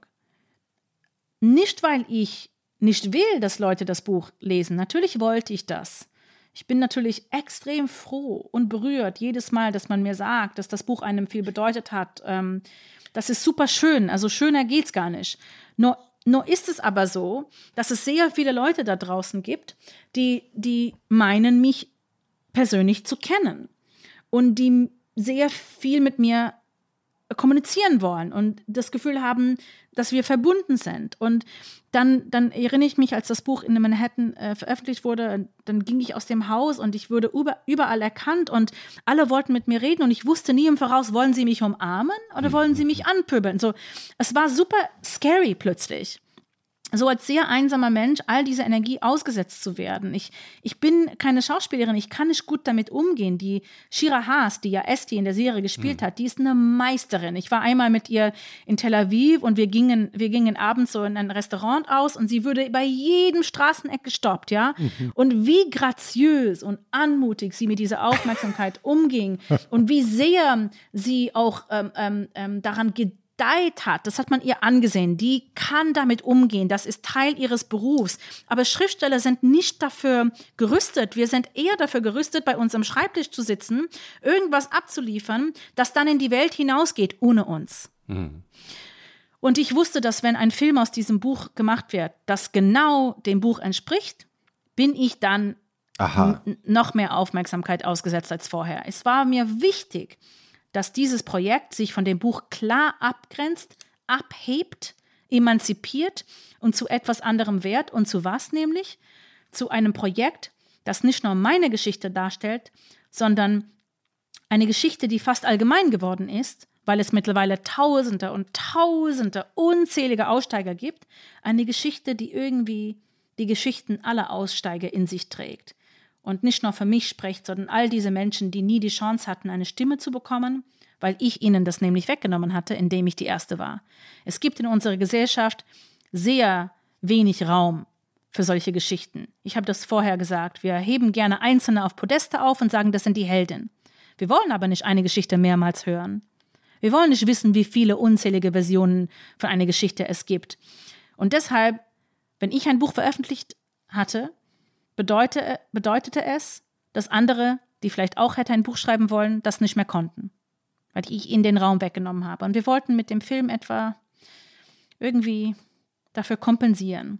Zu sagen, wir, wir skizzieren die Geschichte größer. Wir, wir machen da, darin Platz für andere Erfahrungen von anderen Aussteigern. Wir haben viele Aussteiger auch mit eingeschlossen bei diesem Projekt. Viele haben als Statisten und, und Berater fungiert. Die waren invo involviert in jedem Hinsicht, in Kostüm und Setting und alles. Und Und wir haben mit denen gesprochen, wir haben den Fragen gestellt, wie es für sie war. Wir haben ihre Erfahrungen beim Schreiben und Kreieren mit, mit in Betracht gezogen. Und das heißt, es geht gar nicht mehr um mich und meine Geschichte. Es geht um einen gesellschaftlichen Phänomen, um eine, ein Phänomen unseres Zeitgeistes. Es gibt größere Sachen als nur mich und meine Geschichte, weißt du? Oh, hm. jetzt klingelt mein Handy, Entschuldigung. Ah, der wichtige Anruf. Christoph, das ist eine Gelegenheit. Hört jetzt, unser Gast ist am Telefon. Ja, sie hat äh, schon angekündigt, dass sie mal wir kurz... wir, wir, reden ja nie über unsere Gästin. Ne? Nee, schon gar nicht in deren Abwesenheit. Nie. Es läuft Und? ja... Also, puh. Also wir sagen das ja immer, aber ich bin offensichtlich immer ähnlich euphorisch in der Mitte von unserem Anfangsüberlegungen äh, im Podcast nach den ersten 20 Minuten, die wir jetzt hinter uns haben. Ich bin total begeistert. Ja, Wenn man sich also, lange auf jemanden vorbereitet und dann merkt, es ist ja noch toller, als ich dachte. Äh, es ist ja, äh, was sie erzählt, in welchen Bögen sie über Dinge nachdenkt, ist toll.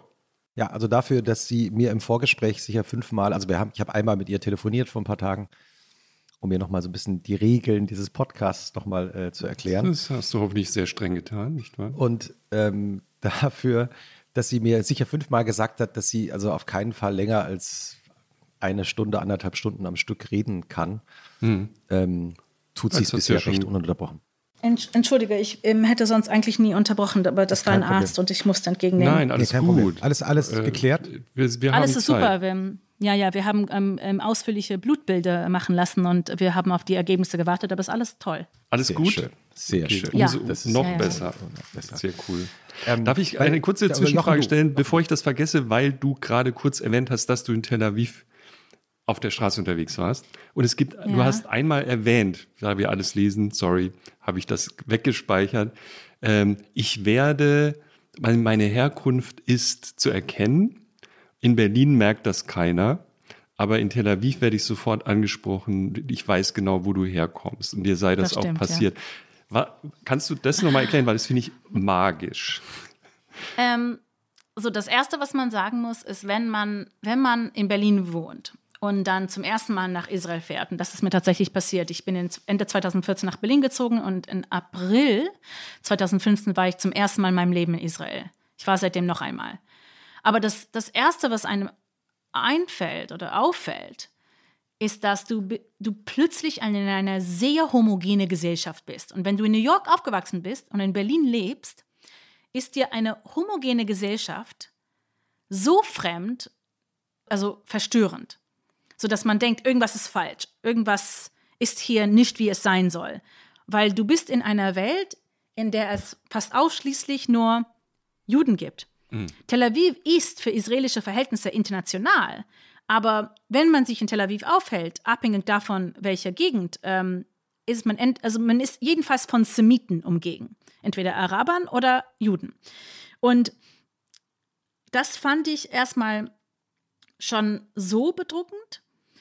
Aber dann ist es ja so, dass weil ich in einer homogenen Gesellschaft bin, die ja von verschiedenen jüdischen Prägungen aber doch bezeichnet ist, ähm, ist das so, dass jeder mich sofort in eine Prägung einstufen würde. Man, man, man schaut sich an und man weiß dann, diese Person ist säkular jüdisch aufgewachsen, diese Person ist orthodox jüdisch aufgewachsen, diese Person ist ähm, vielleicht von einem äh, ähm, Ashkenazi-Hintergrund, also westlich jüdisch, diese von östlich äh, und so weiter. Und on top of this, also nach all dem, nach all diesen Stufen und, und Kategorien gibt es eine Sonderkategorie, nämlich die, die ultraorthodox aufgewachsen sind und abgehauen sind. Dass sie immer an gewissen Merkmalen zu erkennen seien, zum Beispiel ihre Aussprache, ihre Körperhaltung. Ähm, ihre Körperhaltung und, inwiefern? Ähm, vor allem Frauen, die orthodox aufgewachsen sind, haben eine gewisse eingelernte Körperhaltung, die sie nicht loswerden können. So, ähm, du würdest es nie erkennen, aber alle, die so aufgewachsen sind, erkennen das an mir sofort. Aber so. wie, wie würdest du diese Körperhaltung beschreiben? Ja, die, die Schritte sind kürzer.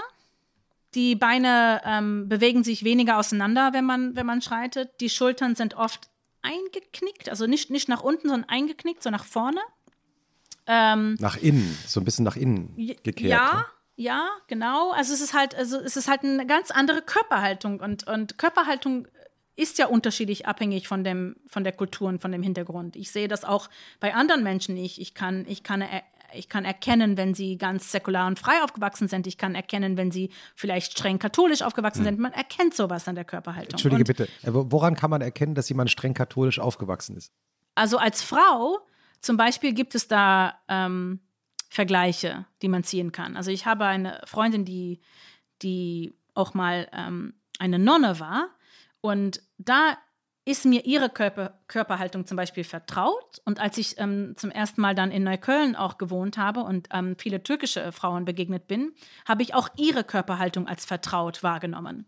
Es ist etwas, was Frauen mit ihren Körpern tun, wenn sie in Gesellschaften aufwachsen, wo ihre Körper eigentlich als Bedrohung wahrgenommen wird. Das, das tut etwas mit, mit einem Körper und das lässt man nie los. Und das heißt, sobald ich in Israel auftrat, hat man schon verstanden, aber vor allem, wenn ich meinen Mund aufmachte und versuchte vielleicht Hebräisch zu sprechen, hat man mich ausgelacht. Einmal war ich in einer Bar und ich wollte einen Cocktail bestellen. Und auf der Serviette war, war die Cocktailmenü aufgelistet und das ist alles in hebräischen Buchstaben. Und ich lese die hebräische Buchstaben anders als die Israelis. Die Israelis haben eine moderne hebräische Aussprache, ich habe eine althebräische, eine urhebräische mhm. Aussprache. Mhm.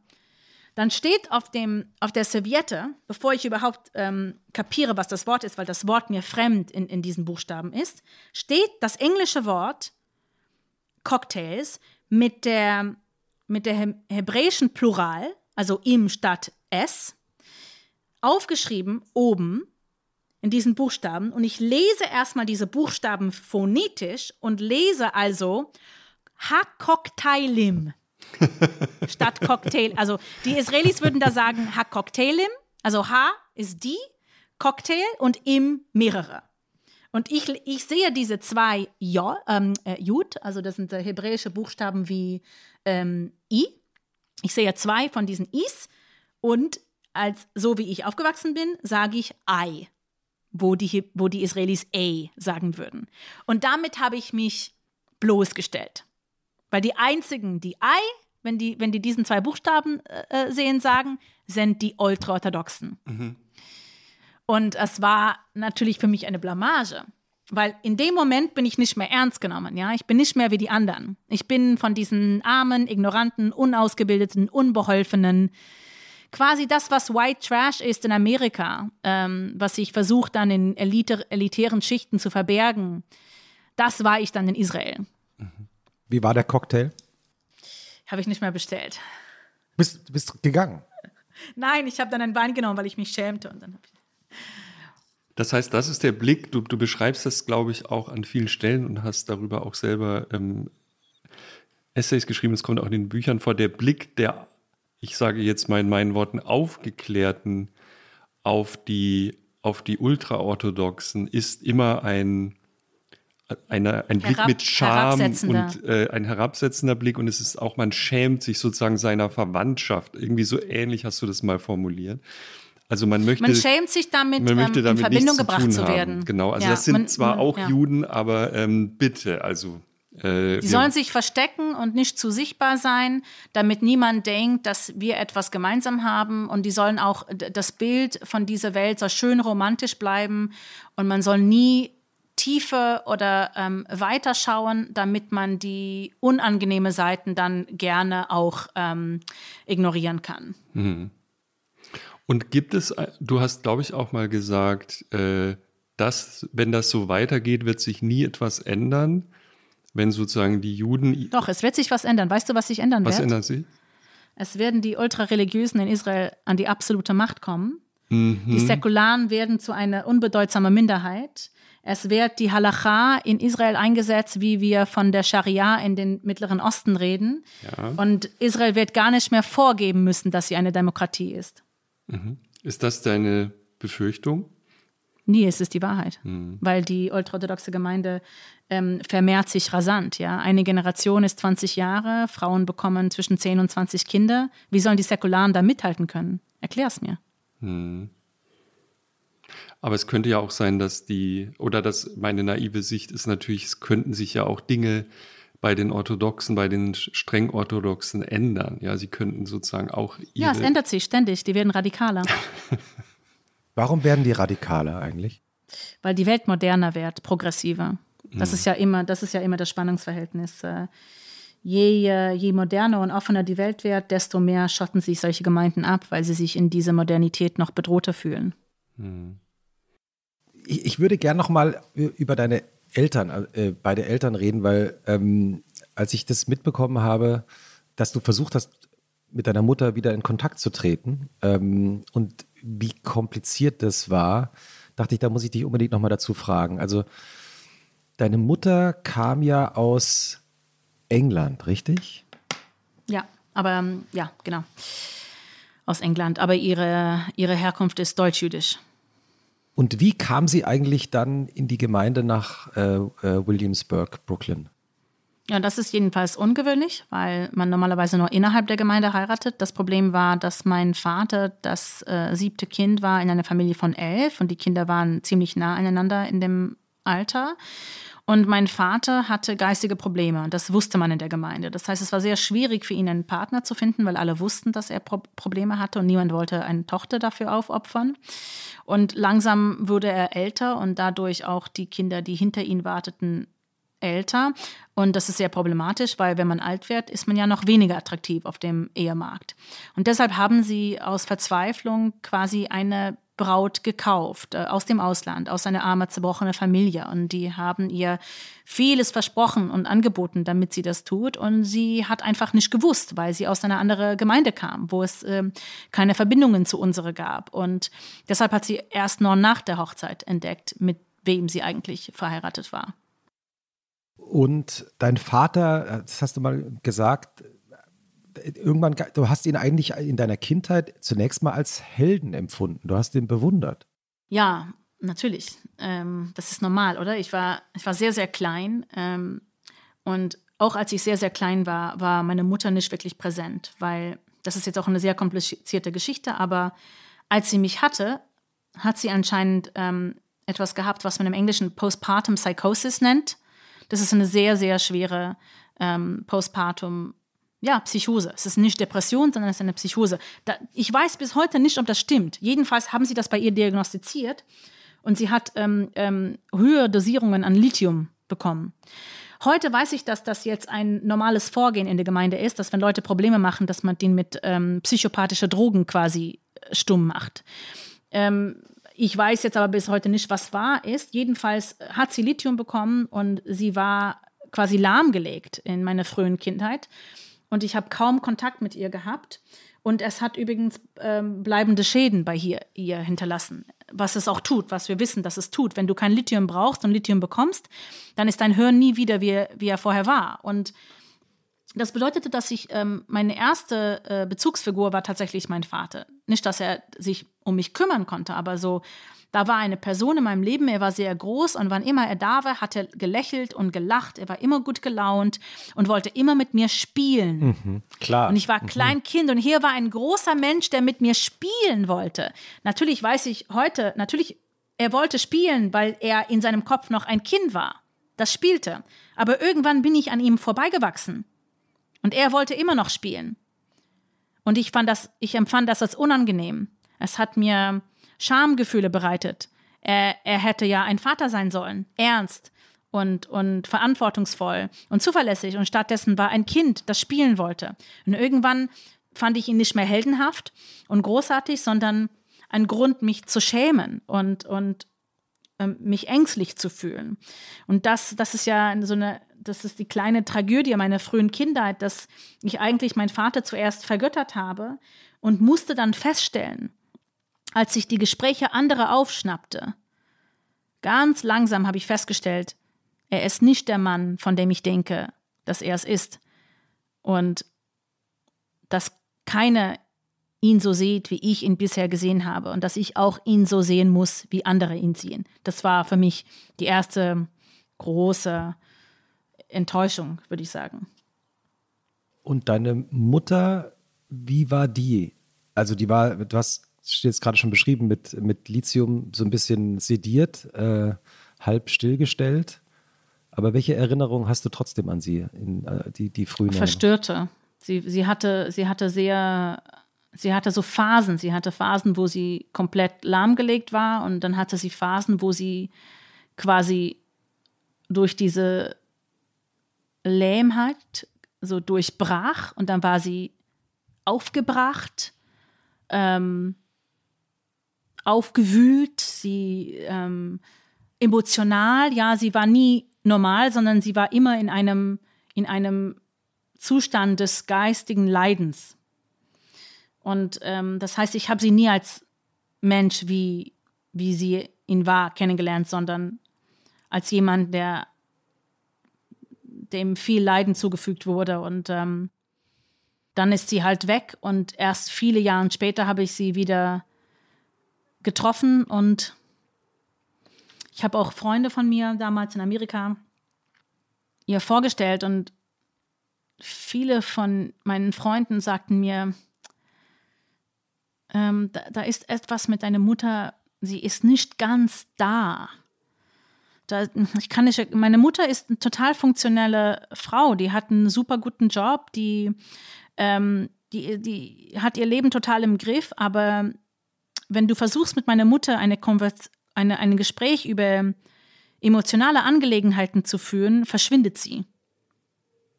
Sie, sie, tut, sie tut so, als würde sie, sie dich gar nicht mehr wahrnehmen. Es ist sehr, vielleicht, wahrscheinlich ist es so eine Art Schutzstrategie, ähm, die sie vielleicht unterbewusst einsetzt. Aber jedenfalls konnte ich nie diesen Moment mit ihr haben, den ich immer haben wollte, so dass wir halt die Vergangenheit einmal gründlich durchsprechen und, und Klarheit in die Dinge bringen. Das konnte ich mit ihr nie haben. Deshalb ist dieses Gespräch in der Serie eine Art Fantasieversion hm. des Gesprächs, das ich immer haben wollte. Hm. Was ja auch nahe liegt, weil äh, äh, deine Mutter hat ja ihre Tochter zurückgelassen. Kann man so sehen, kann man auch anders sehen. Aber das, man, ich, man ahnt, ja. dass es deshalb für sie natürlich auch so schwer ist, mit dir über emotionale Themen zu reden, oder? Ja, das war ein Faktor, dass sie es nicht geschafft hat, mit mir rauszugehen und dass ich es doch mit meinem Sohn geschafft habe. Und ich war natürlich auch die Erinnerung an eine Vergangenheit, die sie schon verdrängt hatte. Das waren viele schwierige Faktoren auch mit dabei. Aber, aber, aber da ist auch ein Schaden, den die Gemeinde ihr zugefügt hat, der nicht zu tilgen ist. Und dieser Schaden, den habe ich irgendwie ausweichen können. Und das, das ist das Ungerechte. Sag mal, und äh, ich, ich in der Vorbereitung wahrgenommen, dass du mit deinem Ex-Mann aber wieder in, in sehr gutem Austausch bist. Ja. Was ja eine, also für mich eine völlig überraschende Wendung war. Äh, dass, für das, mich auch. das zu verstehen. und er ist wenige Jahre nach dir, hat er auch die Gemeinde verlassen. Ja. Und wenn genau. nur wenn du das möchtest, äh, es gibt, äh, du sag, sprichst in Interviews darüber und es gibt auch eine Szene, die ich nie vergessen werde, aus einem Interview mit Maria Schrader, der Regisseurin und dir, wo es darum geht, dass dein Sohn seinen Vater anruft und sagt, hey, du bist ganz cool in der, in der Geschichte, das, also mach dir keine ja, Sorgen. Und dann dachte ich, ja. das, das muss ein richtig gutes Verhältnis sein, äh, das ihr drei ja. wiedergefunden habt. Ja, das, da ist es tatsächlich ein bisschen Happy End. Und ähm, wir wollten das in der Serie so andeuten, wie wir das in der letzten Szene gemacht haben, nämlich, dass, ähm, dass wir sehen, dass Yankee bereit ist, seine Schläfenlocken für Esti abzuschneiden. Und er weiß in dem Moment, dass wenn sie ihn nicht annimmt, ist es sowieso vorbei. Er kann nie wieder zurück ohne seine Schläfenlocken. Das heißt, man versteht in diesem Moment, er ist ja sowieso schon auf seine eigene Reise, auf seinen eigenen Weg. Und mit oder ohne Esti wird er die, diesen Weg gehen und er weiß das und er ist bereit dafür. Und dass Esti ihn verändert hat, quasi, und ihn seine Sicht auf die Welt verändert hat. Und es war ein bisschen so mit meinem Mann, nur halt viel langsamer. Es gibt ein, ein Gespräch, das ich in meinem zweiten Buch ähm, ähm, protokolliere, kurz nachdem ich ihn verlassen habe. Und er fragt mich, ob ich zurückkomme. Und ich sage, warum kommst du nicht mit mir mit? Du warst doch nie glücklich. Willst du nicht glücklich sein? I said, don't you want to be happy? Und er sagt, what is happy? Weil woher wir kommen, gibt es nicht dieses Konzept.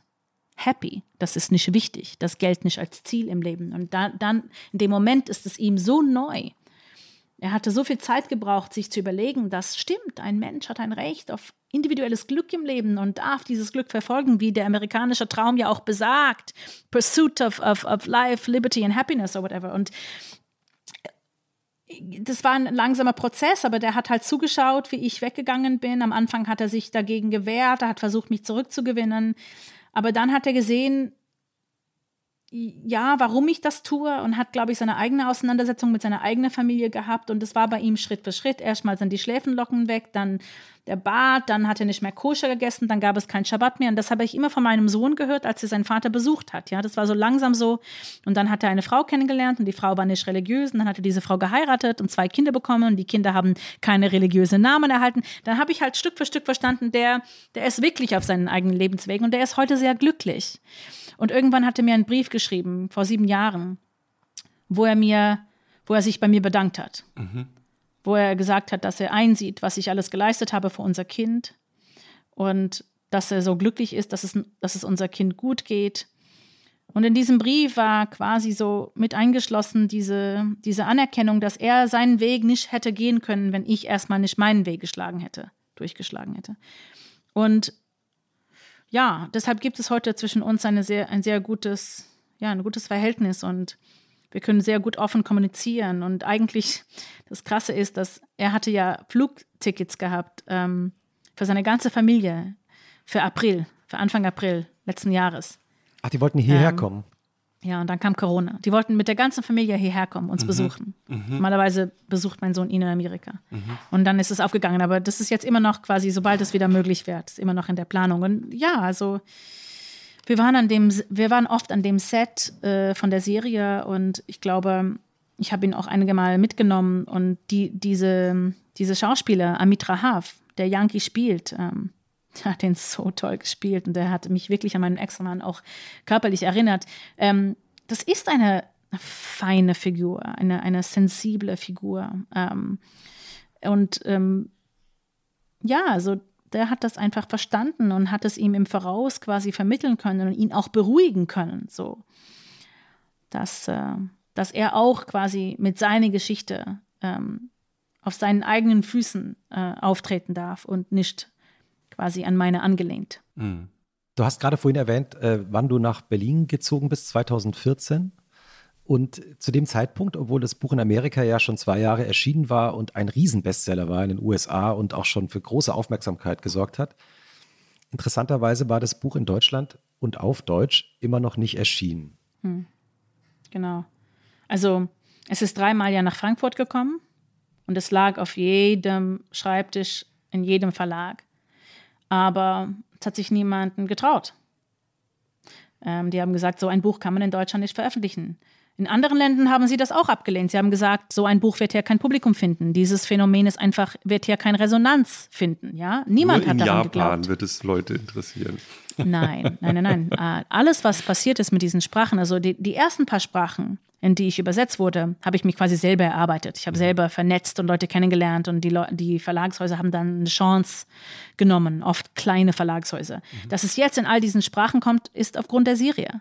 Japan hat da hat ja nicht das Buch vor zehn Jahren genommen, sondern die haben Nein. es jetzt genommen. Mein, mein Scherz, ich kann mir das ungefähr vorstellen, ja. wie diese Menschen, die darüber ja. entscheiden, was jetzt äh, sich verkauft genau. und was nicht, da sitzen in unserer Sp also, Niemand ist bereit zu glauben. Keiner dass ein Publikum für, für neue Geschichten offen ist. Am Ende muss man immer mit diesen neuen Geschichten sich durchkämpfen und dann sagen alle, ja, ja, klar. Aber äh, die Wahrheit ist, in der Filmindust in der Filmbranche, in der, in der Buchbranche, in der Musikbranche muss man immer mit etwas, was nicht hundertprozentig Mainstream ist, musste man sich immer sehr, sehr durchkämpfen. Und die meisten Projekte hatten nie eine Chance. Aber und du warst doch schon Bestseller. Ja, aber das ist denen egal. Dann sagen sie, das ist ein Local, eine Local-Geschichte, das kennen die New Yorker und so. Auch mein Verlag hat damals nicht geglaubt, dass das Buch klappt. Die haben gar nicht mal genug Exemplare gedrückt. Ich will nur einmal kurz so einen kleinen Erklärtext noch dazu liefern. Das ist, weil du gerade gesagt hast, es lag dreimal in Frankfurt, wurde dreimal in Frankfurt angeboten. Das heißt, äh, während der Frankfurter Buchmesse, also in Vor-Pandemie-Zeiten, ähm, was für das Publikum ja nicht zugänglich ist, äh, es gibt immer eine extra Halle und da treffen sich weltweit alle äh, internationalen Agenten und Lektoren und da wird dann über diese Stoffe gehandelt. Äh, also das ist dann wirklich, da werden deine die, die, die Buchstoffe angeboten ähm, und dein Buch, sagst du, war dreimal angeboten und ist nie angenommen worden von deutschen Verlagen. Und dann bist du deinem heutigen Verleger in einem Café begegnet. Ja, genau, das ist ähm ich war nach Berlin gezogen und habe eigentlich vorgehabt, nicht mehr zu schreiben, also was anderes zu machen. Und aber ich habe dann sehr, sehr viele Freunde am Anfang ähm, kennengelernt, äh, weil ich eben diese, diese große Abendessen immer bei mir gestaltet habe und in dem Café nebenan meine Gäste aus, äh, wie sagt man das, ähm, äh, ausgemustert habe. Ausgemustert? Wie meinst du? Also, äh, naja, ich meine, ich habe mir dann quasi die Leute in diesem Café oft angeschaut so, ähm, und mich gefragt, gecastet. so welche will ich gecastet für mein Abendessen, genau. Wie man, wie man auf Deutsch sagen würde, gecastet, ja. Ja, aufgemustert ist dann für die, fürs Militär, oder? Ja, ja, ja ausgemustert heißt, wenn du, wenn du äh, nicht hingehen musst, aber du wirst okay. gemustert. Man wird gemustert. gemustert, ja. ja. Ich habe dann die Leute im Café gemustert und, und so habe ich dann auch Verbindungen zu anderen Leuten gefunden und ähm, der, da war ein Verleger von einem winzig kleinen Verlag, der dann oft da war mit vielen seinen Autoren und Übersetzern und so. Und er, ich habe ihn erst als Mensch kennengelernt. Ich glaube, er wusste gar nicht, dass ich Autorin war. Wir haben es aber gut verstanden. Und irgendwann hat er entdeckt, dass ich in Amerika ein Buch schrieb und hat das dann gelesen und mir gesagt, er will das Buch veröffentlichen. Und erstmal ich, war ich sehr skeptisch und ich habe gesagt, weißt du, das gehört ja gar nicht zu seinem Verlag. Das ist ein sehr ein schöner kleiner Verlag mit ernsthafter Literatur und Poesie und das ist in Amerika als Chicklit verkauft worden, so als Frauenliteratur, ja. Ach. Und, ähm, und er sagt, ja, wenn du das Cover aber wegnimmst und, und dann ist es Literatur und ähm, und ich habe gesagt, ja, schau, ich besitze nicht mal die Rechte. Also du, also du kannst es versuchen, aber ich kann dir das nicht mal geben, weil, weil der amerikanische Verlag die Rechte besitzt. Aber an dem Zeitpunkt war das ja so, dass der amerikanische Verlag schon mit dem Buch längst auf den ausländischen Märkten aufgegeben hat. Und da kam dann ein winziger deutscher Verlag und denen war es ja egal, weil die hatten ja sowieso gedacht, das wird ja nie übersetzt. Dann haben es, äh, haben, haben diese, diese riesige amerikanische Konzern hat dann die Rechte an diesem winzigen deutschen Verlag übergeben. Und ähm, die kamen dann mit dem Buch und es hat sehr, sehr gut geklappt. Und dein, Verleger, und dein Verleger hatte ja noch eine, wie ich finde, im Nachhinein betrachtet, äh, umso äh, genialere Idee. Hat er gesagt, damit es als ernsthaftes Buch wahrgenommen wird in Deutschland, nehmen wir alle Fotos raus. Ob das so klar formuliert wurde, weiß ich nicht mehr, aber die haben jedenfalls gesagt, in, in ihrem Verlag erscheinen keine Bilder, nicht auf den Covers und nicht in den Büchern, weil mhm. Literatur keine Bilder braucht. Es schafft Bilder in den Köpfen der Leser und das finde ich sehr stimmig. Also es gefällt mir, dieser Ansatz.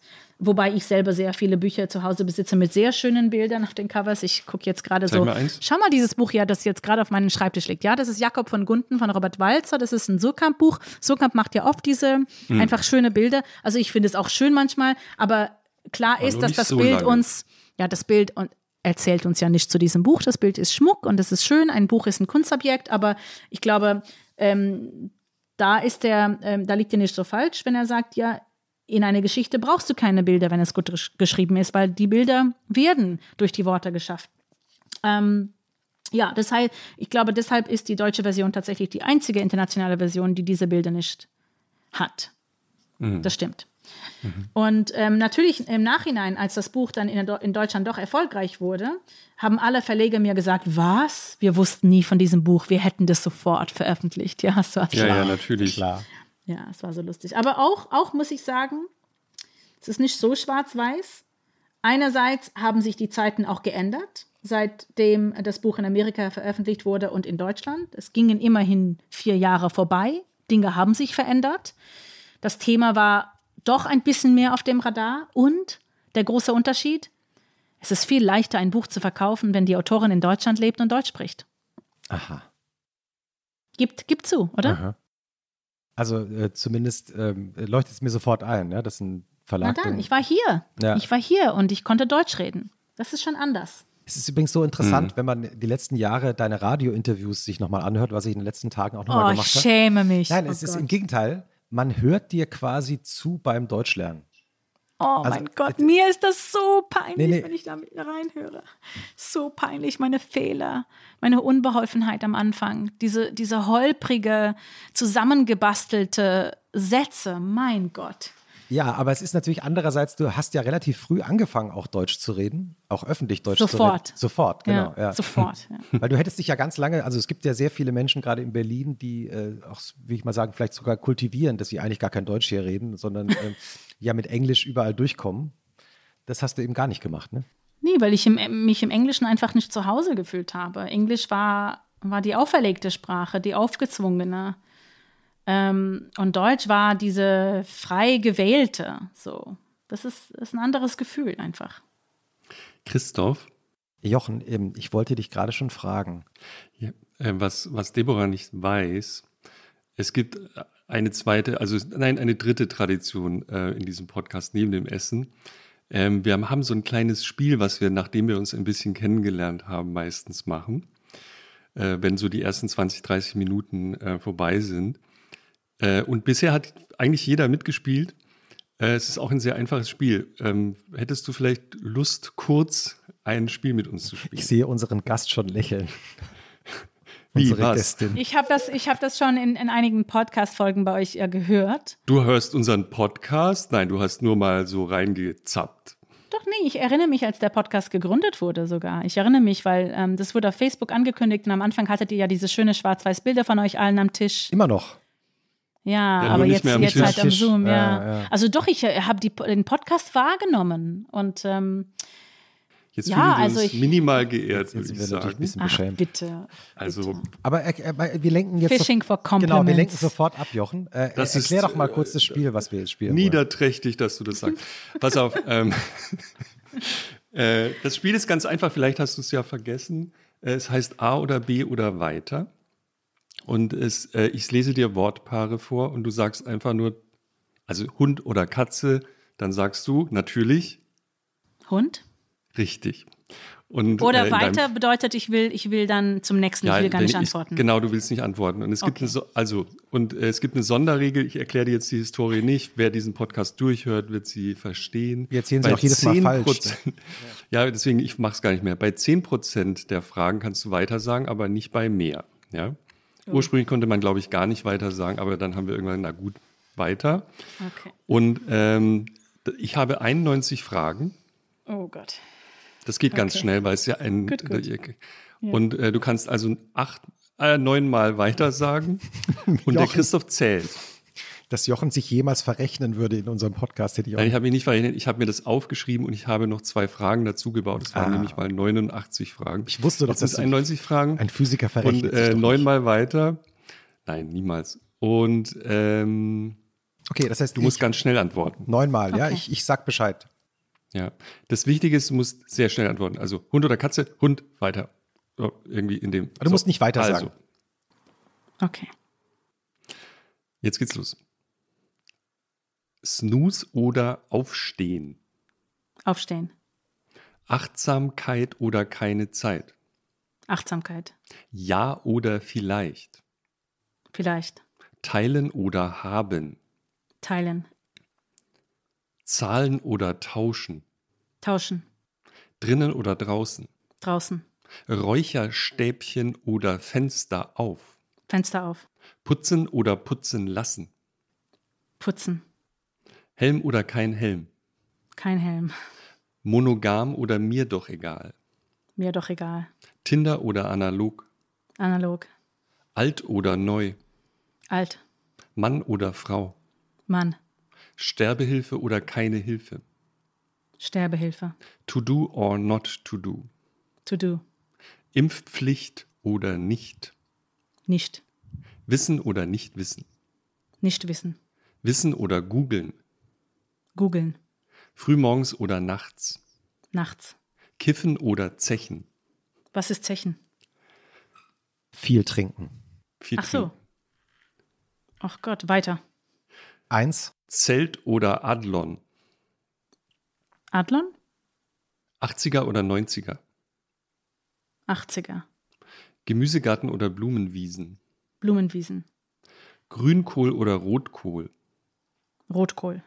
Säen oder Ernten? Ernten. Gießkanne oder Schlauch? Was ist schlau? Schlauch ist ähm, so, so ein Ach so, Schlauch, wenn man Ähm, Wasser Gieß- spritzt. Gießkanne. Kommunismus oder Kapitalismus? Kommunismus. Musik an, Musik an oder Musik aus? Musik aus. Mittelschicht oder keine Schicht? Keine Schicht. Anfangen oder aufhören? Anfang. An oder aus? An.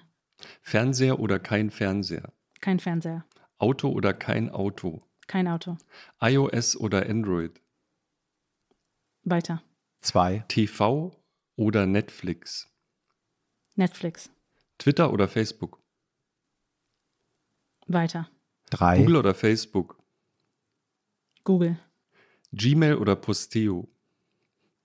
Zweiten kenne ich nicht, also Gmail. WhatsApp oder Signal? WhatsApp. WhatsApp oder Anruf? Anruf. Vegetarisch oder vegan? Vegetarisch. Bio oder regional? Regional. Eingeschweißte Biogurke oder plastikfreie normale Gurke? Plastikfreie normale Gurke. Vegane Wurst oder keine Wurst? Keine Wurst.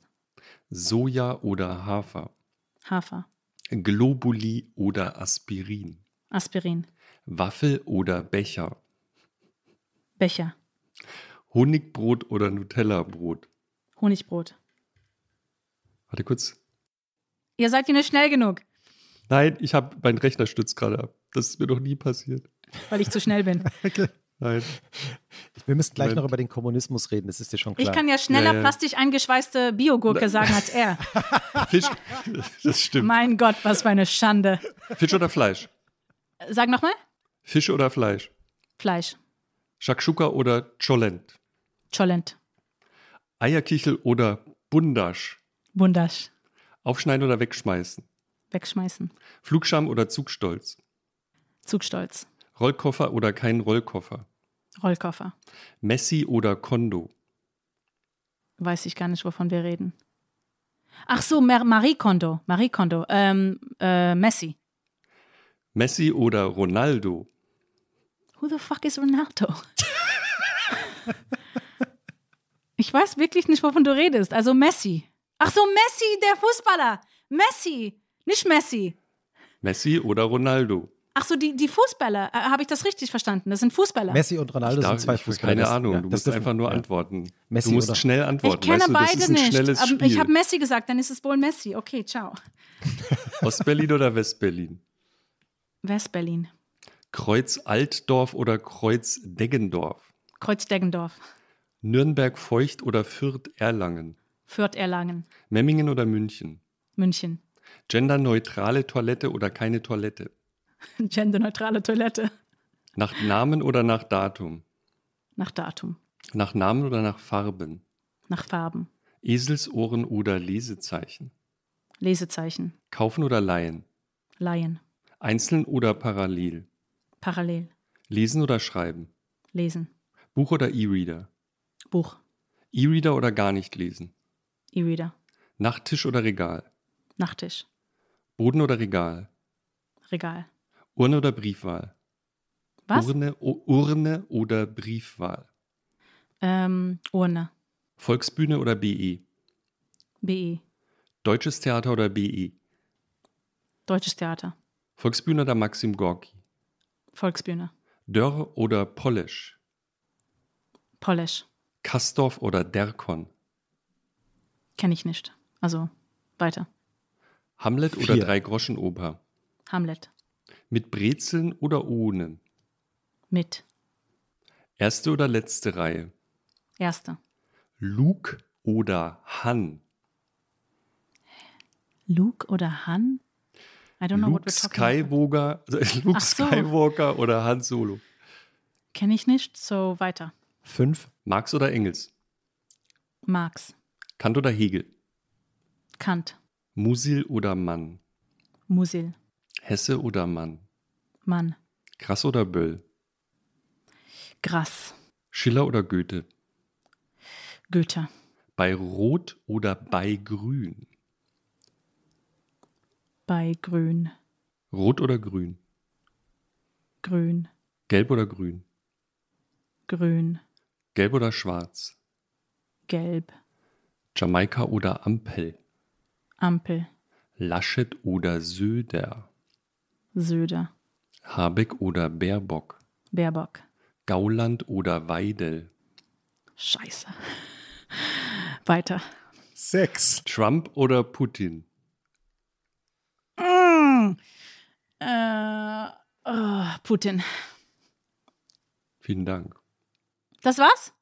Bestanden, ja. Hab ich geschafft. Sechsmal nur weiter gesagt, ja. Leute, wenn Wow, ihr wüsstet, was auf meinem können. Bildschirm los war. Ja. Ich Mein hab das, die Hälfte musste ich jetzt memorieren gerade. Wa warum? alles wir, wir, abgestürzt. Deborah, wir fragen nie nach, aber warum Kommunismus? Warum Kommunismus? Naja, weil das Ding ist, der Kommunismus war ja halt ein guter Traum. Hat ja nicht funktioniert. Der Kapitalismus war ein böser Traum und funktioniert böse. Ich glaube, man kann sich immer für den Traum entscheiden, der nicht realisiert wurde, als, als für den Albtraum, der sich schon realisiert hat. Na, realisiert worden ist er ja, da, der Nicht wirklich, wie er, wie er gedacht war, weil, weil das ja, das, das Problem mit dem Kommunismus ist, das ist ja ein Traum, der nur als Traum funktioniert. Es funktioniert ja nur als Inspiration für andere Lebenswegen, die nicht kommunistisch sind, aber von dem Kommunismus vielleicht sich inspirieren lassen. Aber der Kapitalismus hat keinen guten Lebensweg wirklich inspiriert, ja. Der ist ja nur als Albtraum konzipiert worden und als Albtraum blieb er. Ich bin kein Kapitalist leider, ja. Deshalb bin ich ja aus New York weg Hm. nach Berlin. nach Berlin. Nach Berlin. Darf ich noch mal was zu Berlin fragen? Du Ja. erzählst an einer Stelle, und ich habe es jetzt, ich kann es suchen, aber du weißt bestimmt, wovon ich rede, dass du am Anfang, äh, sagt dir irgendwann eine Freundin, jetzt hast du mehr antisemitische Erlebnisse gehabt in deinen ersten zwei Jahren, glaube ich, so sinngemäß, als ich in meinem ganzen Leben hier. Du musst das irgendwie anziehen. Ja, genau. Das war ein, eine, ein Gespräch, das ich mit meiner Freundin geführt habe, die, die in Deutschland aufgewachsen ist. Ähm, Sie hat eine jüdische Mutter und einen deutschen Vater. Und das Ding ist, wenn man in Europa als jüdisch aufwächst, dann lernt man ziemlich früh, wie man halt sehr diskret mit seiner jüdischen Identität umgeht und dann halt sehr wählerisch entscheidet, wann und wie man das zeigt und, und wem man das offenlegt. Und ich komme ja aus Amerika ähm, vor allem aus der New Yorker Blase, wo es mehr Juden gibt als Nichtjuden und die Nichtjuden versuchen sich irgendwie als Juden durchzumogeln. Das heißt, ich bin ja mit dieser Attitüde nach Berlin gekommen, so schau, ich bin wer ich bin. Ich, ich weißt du, ich esse Bagels am Sonntag und ähm, und sie hat mir damit erklären wollen, dass ich einfach mit einer amerikanische mit einem amerikanischen Ansatz nach Berlin kam und erwartete, dass man dass man quasi die gleiche Erlebnisse hier hat wie in New York, wenn man mit seinem Judentum offen umgeht. Und in Europa ist man überhaupt sehr diskret mit Identitäten. Es erzählen sich auch selten Leute, die sich nicht kennen, Dinge über, über sich und, und ähm, äh, seine Vergangenheit und so weiter. Ähm, die Europäer haben ja auch eine große Wertschätzung für Privatsphäre, für dieses Konzept, dass, äh, dass Information über einen selbst nur sparsam und ähm, unter gewissen Bedingungen und äh, zu gewissen Zeiten und Gelegenheiten mit anderen geteilt werden. Und ich bin, ich bin halt nicht so großgezogen worden. Vor allem komme ich aus einer Gemeinde, wo es keine Privatsphäre gibt, wo alles über alles äh, äh, gewusst wird. Und ich dann in Amerika rausging und festgestellt habe, dass das Private politisch ist, dass das Private quasi sich ins Öffentliche auflösen muss. Hm. Deshalb glaube ich, habe ich einfach ganz unterschiedliche Erfahrungen hier machen können, weil ich mit einem ganz anderen Ansatz hier ankam. Mittlerweile habe ich mich geändert. Wie hast du dich geändert? Du bist jetzt ganz diskret auch. Ich bin diskreter. Ich bin, ich bin, werde wahrscheinlich nie zu einem diskreten Menschen sein, werden können, aber ich bin diskreter als vorher. Woran merkst du das? Sprich, äh, mein Tonfall ist leiser. Ähm, mein Verhalten ähm, äh, kompromissbereiter. Äh, ich, bin, ich bin sanfter geworden. hm. Ich habe gerade diesen Windbeutel gegessen, Entschuldigung, dass ich äh, geschmatzt habe. Diesen. Es gibt mehrere Stellen, an denen du, ich glaube, du hast auch, es gibt einen langen Essay von dir auch zu dem, zu dem Thema. Ich meine, er ist in der Zeit erschienen, ähm, wo du das auch beschreibst, dass die, die Sicht der Juden, die hier aufgewachsen sind, äh, gegenüber dir eine, eine, völlig andere ist und dass ich kann das jetzt, ich kann diese vielen Seiten Text jetzt nicht zusammenfassen, aber die ähm, sehr viel stärker in so einer Abwehrhaltung sich befinden und ähm, und du eben nicht und du dich äh, am Anfang zumindest sehr gewundert hast. Kannst du das jetzt besser verstehen nach den vielen Jahren hier? Ich verstehe es vor allem als Generationssache. Ich glaube, als ich hier ankam, ähm, die erste Juden, die mir ähm, dann auffielen, waren die sehr etablierte Juden, die berühmte Namen. Das waren allen ältere Leute, hm. wirklich die ältere Generation. Also wenn man an die bekannten Juden in Deutschland denkt, dann denkt man zuerst an Biller, Broder, Wolfson und so weiter. Und als ich diesen Leuten begegnet bin, habe ich diese Abwehrhaltung auch erlebt und, und vor allem diese, dieses Unverständnis, wie kannst du hier sein? Warum bist du überhaupt hier kommen? Wir haben irgendwie hier einen Bezug, wir haben keine Wahl, aber warum bist du freiwillig hierher gekommen und so? Und wie kannst du überhaupt sagen, dass es irgendwie doch schön ist, hier zu leben, wenn wir unser ganzes mhm. Leben damit verbracht haben, zu sagen, dass es schlimm und, und unrettbar ist? Mhm. Aber mittlerweile habe ich auch viele junge aus der junge, äh, viele Leute aus der jungen Generation kennengelernt und mittlerweile sind auch viele jüngere Leute in, de, in die Öffentlichkeit gerückt dass man auch mal junge jüdische Stimmen hört. Und ähm, mir ist jetzt bewusst geworden, dass diese Abwehrhaltung sich nicht unbedingt ähm, an allen Jüngeren übertragen hat. Mhm. Dass es etwas ist, was mit einer Zeit, mit, einer, mit einem Zeitalter verbunden ist. Mhm. Du hast relativ viel, also du hast dich ja auch in die Debatte um Antisemitismus in Deutschland eingemischt und hast eingemischt? da auch Nein. Komm, nein. Ich werde ab und zu mal mit reingezwungen, aber du ich, bist da ich versehentlich. Ja, nicht, ja, ich stehe ja wirklich nicht zentral in diese Debatte. Okay, du hast gelegentlich deine Meinung dazu geäußert und ich habe wahrgenommen, durchaus auch mit Widerspruch oder Irritation, je nachdem, wen man so fragt. Und äh, das fand ich ganz interessant. Und also ich, ich, wir können nicht mit dir sprechen, ohne das zumindest einmal anzutippen. Und die eine Frage, die ich mir gestellt habe, da du ja lange in äh, Neukölln gewohnt hast, die Debatte hier ist zumindest in den letzten Jahren in eine andere Richtung gedriftet, weil man halt gesagt hat, okay, es gibt eine neue Art von Antisemitismus oder einen, der noch dazukommt, nämlich äh, äh, Muslime, die nochmal das hier mitbringen und importieren. Und das ist gar nicht unser ist jetzt verrückt, aber unser äh, hiesiger Antisemitismus, sondern die Probleme, die wir jetzt haben, sind eigentlich importiert. Und ich glaube, du hast dich strikt, ich nenne mich zumindest, äh, strikt dagegen ausgesprochen, hast gesagt, die Wurzeln sind dieselben, worüber redet ihr hier eigentlich? Kannst du das vielleicht ein bisschen erläutern, wie du da heute drauf blickst? Also vor allem, weil wir heute in so einem globalisierten Zeitalter leben, war mir immer klar, dass wenn wir über Rassismus oder Diskriminierung sprechen, dann sprechen wir über ein weltweites Phänomen, mhm. ähm, das quasi in sich überall verstrickt ist und, und nicht voneinander mehr zu unterscheiden sein kann, so wie alles andere in unserer Gesellschaft nicht mehr voneinander zu unterscheiden ist. Ähm, wir teilen uns am Ende des Tages, auch wenn wir, wenn wir das nicht wollen, eine Weltgesellschaft. Auch wenn wir immer noch in Begriffen von Nationen reden, ist uns auch vor allem in diesem Jahr klar geworden, wir leben in einer Weltgesellschaft. Und auch wenn in Frankreich und in Deutschland und in Amerika und Briten sehr unterschiedlich, unterschiedliche Debatten vorkommen, merken wir heute, wie sehr diese Debatten miteinander verheddert sind.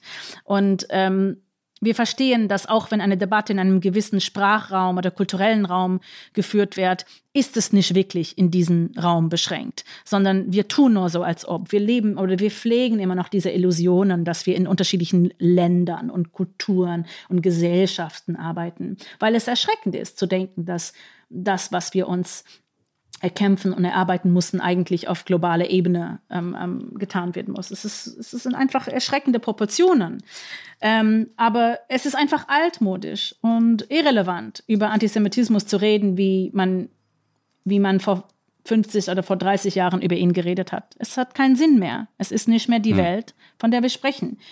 Und ähm, viele von den Leuten, die über Antisemitismus immer noch so sprechen, sind Leute, die sich einfach eine andere Zeit gut erinnern können und das einfach noch nicht akzeptiert haben, dass die Zeit vorbei ist und dass das Gespräch, das sie führen, quasi in, in einem Vakuum geführt wird. Es ist nicht mehr äh, ein, ein Gespräch, das sich äh, in der Welt verstricken kann. Vieles, was in Deutschland beim Thema Antisemitismus noch heiß besprochen wird, ist woanders gar nicht mehr relevant. Hm. Hm. Gibt es eine Community in Berlin, der du dich zugehörig fühlst von jüdischen Menschen? Sorry, ich habe Heuschnupfen. Oh, das ist, dann ist, sind, nehmen wir den Podcast ja zur perfekten Zeit auf Nein, im Jahr. Ich muss, die, ich muss das Fenster schließen, warte. Ich habe ja, ich habe ja auch, also ich kenne, Christoph, du bist doch auch Problem. so ein. Ich kenne das. Hm. Ich kenne das Problem. Wir machen ja keine, wir machen keine Produktwerbung, aber nach der Aufzeichnung kann ich dir einen Geheimtipp geben. Ich habe das auch. Ja, ich habe, ich habe super viele ähm, so. Medikamente schon in mich gestopft und ähm, so alle Art ähm, Prozeduren. Aber ich ähm, bin sehr sensibel auf Birke. Ja, ich auch. Ja, und ähm, die Knospen, die wehen hier bei mir rein und dann ist Schuss. Aber was ich sagen wollte, natürlich, ich fühle mich ähm, einer Community zugehörig in Berlin. Aber ob diese Community jüdisch ist, ähm, da sind Juden mit drin, aber am Ende des Tages ist die Community, zu der ich mich zugehörig fühle, Berlin selbst. Hm. So. Das ist so, weil in Berlin gibt es nicht diese Fragmentierung, von der wir vorher sprachen. Ich fühle ich fühle mich wohl in Berlin gerade deshalb, weil die, die Linien, die Trennlinien, die anderswo so klar wären, hier so flimmerig scheinen. Die sind so durchlässig. Ähm, du kannst in Berlin mit Leuten in Kontakt kommen, die, mit der du sonst wo niemals in Kontakt kommen würdest. Du kannst mit Leuten aus anderen Schichten sprechen, ähm, von anderen Kulturen, äh, aus anderen Religionszugehörigkeiten. Und ähm, vor Corona habe ich mich oftmals an einem Tisch gefunden und da saßen Leute, die so unterschiedlich waren wie ich. Und ich meine das nicht nur, weil die unterschiedliche Hautfarbe hatten, mhm. weil auch in New York habe ich das gehabt. Aber es gibt gewisse Barrieren, die auch in der Diversitätskultur nicht zu überschreiten sind. Und das sind oft Klassenbarrieren. Und Klasse hat nicht nur mit Geld zu tun. Wir wissen mhm. das. Und in Berlin sind die überschreitbar.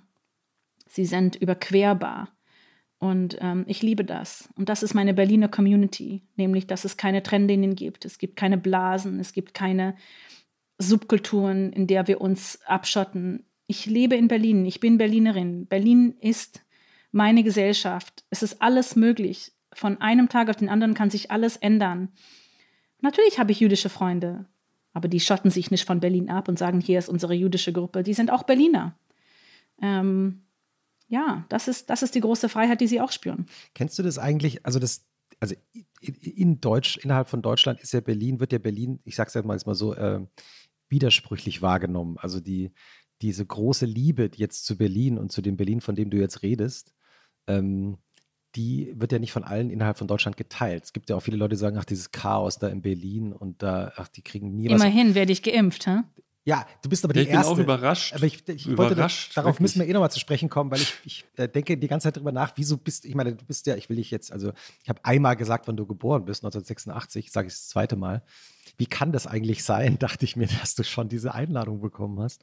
Viele Leute, die ich kenne, die in meinem Alter sind, die keine Vorerkrankungen haben, haben diesen Brief bekommen. Wie gesagt, ich denke wirklich, dass es darum geht, die Termine zu vergeben, weil, weil die, die Bereitschaft einfach nicht so hoch ist, wie man behauptet und weil es auch in Berlin nicht so viele alte Leute gibt wie, wie sonst wo. Und ich glaube, ihr sollt ja alle ähm, in den nächsten Tagen und Wochen in den Briefkasten schauen.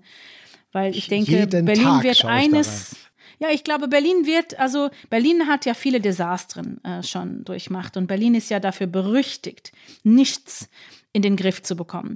Aber Berlin, Berlin überrascht uns manchmal, ich glaube. Und äh, da, wo Berlin die Dinge in den Griff haben muss, weil es eine Frage des Lebens oder des Todes ist, weil eine Frage des Nuts ist, denke ich, hat Berlin das schon bisher eigentlich gut hingekriegt. Und sagen wir ganz ehrlich, ja, dass eine Hauptstadt keinen vernünftigen Flughafen bauen kann, das ist natürlich eine Schande im Vergleich zu anderen Hauptstädten. Aber Berlin wollte sich nie als Hauptstadt ausgeben, wie London, New York und Paris dies taten. Berlin hat am Ende des Tages keinen fancy Flughafen gebraucht, um Berlin zu sein. Und niemand hat äh, um diesen Flughafen gebeten. Ja, wir waren mit Tegel sehr zufrieden. Ja, wir hätten gerne Tegel noch behalten, aber das ist eine andere The äh, Ja, ich habe auch dafür gestimmt, natürlich. Ja, ja. Jetzt muss ich mich im Tegel impfen lassen. So ändern sich die Verhältnisse. ähm, sag mal, du hast das vorhin schon anklingen lassen, du hast auch öfter darüber gesprochen. Was ist dein aktuelles Verhältnis zu Religion überhaupt? Oder zu deiner ehemaligen Religion, wenn man das sagen kann? Bist du. Ich habe kein wirkliches Verhältnis zur Religion. Ich glaube, ich habe ein Verhältnis zu dem Erbe, so zu, zu, der, zu den Künsten und Geschichten und, und Fabeln und Ritualen, weil, weil jeder hat ein Verhältnis. Äh, das ist ja ein Welterbe quasi. Wie, mhm. Genauso wie wir Robert Walzer äh, lesen, ähm, kann ich auch äh, die jüdische Autoren Europas lesen. Und äh, das ist halt ein Erbe, woraus wir was schöpfen können. Inspiration und, und Ideen und Fantasien. Und da fühle ich mich sehr gebunden, sowohl an dem jüdischen als an dem nichtjüdischen und, und alle so Verstrickungen zwischen den beiden. Aber die Religion selber, die ist ja eigentlich am wenigsten interessant für alle. Wann immer wir über Religionen sprechen, sprechen wir eigentlich über Kulturen. Hm. Und glaub, ähm, sozusagen, wenn, wenn das Wort Gott fällt, was, was für eine Konnotation ist das bei dir? Ja, vielleicht so, wenn ich mit dir über Zeus sprechen würde. So, so, okay. äh, so, ein, so ein interessanter Mythos, so ein Narrativ, ein Symbol. Ähm, interessant, mhm. jedenfalls. Also ich denke oft an mhm. Gott nach. Und also ich bin, ich muss dazu sagen, deswegen stelle ich so eine seltsame Frage, weil ich mich selber dabei beobachtet habe. Ich bin katholisch erzogen bis, also habe alles mitgemacht, was man da mitmachen kann. Oh, und bin dann sehr, sehr viel später erst aus der Kirche ausgetreten, was in Bayern, wo ich das damals gemacht habe, eine recht interessante Erfahrung war. Siehst du, eigentlich oh. haben wir die gleiche Lebensgeschichte, oder? Nein, haben wir nicht. Doch, ein bisschen.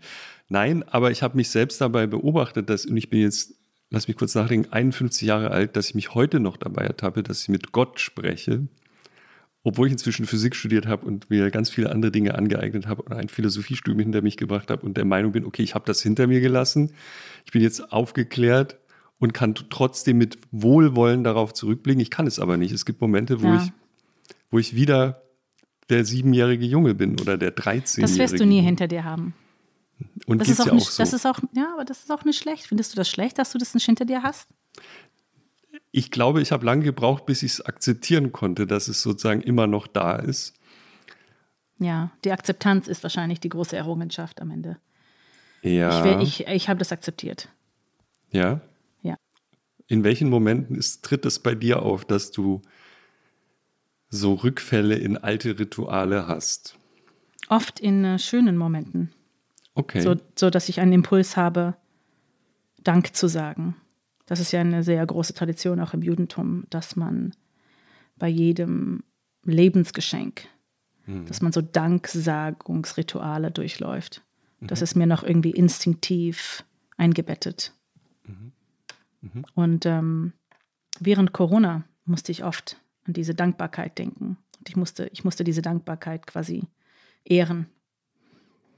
Mhm weil du gerade sagst, Dankbarkeit, kannst du dich an einen Moment erinnern, an dem dir klar wurde, ich kann vom Schreiben leben?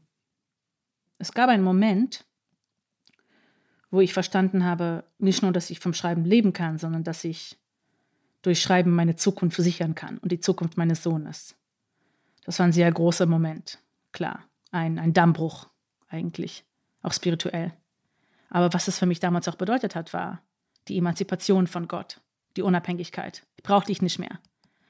Ich verlasse das Haus des Vaters. Und was war das für ein Moment?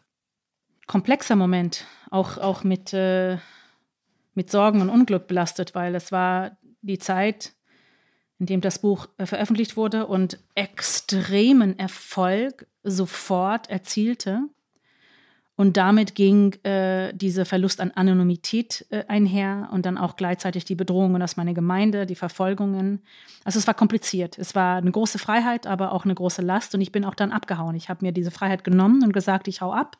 Ich hau ab aus dieser Stadt, wo ich verfolgt werde, wo ich überall erkannt werde. Und ich werde mir in Ruhe irgendwie jetzt mein Leben endlich gestalten. Und das habe ich gemacht. Ich war erstmal auf dem Land ein paar Jahren Und dann während dieser Zeit habe ich oft kleinere Reisen nach Europa unternommen und irgendwann nach meinem zweiten Besuch in Berlin war mir klar, ich ziehe nach Berlin und drei Monate später war ich dann da. Weil du sagst, verfolgt. Als du äh, raus warst, bist du ja auch tatsächlich richtig bedroht worden. Also nicht nur so äh, öffentlich mal kritisiert worden in, sagen wir mal jetzt in Zeitungsberichten, sondern es gab ja richtige, richtige Drohungen, auch aus der Gemeinde, oder? Ja, es gab es an verschiedenen, verschiedenen Ebenen, aber vor allem war ähm, der große Verstoß bei mir war ja nicht so sehr das Weggehen und das Kinn behalten und so weiter, obwohl das alles sehr, sehr schwierig war. Der große Verstoß war natürlich das in die Öffentlichkeit gehen, ähm, ähm, die, äh, die, die, weißt du, die, die, diese Gemeinde wirklich zu öffnen und allen zu zeigen, wie sie funktioniert und was da alles so drin passiert ist und vor allem diese heilige Regeln der Gemeinde, die sonst niemals in der Öffentlichkeit besprochen wurden, nämlich diese, diese Regeln der Familienreinheit und wie mit den Körpern der Frauen umgegangen wird und so. Das war ja ein super Tabu. Und als ich diesen Tabu ähm, brach, dann kam halt auf sehr vielen Ebenen diese Verfolgung, weil es kam so von meiner Familie, die mir dann Briefe geschickt haben, wo, wo, sie mich, äh, wo sie mir gesagt haben, dass sie mein Grab schon vorbereitet hatten, dass sie kaum darauf warten konnten, darauf zu tanzen, dass ich mich nur umbringen musste. Aber dann gab es Leute, die untereinander so, so Eiferer, die diskutiert haben, wie man irgendwie die jüdische Gesetze so interpretieren kann, dass es in Ordnung wäre, mich umzubringen. Ja, also die wollten nicht darauf warten, dass ich mich selber umbringe. Es gab einfach sehr viele ähm, ähm, Ebenen der Verfolgung und es standen oft Leute einfach vor meine, vor meine Wohnung, in meine Straße, die mich so bedrohlich folgten und ähm, da war mir einfach sehr, sehr schnell klar, ich muss weg, ich muss irgendwie äh, weg aus, diese, aus diesem Fokus, ich darf nicht mehr als Zielscheibe da einfach daher ähm, stehen. Und ich bin, ich habe mich versteckt, ich bin verschwunden, ich bin quasi irgendwo hingezogen, wo ich habe niemand davon erzählt und ich habe niemand meine Adresse ähm, gesagt und ich habe nicht mal meinem Ex-Mann, der ja auch damals auf seinem eigenen Weg schon war, meine Adresse gesagt, sondern wir haben uns immer in der Mitte getroffen, irgendwo neutral. Also ich war sehr, sehr vorsichtig lange und erst in Berlin aber habe ich, habe ich so wirklich diese diese Seelenruhe gespürt, gespürt, weil erstens ist ja quasi Deutschland für diese Gemeinde nicht existierend. Und, und es war ein bisschen so, wie man im Englischen sagt, out of sight, out of mind. Ich war nicht mehr da, da, ich war nicht mehr in dem Land und deshalb haben, haben sie mich losgelassen, weil ich auch für die nicht mehr existierte, genauso wie das Land, in dem ich nun lebte. Ich war zu einem Mythos, zu einer, zu einer Fabel geworden. Ich war nicht mehr echt und greifbar. Aus den Augen, aus dem Sinn, ne? Ah, aus dem Augen, aus dem Sinn, ja, schön. Ist, und ist es, also, weil du sagst, du warst dann plötzlich nicht mehr da, du warst in Berlin. Ähm, ich meine, ich habe das jetzt in den letzten Tagen auch mitbekommen. Du gibst ja auch in Amerika gerade wieder auch Interviews. Und da wird dann auch immer kurz erwähnt, ah, she lives in Berlin. Wie schauen, schaut denn Amerika oder wie schauen die, schaut die amerikanische Öffentlichkeit jetzt auf dich? Hat sich da was verändert? Es hat sich sehr vieles verändert. Ähm, das ist eine super äh, komplexe Frage, weil das ist eine Frage, die man in vielen Hinsichten stellen kann. Es hat sich was verändert, indem meine Geschichte auch anders wahrgenommen wird heute. Als meine Geschichte veröffentlicht wurde, war das einfach ein super neues Thema und niemand wusste, wie mit mir umzugehen war. Und heute, heute gibt es mehr Respekt für, die, für diese Geschichte. Ähm, und damals war das ein bisschen so, ähm, Boulevardblattstoff. Das hat auch damit zu tun, dass die Art und Weise, wie weibliche Geschichten wahrgenommen werden, sich geändert hat. Ähm, andererseits werde ich anders wahrgenommen, klar, weil ich Amerika verlassen habe und gerade in einer Zeit, wo, wo da alles den Bach runterging. Jetzt äh, sind die, die vorher so, so stolz auf Obama waren und so überzeugt von ihrem Land waren und die mich gesagt haben, ich wäre wahnsinnig, nach Berlin zu ziehen oder wegzugehen, die schauen jetzt auf mich und denken, ah, sie hat es aber dann schon damals verstanden. Also sie hat es so richtig eingeschätzt. Ähm, ja, es gibt ein bisschen so eine Art, ähm, so ein Hut ab Geste. So, du bist zeitig abgehauen. ähm, ja, ähm, es gibt manchmal, man hat das Gefühl, fast eine Entschuldigungshaltung. Ähm, dass, dass es für Leute wie ich in Amerika eigentlich keinen Platz gibt. Dass, obwohl meine Geschichte so amerikanisch ist, ähm, obwohl es super amerikanisch ist, in einer religiösen Sekte aufzuwachsen und dann auszubrechen, gibt es auch aber keine Wege für Leute, die, die ausbrechen, weil die Gesellschaft ist so strukturiert, dass die Kinder, die Insekten geboren werden und groß werden, darin ähm, zu bleiben verdammt sind. Ähm, es wird nicht äh, um ihre Rechte gekümmert. Und viele haben das Verständnis, dass ich nach Berlin gezogen bin, weil ich, ähm, weil ich hier etwas finden kann, was für mich in Amerika nicht zur Verfügung stehen würde. Ich weiß nicht, es ist kompliziert. Ich, äh, jedenfalls hat sich die, die Einstellung sehr, sehr verändert und ich merke, dass, dass früher, als die Leute mit mir viel aggressiver äh, und besitzergreifender umgingen, ähm, sind jetzt irgendwie bescheidener, hm, äh, hinterfragender. Das ist interessant, aber mir macht es jetzt nicht mehr so aus, weil ich ja schon weg bin.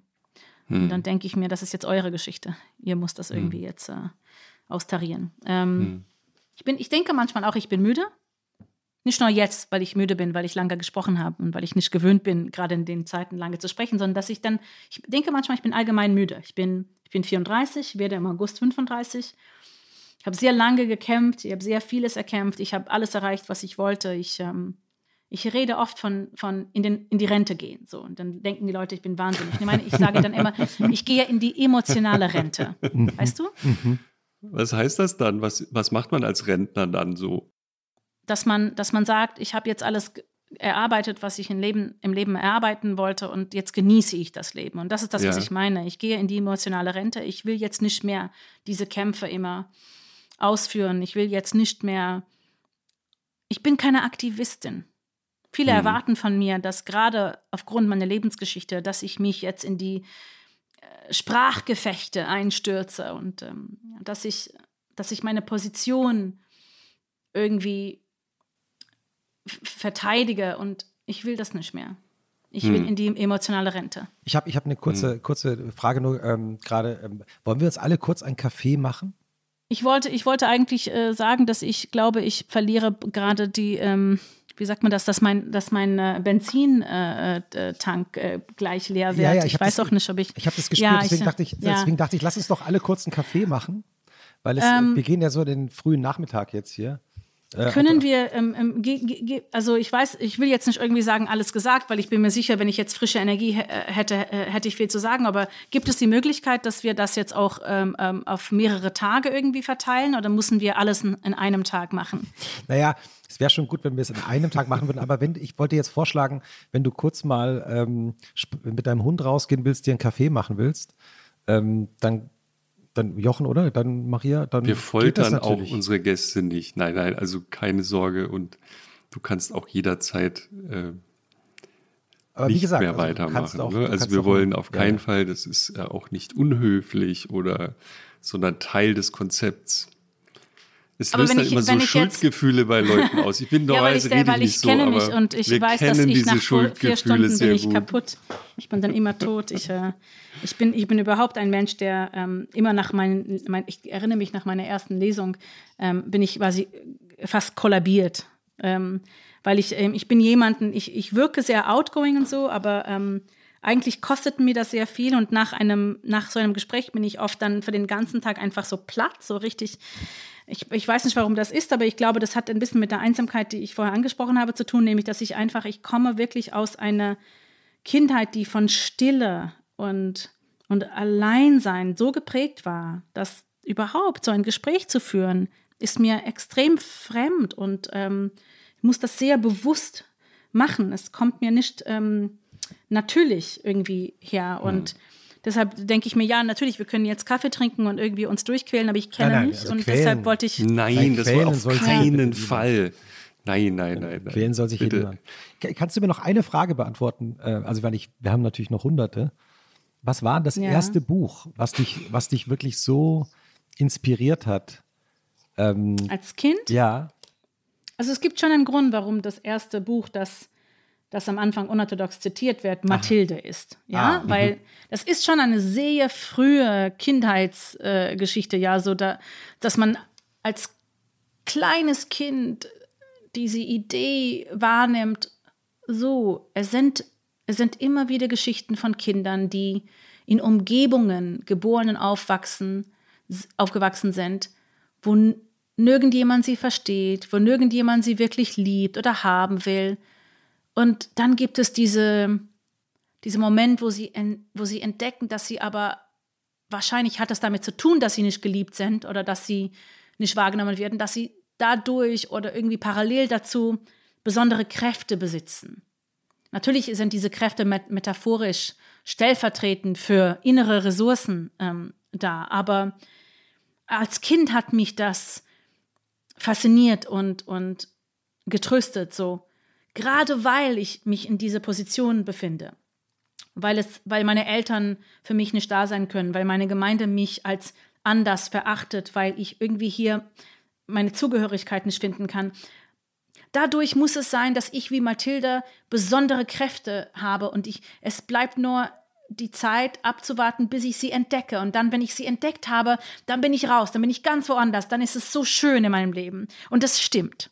Das stimmt. Es ist wahr. Die Geschichte von Mathilde ist insoweit wahr. Es ist die Geschichte meines Lebens. Nur, nur diese Kräfte, das sind einfach unsere innere Ressourcen, unsere Durchsetzungs, Durchsetzungskraft, unsere Entschlossenheit, unsere, unsere Willen, draußen vor dem Büro des Direktors zwei Wochen zu sitzen und zu sagen, nein, ist in diesem Fall nicht nein.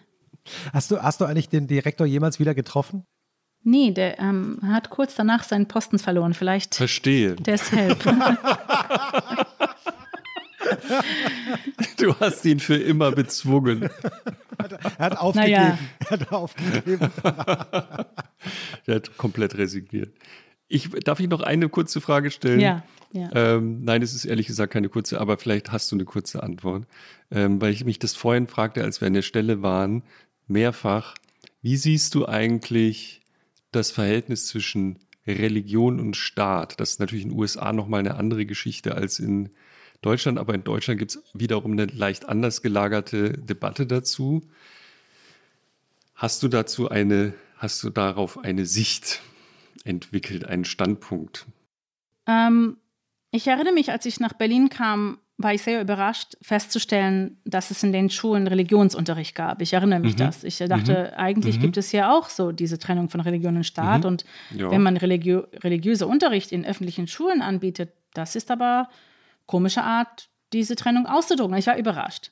Dann, dann ist mein, hat mein Sohn in diese Schule ähm, äh, angefangen und dann habe ich festgestellt, er bekommt auch ähm, jüdisches Unterricht. Also es gab mhm. genug Juden in der Schule, dass er dann in dieser Zeit äh, Hebräisch gelernt hat und über die jüdischen Feiertage und so. Und das fand ich dann ein, eigentlich irgendwie schön, weil so hat er sich auch mit anderen jüdischen Freunden verbunden und es kamen auch Nicht-Juden zu diesem Unterricht. Also es gab junge Leute, ähm, also die sich selber dafür entschieden haben, ihre Freunde quasi mit in die jüdische Unterricht zu begleiten. Fand mhm. ich, das fand ich irgendwie sehr schön. Das fand ich auch eine besondere Gelegenheit, da so Vernetzungsmöglichkeiten ähm, ähm, zu gestalten. Und dann musste ich zurückdenken an Amerika, wo, wo es so, ähm, wo man sich damit groß tut, dass Religion und Staat getrennt sind und wo Religion nie in einer Schule vorkommen würde. Und fragte mich, ob das so viel besser ist, weil ähm, niemand dann seine Identität in die Schule bringen darf. Niemand, ähm, also er konnte dann nicht über die jüdische Feiertage mit seinen Freunden äh, sprechen und so weiter. Ähm, das heißt, man wird gezwungen, äh, es gibt keine Religionen, es gibt nur das Amerikanischsein. Und natürlich wissen wir, gerade in Amerika gibt es viele Religionen, nur wir sehen sie nicht, weil sie, sie wird ja quasi von der Gesellschaft abgetrennt. Das heißt, man, man könnte behaupten, dass die Integration dieser Religionen in die Gesellschaft eigentlich positiv ist, weil solange sie da sind, sollen sie lieber integriert sein als abgeschottet. Hm. Ähm, ähm, weil, man, weil wir nicht in einer Zeit leben, wo die Religion verschwunden ist. Die Religion ist noch da. Nur je moderner die Gesellschaft wird, desto mehr schottet sie sich ab. Und je, je mehr sie sich abschottet, desto mehr fragmentiert die Gesellschaft. Deshalb sehe ich das heute anders, aber damals war ich total schockiert, ja. Und ähm, jedenfalls interpretiert man diese Trennung in jedem Land anders.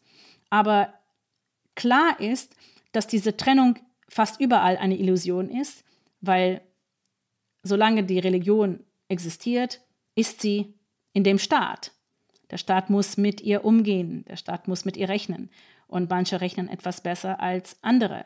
Jedenfalls finde ich der amerikanische Weg, auch wenn sie behauptet, diese Aussage ähm, loyal und treu zu interpretieren, finde ich diesen Weg am Ende doch nicht richtig, weil es dann Lebensgeschichten ermöglicht, wie meine und die von Tara Westover und, und die von Catherine, äh, Carolyn Jessup und äh, all diesen Leuten, die in den amischen und Mennoniten und mormonischen und evangelischen Gemeinden in Amerika aufwuchsen, die dann ausbrechen und bemerken, sie sind für ihre Gesellschaft, auf die sie eigentlich Recht haben, gar nicht vorbereitet und haben keine Chance, ähm, sich darin erfolgreich einen Weg zu bahnen.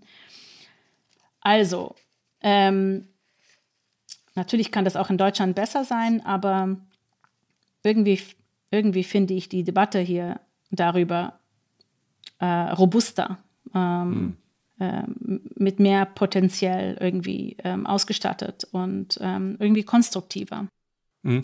Ähm, ein, eine Frage, die ich, die ich, unbedingt anschließen muss, ist, jetzt gibt es ja ähm, sozusagen, eine Frage ist, wie, wie verhält sich der Staat insgesamt zur Religion, wo Deutschland so ein, ich würde mal tatsächlich auch sagen, aus, aus, wenn man von außen drauf guckt, Mittelweg geht. Also der Staat treibt für die Kirchen die Gelder ein und solche Dinge, das wäre in anderen Ländern undenkbar. Es gibt Religionsunterricht an staatlichen Schulen und solche Dinge, die du auch erwähnt hast. Eine zweite ähm, Diskussion ist natürlich, wie streng geht der Staat gegen Religion vor? Und meistens ist nicht das Christentum gemeint äh, zurzeit, ähm, wie, wie stark äh, verwehrt er sich gegen Ultrareligion. Und das ist ja ein Thema, das sozusagen für dich vielleicht auch eine Relevanz hat, das hier natürlich völlig anders konnotiert ist. Man redet dann über Kopftuchverbote und was noch. Und äh, wie, wie siehst du das? Würde es, fändest du es gut, wenn ein Staat sagt, Moment mal, hier werden ja zum Beispiel Grundrechte bedroht, die ja garantiert sind zum Beispiel Freiheit, ähm, ja. Freiheit das macht aber auch Deutschland zu einem gewissen Maß, ja. Also ja. das macht, das macht das Land, weil ich in mhm. Amerika habe ich ja Leute aus dem aus der Sekte Bruderhof kennengelernt. Ich weiß nicht, ob mhm. ihr diese Sekte kennt. Mhm. Das war eine Sekte, die ja eigentlich in Deutschland war und die sind ausgewandert, weil weil es Schulpflicht gab und weil die mhm. weil Deutschland diese Schulpflicht durchgesetzt hat. Die mhm. Kinder in der Bruderhof-Sekte ähm, wachsen ohne Ausbildung auf. Die arbeiten von äh, einem sehr jungen Alter äh, in einem Fabrik. Ähm, also das ist, das ist ja quasi ähm, ähm Sklavenarbeit, was sie da leisten. Und diese Produkte, die sie in einer Fabrik äh, herstellen, werden übrigens an die amerikanische öffentliche Schulen durch einen besonderen Vertrag verkauft. Also das ist ein Regierungsvertrag. Das ist eine ganz lange, komplizierte Geschichte. Aber die haben sich in Amerika super gut etabliert, diese Sekte, weil Amerika hat ja quasi ihnen freien Raum gegeben, alles so, also einen Lebensweg zu gestalten, wie sie ihn haben wollten. Und dadurch gehen Kinder ähm, ähm in die Fabrik, äh, arbeiten mit sechs Jahren ähm, statt in die Schule. Und in Deutschland äh, war das nicht möglich und deshalb sind die weggegangen. Und ich finde, ähm, ähm, dass das richtig war, dass das richtig ist und dass äh, äh, es gibt, äh, also Deutschland schützt ihre Kinder bis zu einem gewissen Maß, indem es die Schulpflicht durchsetzt. Wir sehen natürlich jetzt, wie kläglich diese ganze Idee gescheitert ist äh, an Corona und an die, an die fehlende Digitalisierung. Aber im, im, im Großen und Ganzen finde ich dieses Prinzip richtig und dieses Prinzip hätte mich in meine Kindheit natürlich sehr sehr geholfen, weil auch wenn ich in eine Gemeinde aufwachsen würde, die mich sehr unterdrücken würde und missbrauchen würde, ähm, hätte ich die Ausbildung. Mit der Ausbildung hätte ich Chancen. Ich hätte, mhm. wenn ich wollte, die Möglichkeit gehabt, ein Leben in der Außenwelt äh, ohne ähm, ähm, diese wesentliche Herausforderung zu gestalten. Und so wie es war, musste ich mir alles nachholen und ähm, ehrlich gesagt ist es mir nicht wirklich so möglich, alles nachzuholen. Ich arbeite immer noch daran, nachzuholen und ich bin ja da, wo ich bin, weil ich großen, großes Glück hatte und äh, die meisten würden das nicht schaffen, nicht weil sie nicht mutig genug waren, sondern weil es einfach super schwierig ist unter solchen Verhältnissen, wenn, wenn ein äh, äh seine Zivilrechte ja quasi ähm, weggenommen werden in der Kindheit, dann später sich ähm, diese Ziel Zivilrechte wieder ähm, zu, zu anzueignen. Wenn, ist, wenn, ähm, wenn, wenn, du sagst, dass du was, dass du immer noch dabei bist, ähm, mit Mitte 30 nachzuholen, was ja. genau meinst du damit?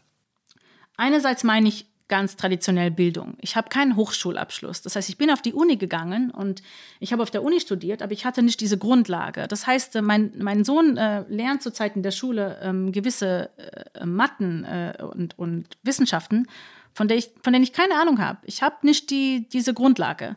Und das zeigt sich in, in, in, Gesprächen, die ich mit Leuten führe. Das zeigt sich in der Art und Weise, wie ich mich durchs Leben und durch die Welt bewege. Und dann kommt noch darauf diese, diese kulturelle Ausbildung und die Codes, die man wissen muss, die Musik, die man gehört haben musste, die Filme, die man geschaut haben musste, die Bücher, die man gelesen haben musste, um, um, um Akzeptanz in der Gesellschaft zu finden, um sich mit anderen verbinden zu können.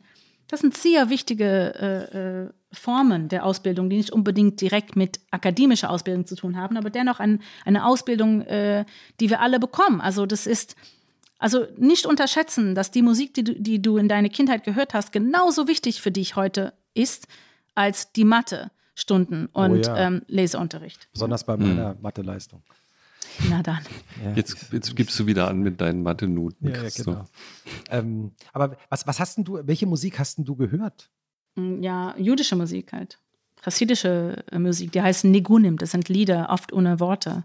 Religiöse, religiöse Musik. Deshalb ist es ja auch bis heute der Fall, dass ich mich mit der Tradition der religiösen Musik in der weiteren Welt auch sehr gut identifizieren kann. Und warum meine Lieblingskomponisten oft selber religiöse Hintergründe haben, zum Beispiel Henrik Goretzky, weil, weil ich ich dieses Grundkonzept des religiösen, also der religiösen Musik gut verstehen kann, sofort erkennen kann, wie eine Sprache, die nur ich spreche. Andererseits kann ich mit Pop und Rock und äh, House und Techno gar nichts anfangen. Ich war also nie im Berghain. Ich, ich kann nicht cool sein. Vergiss es. Okay, whatever. Hm. Wir hatten ganz am Anfang mal über Corona geredet. Ne? Hm. Und ähm, was glaubst du? Du hast ja dann äh, beschrieben, du hast zwar einerseits Sorgen gehabt, äh, dass das Ende, also das Ende der Welt da sei, jedenfalls so, so im Hinterkopf so ein Gefühl. Ähm, jetzt kommst du eigentlich äh, gut zurecht, weil du dieses äh, zurückgezogene Leben schätzt und auch gewohnt bist. Was glaubst du, wie die Gesellschaft, das ist ein großes Wort, aus dieser Zeit herausgeht, falls wir jemals daraus also herauskommen, wie wird die sich verändert haben? Puh, that's a great question. Habe ich mich vom Anfang an natürlich die Frage ständig gestellt und habe alle Art Theorie, Theorien gehabt. Manchmal waren sie sehr optimistisch, manchmal waren sie pessimistisch. Was ich hoffe, ich hoffe, dass, dass die Leute aus dieser Phase rauskommen, ohne diese Anspruchshaltung, die wir alle vorher hatten. Mhm. Ich hoffe, dass wir mit einer großen Wertschätzung für unsere Privilegien, für unser Frieden und Wohlstand herauskommen, damit wir dann auch bereit sind, für sie zu kämpfen, weil wenn es eines ist, das sicher ist nach dieser Pandemie, ist, dass unser Frieden und Wohlstand sehr bedroht sein werden. Politisch, sozial, wirtschaftlich. Und nur durch eine ganz andere Ansatz, nur durch eine neu gewonnene Wertschätzung werden wir in der Lage sein, für diesen effektiv zu kämpfen. Aber äh, also man könnte ja auch davon ausgehen, wenn die Pandemie, sollte sie eines Tages nicht mehr uns dazu zwingen, so zu leben, wie wir jetzt gerade leben, so vorsichtig will ich es mal formulieren, ähm, dass dann alle sehr froh sein werden, wieder möglichst viele Dinge zu machen, die man vorher nicht machen konnte. Und das weiß ich nicht. Ich glaube, ich glaube, es wird vielen Leuten schlechter gehen. Mhm.